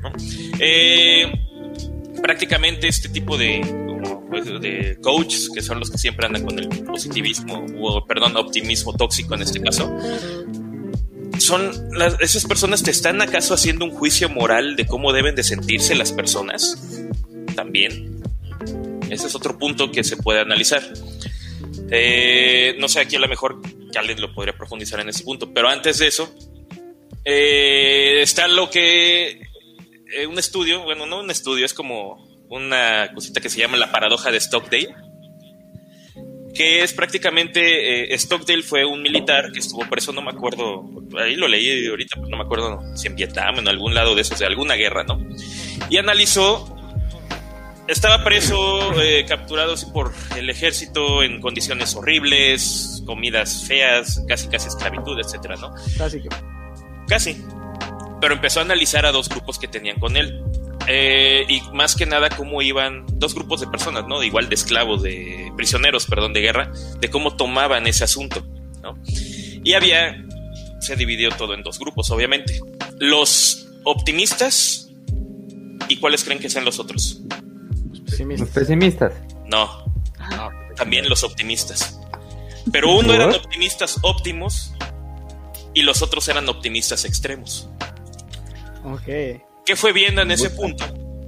Dice, en algún punto, en algún me tengo que comportar como alguno de estos, pero voy a ver como cuál, ¿no? Prácticamente. En resumidas cuentas, los optimistas óptimos tenían lo que es la esperanza, pero sin evadir la situación en la que estaban viviendo. Sabían que en algún momento podían rescatarlos, pero no pensarían, no pensaban que fuera pronto, lo sabían.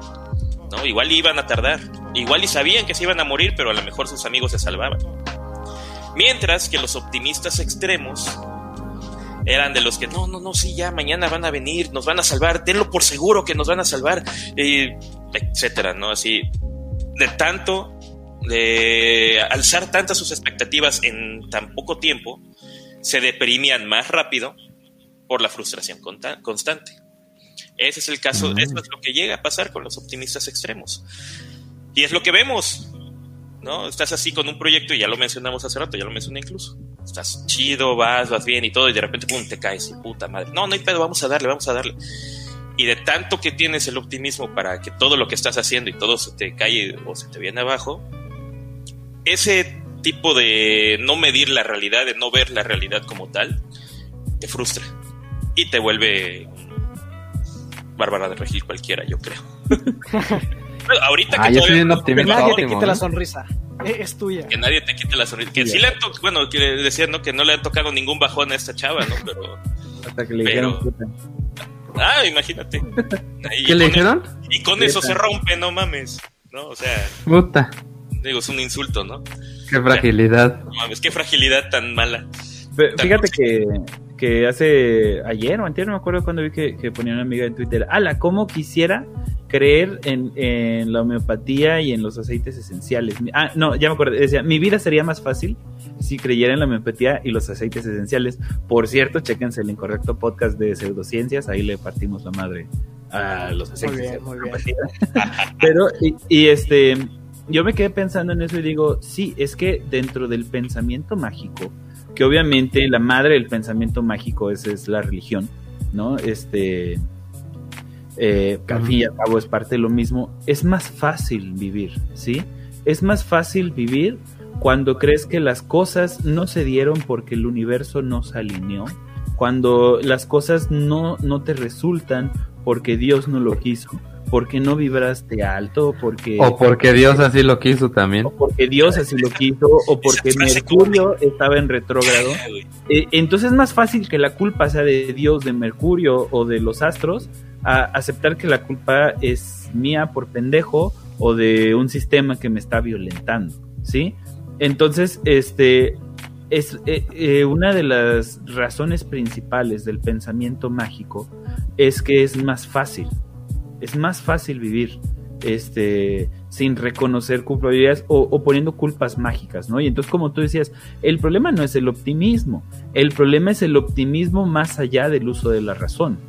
Lo mismo que con el pesimismo, porque por ejemplo, a, a mí me pasa al revés.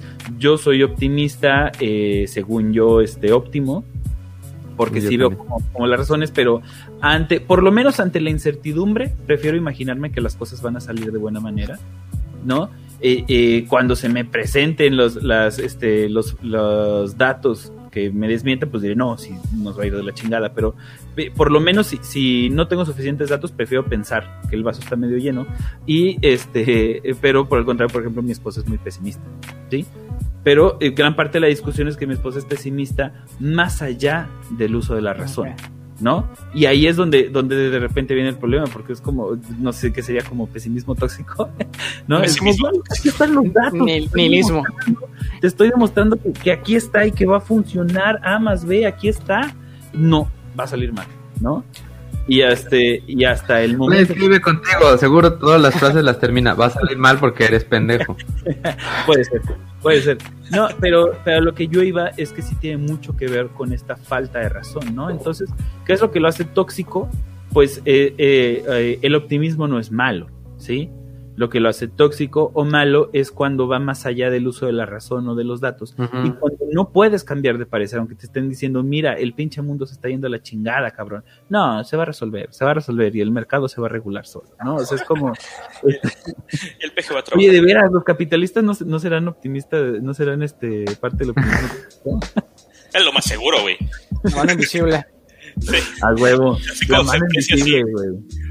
Sí, no, sí, sí va a funcionar. Sí. Hay una frase que ¿lo han visto? ¿Vieron 32 minutos? Imagino que sí, por favor, díganme que sí han visto 32 sí, minutos. Sí, claro que bueno, sí. La, las, igual y soy tan pesimista o en palabras de Bodoque un optimista bien informado por, por esa por esa serie. No sé si llegaron a escucharla, que también de News creo que me sigue marcando esa canción. Me encanta la canción de Ría, de 32 minutos.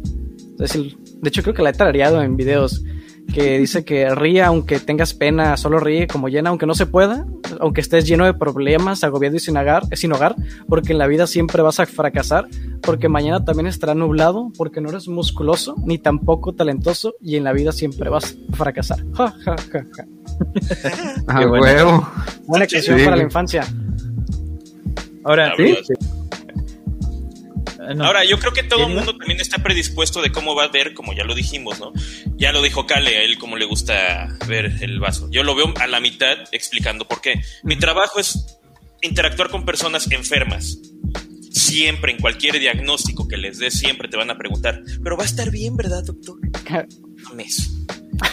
¿Cómo le dices a alguien que va a estar bien su paciente o su enfermo? Señor, tiene cáncer terminal, ¿cómo le digo? Tantita cabeza. Por eso sí existe una en la nota el pronóstico que se dice reservado evolución. Pero no le puedes decir eso a la persona, ¿no? Yo siempre he sido de los, bueno, pues mire, puede salir bien por esto, aquello, lo otro, pero puede salir mal por esto, aquello, lo otro, más, esto, vas, vas, vas, vas, vas, y les doy más cosas malas, ¿no? Pero doctor, es que se está yendo muy a lo malo, es que está pensando muy... En... No, es que hay más cosas malas que le pueden pasar que buenas. Ese es el pedo. Sí, ¿no? sí, o sea, es no la puedo, realidad. No puedo ser una persona positiva, o, bueno, sí, optimista. Sí, Decirte, sí, huevo, va a salir bien porque al rato te, se te muere y me demandas. No mames. Mejor diles, oiga, ¿usted vive cerca de un lugar donde vendan ropa usada? Le veo una oportunidad de negocio. Mente de tiburón, paps. Mente de tiburón. y luego también está esto de, no sé si hablaron cuando me fui, de la ley de atracción. Ah, no, no, Esto de que no, no, Pura pseudociencia, paps. Yo, yo no considero, de hecho, eso, eso iba. Es, justo me leíste la, la mente. Que no considero que sea pseudo, se, no, creo, no considero que sea pseudociencia, porque el canal también encuentran epistemología y filosofía de la ciencia, chavos, porque porque todavía no encuentro el foco y quiero abarcar todos los campos posibles. Estás Entonces, como los incorrecto. Eh, genial. Entonces, para que algo sea pseudociencia, debe de intentar ser pasarse ciencia, como el psicoanálisis, por ejemplo. Y el pensamiento mágico me parece que no intenta ser ciencia, entonces no es pseudociencia, es simplemente una estupidez.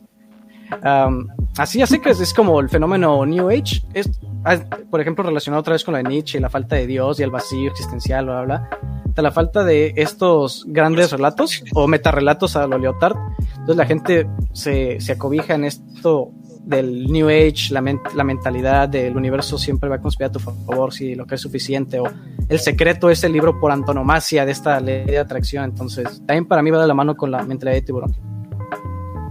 Sí, pero fíjate que yo estaba pensando que también de pronto o sea, preguntándonos por qué la gente tiene estos pensamientos.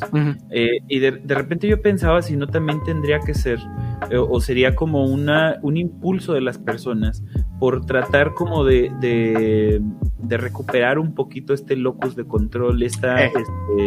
este, esta decir, sí tengo injerencia en, en, mi contexto y sí puedo cambiar la forma en la que vivo y por eso voy a vibrar alto y por eso voy a, a hacerme mi tablero en el corcho, voy a poner mi Ferrari ahí porque lo puedo lograr, ¿no? Entonces, eh, e, e, es como, no sé si son patadas de ahogado, pero es como también eh, tratar de recuperar, pues, este sentimiento de injerencia en tu contexto, ¿no?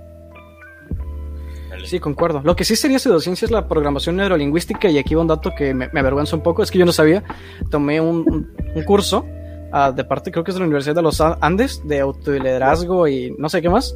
Y al final terminé con un curso de programación neurolingüística. Entonces, para mí, programación neurolingüística es lo que, ah, ya, las risas ya me dicen todo, es lo que pasa cuando llevas el, esto de la ley de la atracción o la mentalidad de tiburón a un terreno por hacerlo pasar por científico.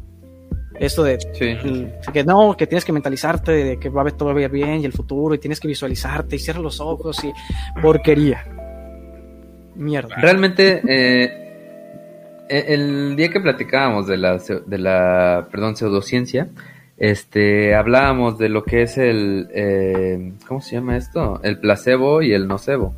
Este, entonces también no sé en qué, en qué, o más bien si realmente hay alguna injerencia en tu actuar eh, pues este placebo que te debe de dar el, estarle pensando en echarle ganas y en vibrar alto y positivo, ¿no? Tal vez y, y eso te hace sentir, no sé, más seguro, este, te hace, al verte más seguro, pues la gente cree más en tu proyecto o cree más en ti. Eh, tal vez por, por ahí haya un punto a favor, ¿no? Pero realmente, no lo sé, no. El lado positivo. El lado, positivo. Ay, pues yo creo que ya este habrá que ir eh, cerrando, ¿no? Echándonos una, ah, una eh, conclusioncita. Ah, nada más para concluir este puntito, nada más sería como, antes el pesimismo como tal eh, tenía la mala fama, ¿no? Pero ahora el optimismo es el que la tiene, es como Gloria Trevi, una diva que se gana aplausos sin ningún mérito bueno. Hablar de cierto tráfico de personas.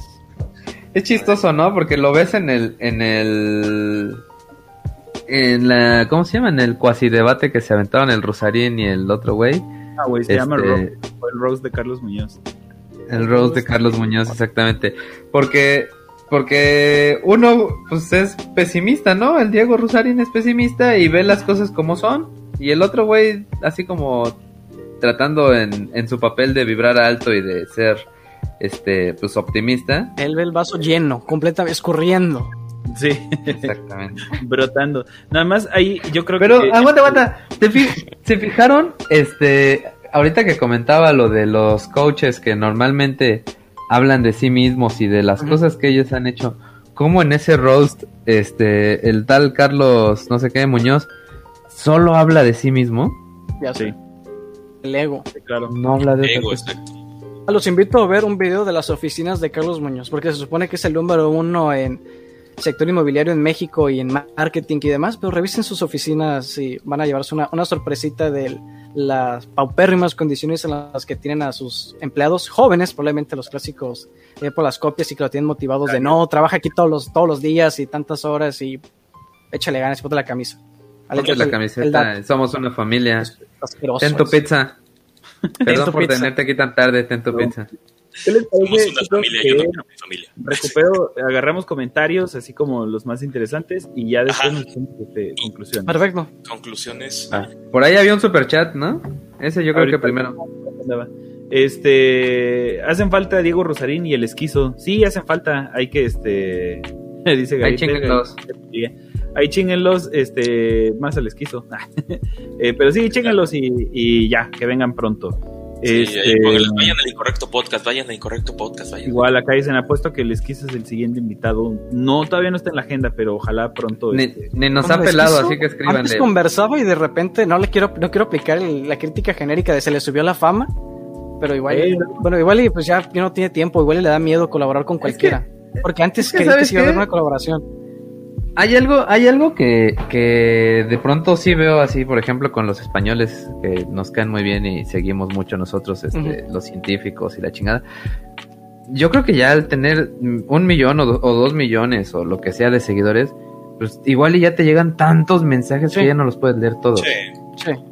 Lo, lo ves en el puto, los streams del santo. Sí. Sí, Y son trata de. 800 pendejos. En el pinche Telegram, donde tengo luego 230 y tantos mensajes acumulados, culeros. Y somos seis pendejos. Y son Ah, seis, para los que para los que no sepan, todos lo- los Patreons y miembros este, tienen acceso a un chat de Telegram eh, con nosotros y normalmente nos ponemos a debatir ahí, nos pasamos lecturas y, y luego decimos pendejadas, entonces este Pato cada vez que entra se encuentra como con 300 mensajes. Yo quiero platicar y veo 300. Nada, la verga, ahí se ve. Adiós. Sí. Ahora imagínense a alguien del esquizo que ya tiene el millón de seguidores entre sus dos alter egos. Sí, sí está cabrón, pero Imagínate. yo, yo estoy así como, como el meme ese que dice, Diosito, dame la oportunidad de mostrarte que, Sí. que valga la pena. Eso que iba. podría ser millonario y no se me perdería el pico. Así, Diosito, dame la oportunidad de mostrarte que cuando tengo un millón de seguidores, vamos a ir a, a podcast chiquitos a, este, a subirles el, el fandom. El rating.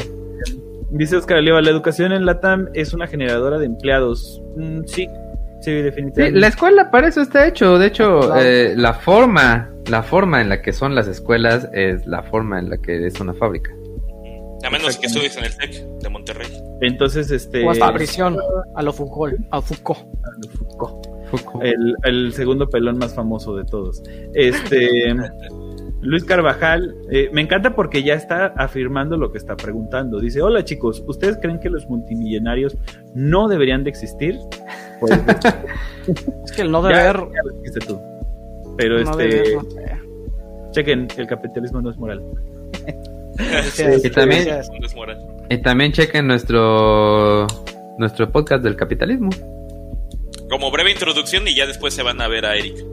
A huevo. Daniel Méndez dice, cuatro horas, ¿qué es esto, mi gala? Es broma, saludos desde el Emirato de Coahuila. Emirato. Saludos. Saludos, Dice, eh, ya me suscribí al de Pensamientos Orgánicos, se ve bacano. Pues ahí Gracias. Y Eh, basado. Fabián Baidelamar dice, ¿la automatización es la kriptonita del capitalismo? Nah, el capitalismo va a encontrar la Nah. forma de prevalecer. Sí, ese pensamiento Yo- se- Claro. se regenera.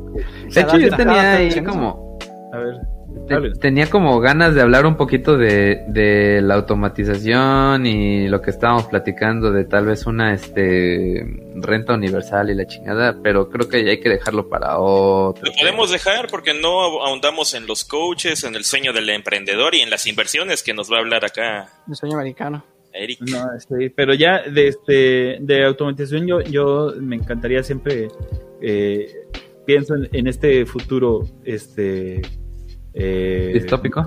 distópico donde este ya los robots lograron hacer absolutamente todos los trabajos incluyendo el entretenimiento y el arte ya no hay nada ningún tipo de trabajo que puedan hacer los seres humanos y entonces eh, la industria para que tú sigas consumiendo pues mejor te dan dinero y generan este trabajos humanos para que tú puedas ganar dinero y comprar las cosas O sentirte realizado. O sentirte realizado. Yo Sí. tengo- tuve un directo. ¿Ubican a Café Kyoto? Ajá, sí. Kyoto, es, argentino. Ah, tipazo. De hecho, él va a aparecer en el documental de ese de dos horas de la meritocracia. Y él lo invité en improvisto. Estamos charlando en, en un directo que tuve con unos amigos en mi canal. Se llama El futuro de la humanidad, título bien pretencioso. Y entonces de él estaba en el chat y le dije, pásate. y lo- le mandé la invitación del Discord. Y precisamente uno de los temas fue el tema de la automatización de- del trabajo. Y es algo que yo también le quiero dedicar un video aparte. Entonces yo recomiendo así de, de cajón leer Sálvese quien pueda, no recuerdo el título en inglés, de Oppenheimer. Es uno de Sí. los básicos. Ah, Superintelligence de Nick Bostrom, porque él también habla de los peligros de la inteligencia artificial. Y también en el canal van a ver expertos de inteligencia artificial del IBM y. No, no, del IBM. Sí, del IBM y demás próximamente. Um, y el de la cuarta revolución industrial de. Creo que se llama Klaus Schwab. Me parece es alemán el sujeto.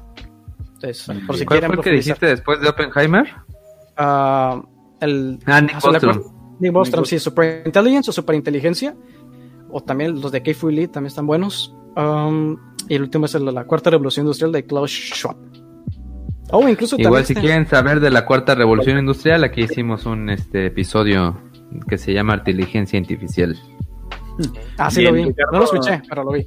Está bueno. Ricardo Valdés dice, aparte de hablar sobre los problemas, abren sobre las soluciones. Yo propongo colocar escuelas especializadas en educación financiera, ya que creo que es una materia fundamental para la vida. Yo soy profesor y tengo un genial. profundo problema con esta idea de, de que con educación se va a arreglar el mundo. El educacionismo. Sí, el educacionismo, este, ya se ha hablado mucho del tema, después podemos hacer un, un buen podcast sobre, sobre la educación y eso y sobre el educacionismo, este, pero mm, no, por lo menos la educación formal no creo que sea la solución y tiene que ver con lo que decía hace varias horas en el programa, con que la educación siempre va a responder a, a quien la esté proveyendo, ¿no? A, lo- a los objetivos de quien la esté proveyendo. Entonces, este, no sé, ¿cuál sería su, su solución para la pobreza? Si quieren lo, lo dejamos, este, eh, un poquito ya encaminado a las conclusiones y alguien Vale. no Me vamos a arreglar, miedo. no vamos a arreglar el mundo pero tal vez cada quien pueda dar como una pequeña este pista no Vale. Dice este Pérez García Enrique o sea que la narcocultura es mentalidad de tiburón pero con trocas y carne asada Confirmo. Mega confirmo. Vivo, vivo en el norte. Vivo en Tijuana. Así que sí. Ay, güey. sí. Este, Ah, una balacera. Arturo este, Hernández dice saquen de la que dejó pelón al alcalde ya lo vieron pasar ese fue el que me dejó pelón ahí el, el podcast No lo pudo vender y se lo tuvo que quedar. No, lo que le pasó fue que le puso nombre y se encariñó. Ah, Dice Oscar, Ah, "Brad sí. Pitt me arruinó mis sueños porque me enseñó que ni siquiera son míos. Sí, yo, yo lo pues vi, ahí. yo lo vi en preparatoria. Eh, ¿Cómo se dice? De hecho, mi primer video, eh, no sé cómo sentirme al respecto, se llama La crisis de la modernidad. Y aquí está un colega que, que colaboró, Diego, un saludo. Como yo escribí todo, pero él, él habló. Somos, somos tres amigos los que hablamos ahí. Y mi primer video es casi también una calca de, de Adam Curtis. Y entonces lo que me produce ruido es que mi yo de preparatoria recibe comentarios de gente que dice, no, en tal materia de tal universidad me recomendaron este video o qué, qué buen escrito. Entonces yo me quedo como, Qué chingón. pues que, que gracias, un No, trabajo sí, de un día, es que lo hice de un día para otro, una tarea, y entonces lo puse en clases. Igual yo andaba muy woke en ese entonces. Entonces lo puse como proyecto final y mis compañeros se quedaron con cara de "Ah, que acabo de ver. Y pues así, así que espero. Ahí me cuentan por mensaje qué, qué les transmitió ver Adam Curtis. Porque si es una bofetada, no, no es una bofetada en la cara, es un, es un puñetazo de esos que te dejan en, el- en, en el piso. A- un Así puñetazo, de. un puñetazo en los huevos. ¿Cómo se llama el disco Sí. de Pantera? A Vulgar Display of, display of Violence, así. Una demostración vulgar de violencia. Ok. eso. Ándale. Este, este me gustó, dice Arturo Izar. Si no tienes que preocuparte por gastos base como rentas, comida, impuestos, servicios, tendrás más tiempo para pensar sobre tu lugar en la sociedad, tu propósito de vida y tus planes a futuro. Sí, pero creo que es un volado, porque mucha gente al sentarse con todo ese tiempo y a pensar sobre su vida, su propósito y sus planes, se van a deprimir. Porque se van a dar cuenta que no tienen identidad y exactamente por eso hay tantos suicidios, ¿no? Eh, Yo creo que eso, eso que está comentando Arturo es lo que le pasó a Diego Rosarín y sus secuaces. No, cosas. a este, pues quién sabe. No, pero a, a Rosarín o Muñoz. No, pues, No, Rosarín. Diego Rosarín, eh, pues se ve que el vato tiene como todas su, o la mayoría de sus necesidades bien cubiertas y de pronto pues empezó a ver, sacarle a la de la filosofía, ¿no? En el ocio es donde surge la, la filosofía. De hecho, los aristócratas lo miraban como vulgar trabajar, entonces se dedicaban a leer. A huevo. Qué envidia. huevo. Dice Bruno López, ya le di mi like y lo compartí con tres amigos. ¿Cuándo me llega mi dinero? Ah, tienes que esperar dos semanas, nos depositas mil pesos y nosotros te regresamos diez mil. Cada uno. Exactamente. Y esos amigos hacer- a su vez tienen que donar y si no, no, no sé, no se hace. tienes que sacar tu tableta, serenarla una, una noche de luna llena. luna llena rosa. Ojo, rosa. Esto, eh, este, está interesante, dice Oscar. Yo creo que es más importante centrarte en mejorar el mundo mientras estás vivo que tratar de trascender a la muerte. Al final Sí. el mundo se acaba cuando tú mueres. Eso. Pues ahí sí, nada que decir. Tiene toda la razón. Este, la boca viene de razón. Pregunta Garit, si las religiones perpetran esas ideologías, pues sí, yo creo que era de lo que estábamos. Este... La ética protestante de Max. Beber. Max Beber. Este, ah, mira, este me gustó. Dice, alegría es un sentimiento, felicidad es un estado. Has estado, has sentido alegría, has estado feliz, ¿no? Es más o menos como este, una forma, pues sí, sencilla, ¿no? Entonces, este, es un estado, los estados pueden fluctuar, pero pues la idea sería, este, eh, sí se puede ser feliz todo el tiempo. Se puede ser feliz, no, no lo digo como positivismo tóxico, optimismo tóxico. Ahí estoy yo. Sí, sí puedes, este, sí puedes seguir siendo feliz, aunque no te estés cagando de risa, ¿no? Creo que sería como la, la distinción. Güey, si yo fuera un pinche pony sería Pinkie Pie. Pinkie Pie. A huevo. Mira, este me encantó. La hernia del santo. Qué buen nombre. La hernia del santo. Pensamientos orgánicos parece la mezcla del Hobbit y Marte, y Marte 19. Es hermoso. Gracias. ah, ya saben.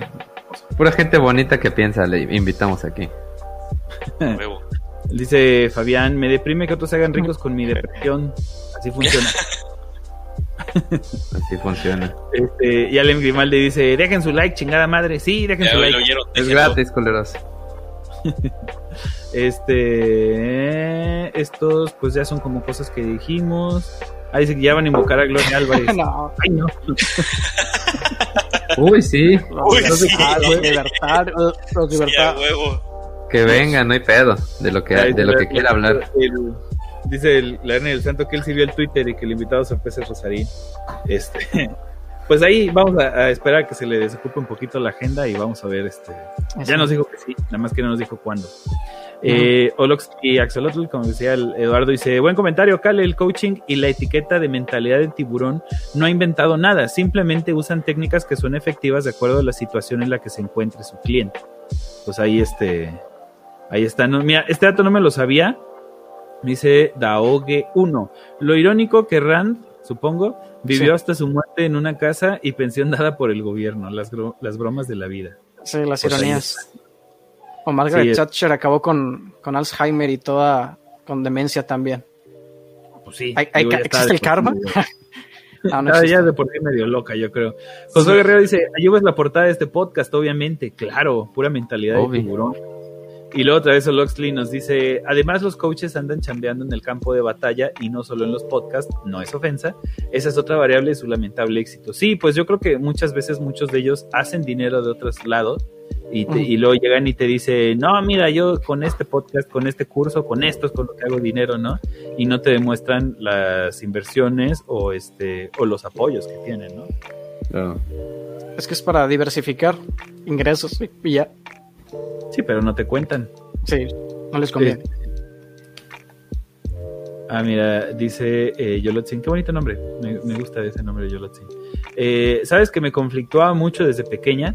Mis padres me incitaban a hacer la mejor y alcanzar mis metas, pero nunca me pusieron disciplina o me acarrearon de una manera dura. Hola, yo este, tengo la, la, la, fiel certeza de que eh, si hubiera recibido más estructura en mi vida, hubiera alcanzado este altos niveles en muchas, este, muchos de mis emprendimientos, ¿no? Incluyendo el deporte. No lo hice, no los culpo, este, pero pues así fue, ¿no? Este, eso del ser el mejor viene de Pokémon. Este es para, para Pato, dice, eres débil, te falta mentalidad. Buenísima, Diego. Este, me compré el libro de Padre Rico, Padre Pobre, porque, pero pirateado, porque hay que ahorrar. Mentalidad de tiburón. Oye, ¿no leíste el superchat? ¿No pasó? Sí, lo puse ahí en azul, pero te 20 pesos, ¿no? Porque te brincaste el orden, pero bueno, ponlo. Este, a ver, le pico acá primero. Super Chats.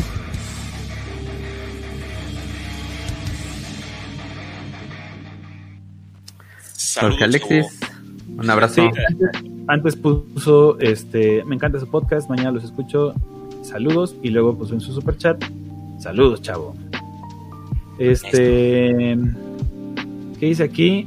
El mundo es para quien nace para conquistarlo y no para el que sueña que puede conquistarlo, aunque tenga razón. Los enanos siguen siendo enanos, aunque se suben a la montaña más alta. Sí, sí, sí, está bien. Y dice aquí, yo lo dicen que confirma que sea la quinceañera, cuando estaba yo hablando de las mini vacas del IPN. Ah, ok. Eh, psicología deportiva es un área que abarca mucho más que las técnicas del coaching, pero si hablas de alto rendimiento, efectivamente se busca ser el mejor y la mentalidad de tiburón puede funcionar. Pero las técnicas de coaching no te dejan tanto como lo que se puede lograr con la psicología deportiva y un trabajo más enfocado a un deportista como ser humano. Pregúntale a Chicarito. El pedo es cuando quieres usar técnicas para generar superhumanos en simples mortales que en su mayoría no sabe qué chingados está pasando en su vida. Pues ahí está, lo dijo el experto. Ahora ya saben, este, ya saben cómo funciona. Este, repensar la pobreza, eso lo dijimos nosotros. Esto creo que era conversación. Y si yo también descubrí a Adam Curtis cuando tenía 15 años. forma de terminar la pubertad. No, este, ¿qué te puedo decir? F, F. Ah, este. ¿Qué dice aquí? Por eso también creo que el invitado se pasa de severo. Al igual que Diego Rosarín, no creo que destruir la realidad creada de alguien a puros machetazos lógicos sea la forma adecuada. No, ah, creo que soy muy optimista. Si no me hubiese suicidado desde hace tiempo. Ahorita que dices eso me, me acordé este... ¿De Camus? No, de, de Víctor Frankl. Él, este...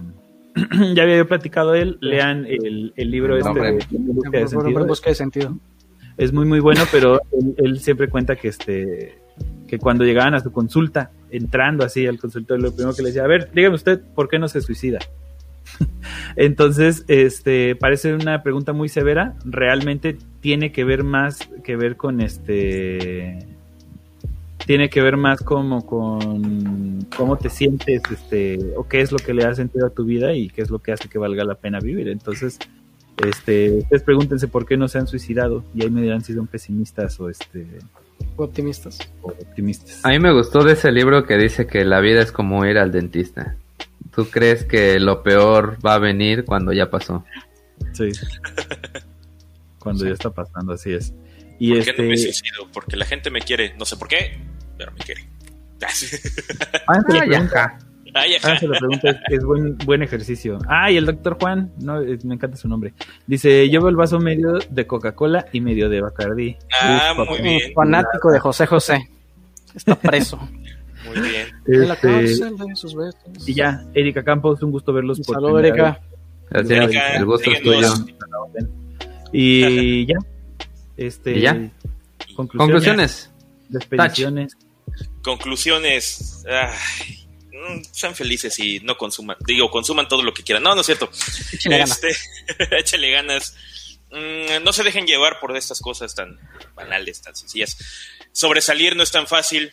Este, sí, hay que echarle ganas, sí, hay que machetearle duro, pero no de la forma en que ellos lo dicen. Este, nada más no se dejen engañar por este tipo de trucos y publicidades baratas. Eh, si tienen la suerte de poder salir de donde están, si tienen la oportunidad y todo, háganlo, tómenlo. Se les puede decir que no pierden nada, a lo mejor pueden dejarlo todo, pero si lo tienen la oportunidad, háganlo. Si no, hay que seguirle dando y a trabajar como negro para vivir como moreno, porque ya como blanco no alcanza. Yo, este, pues como dice el Cale, sobresalir no es tan fácil. Digo, perdón, el Beto. Sobresalir no es tan fácil, pero pues tampoco es tan necesario sobresalir. Digo, si tú la llevas a gusto, si tú la llevas tranquilo, si tú eres feliz con lo que tienes, pues date. Este, tampoco tienes que ser el mejor. Otra vez parafraseando al buen este ¿cómo se llama? Odin Duperón. No hay mucho pedo si eres un 4, ¿no? O un 6. No a fuerza tienes que ser el número 1. Y este y pues si tienes la oportunidad de aventarte intentar algo a ver si es quien quita y pega y no vas a morir en el intento de hambre o de pobreza, eh, pues date. Pero si no, pues agárrale gusto a lo que estás viviendo o a lo que puedas. Y ya, ¿no? No, es que muchas veces no hay como mucho a dónde moverte, güey. Pues si tu vida está determinada por dónde naciste y por dónde estás, pues no hay mucho donde moverse, así que. algo y ya. agárrale, exactamente, agárrale amor a algo que te haga feliz y listo. que yo de como conclusión que no confío en esa bola de charlatanes como lobos vestidos de ovejas, que seguramente si les preguntas qué es la microeconomía, te van a decir que es cuánto dinero generan los microbuses o la micro, así de idiotas en educación ah, La microeconomía son los centavos. Sí, chiquito. O, por ejemplo, si, alguien te vende que el lobo de Wall Street es lo mejor, o sea, como aspiración, o tú quieres ser el lobo de Wall Street, realmente no lo entendiste o no lo entendieron, porque precisamente esa película es una crítica a ese tipo de, estafas o pensamientos mágicos, piramidales, de, pisar a todos los demás y llegar hasta la cima. Entonces deja de comprar estos cursos porque al final había un artículo, pero no recuerdo, que es es como llevas tu inyección de dopamina, serotonina y pasas al otro libro cuando empiezas a sentirte mal y así el siguiente curso, siguiente curso. Así que rompe el ciclo y para que no me digan tan pesimista, mi, padre es una persona muy religiosa, entonces él me inculcaba esta frase, yo la cambié porque me volví agnóstico ni modo a temprana edad, entonces es de confía en que, o sea, confía en que todo depende de Dios, pero esfuérzate como si todo dependiera de ti. Entonces cambia a Dios por el sistema o lo que quieras, pero esfuérzate como si todo dependiera de ti, pero no te sientas culpable por, porque realmente no todo depende de ti. Y pues, hey, suscríbanse. Ah, huevo. Y suscríbanse a Pensamientos Inorgánicos. Y yo, como conclusión, les quisiera dejar el concepto de Ubuntu, que más allá de ser una, este, una capa de Linux, es una palabra, no recuerdo si es Ojili, pero es de alguna parte de África. Pero básicamente es la idea de que yo no puedo alcanzar el éxito si el resto de mi tribu no lo ha alcanzado. Entonces, este. A mí me parece que una vida sin moral no es una vida que valga la pena ser vivida. Entonces, este, ¿cómo lo vamos a lograr? La única forma de cambiar tu contexto no es con las acciones individuales, sino con la sociedad organizada. Y el objetivo, sí, en algún momento es trascender la necesidad del Estado, o sea, arriba el anarquismo, pero el anarquismo no se logra con bombas molotov hacia los pacos eh, cerdos, sino eh, se logra estudiando. Entonces, este, estudienle, aprendan mucho, organícense y tal vez, tal vez en algún momento todos podamos ser felices en conjunto sin la necesidad de que nuestro papá Estado nos diga qué hacer. A lo Peña, miren, ahí está les va el corazón. Que... Eh, muchas gracias. El momento de despedirse, ya ni modo. Recuerden, chavos, recuerden, audio escuchas, podcast escuchas, buscarnos como Incorrecto Podcast MX, tanto en Facebook como Twitter, eh, pero mucho mejor si lo hacen en YouTube y en Spotify, pero mejor en YouTube. Eh, denle like, eh, hagan clic en la campanita para recibir las notificaciones de cuando subimos videos nuevos. Y con la gente que más les desagrade, chance y aprenda algo nuevo, compártanos para ver que, para ver cómo reaccionan. Muchas gracias, aparte... por haber. No, no hay que contrario, gracias por la invitación. O no recuerdo cómo fue, pero gracias. no, muchas gracias. Recuerden seguirlo, recuerden Pensamientos Inorgánicos, acá, perdón. Pensamientos Inorgánicos va a darles un coach de inversiones, así que así es. síganlo bastante. Y René, ¿a dónde nos pueden seguir también? Este, no, sí, no olvides hacerte Patreon, no olvides hacerte nuestro miembro aquí en el en YouTube. Eh, esto te da algunos premisillos como podcastitos interesantes, divertidos, eh, opiniones que ya empezó el cale y vamos a seguir los demás. Y hay muchas cosas. ¡Uh! ¡Córrela, mi cale! Suscríbanse a mi humilde e importante opinión. Échenle eh, ganas. Échenle, eh, a todos, échenle ganas. échenle ganas, paps. Échenle ganas, mijo. Dale, corre el, el outro.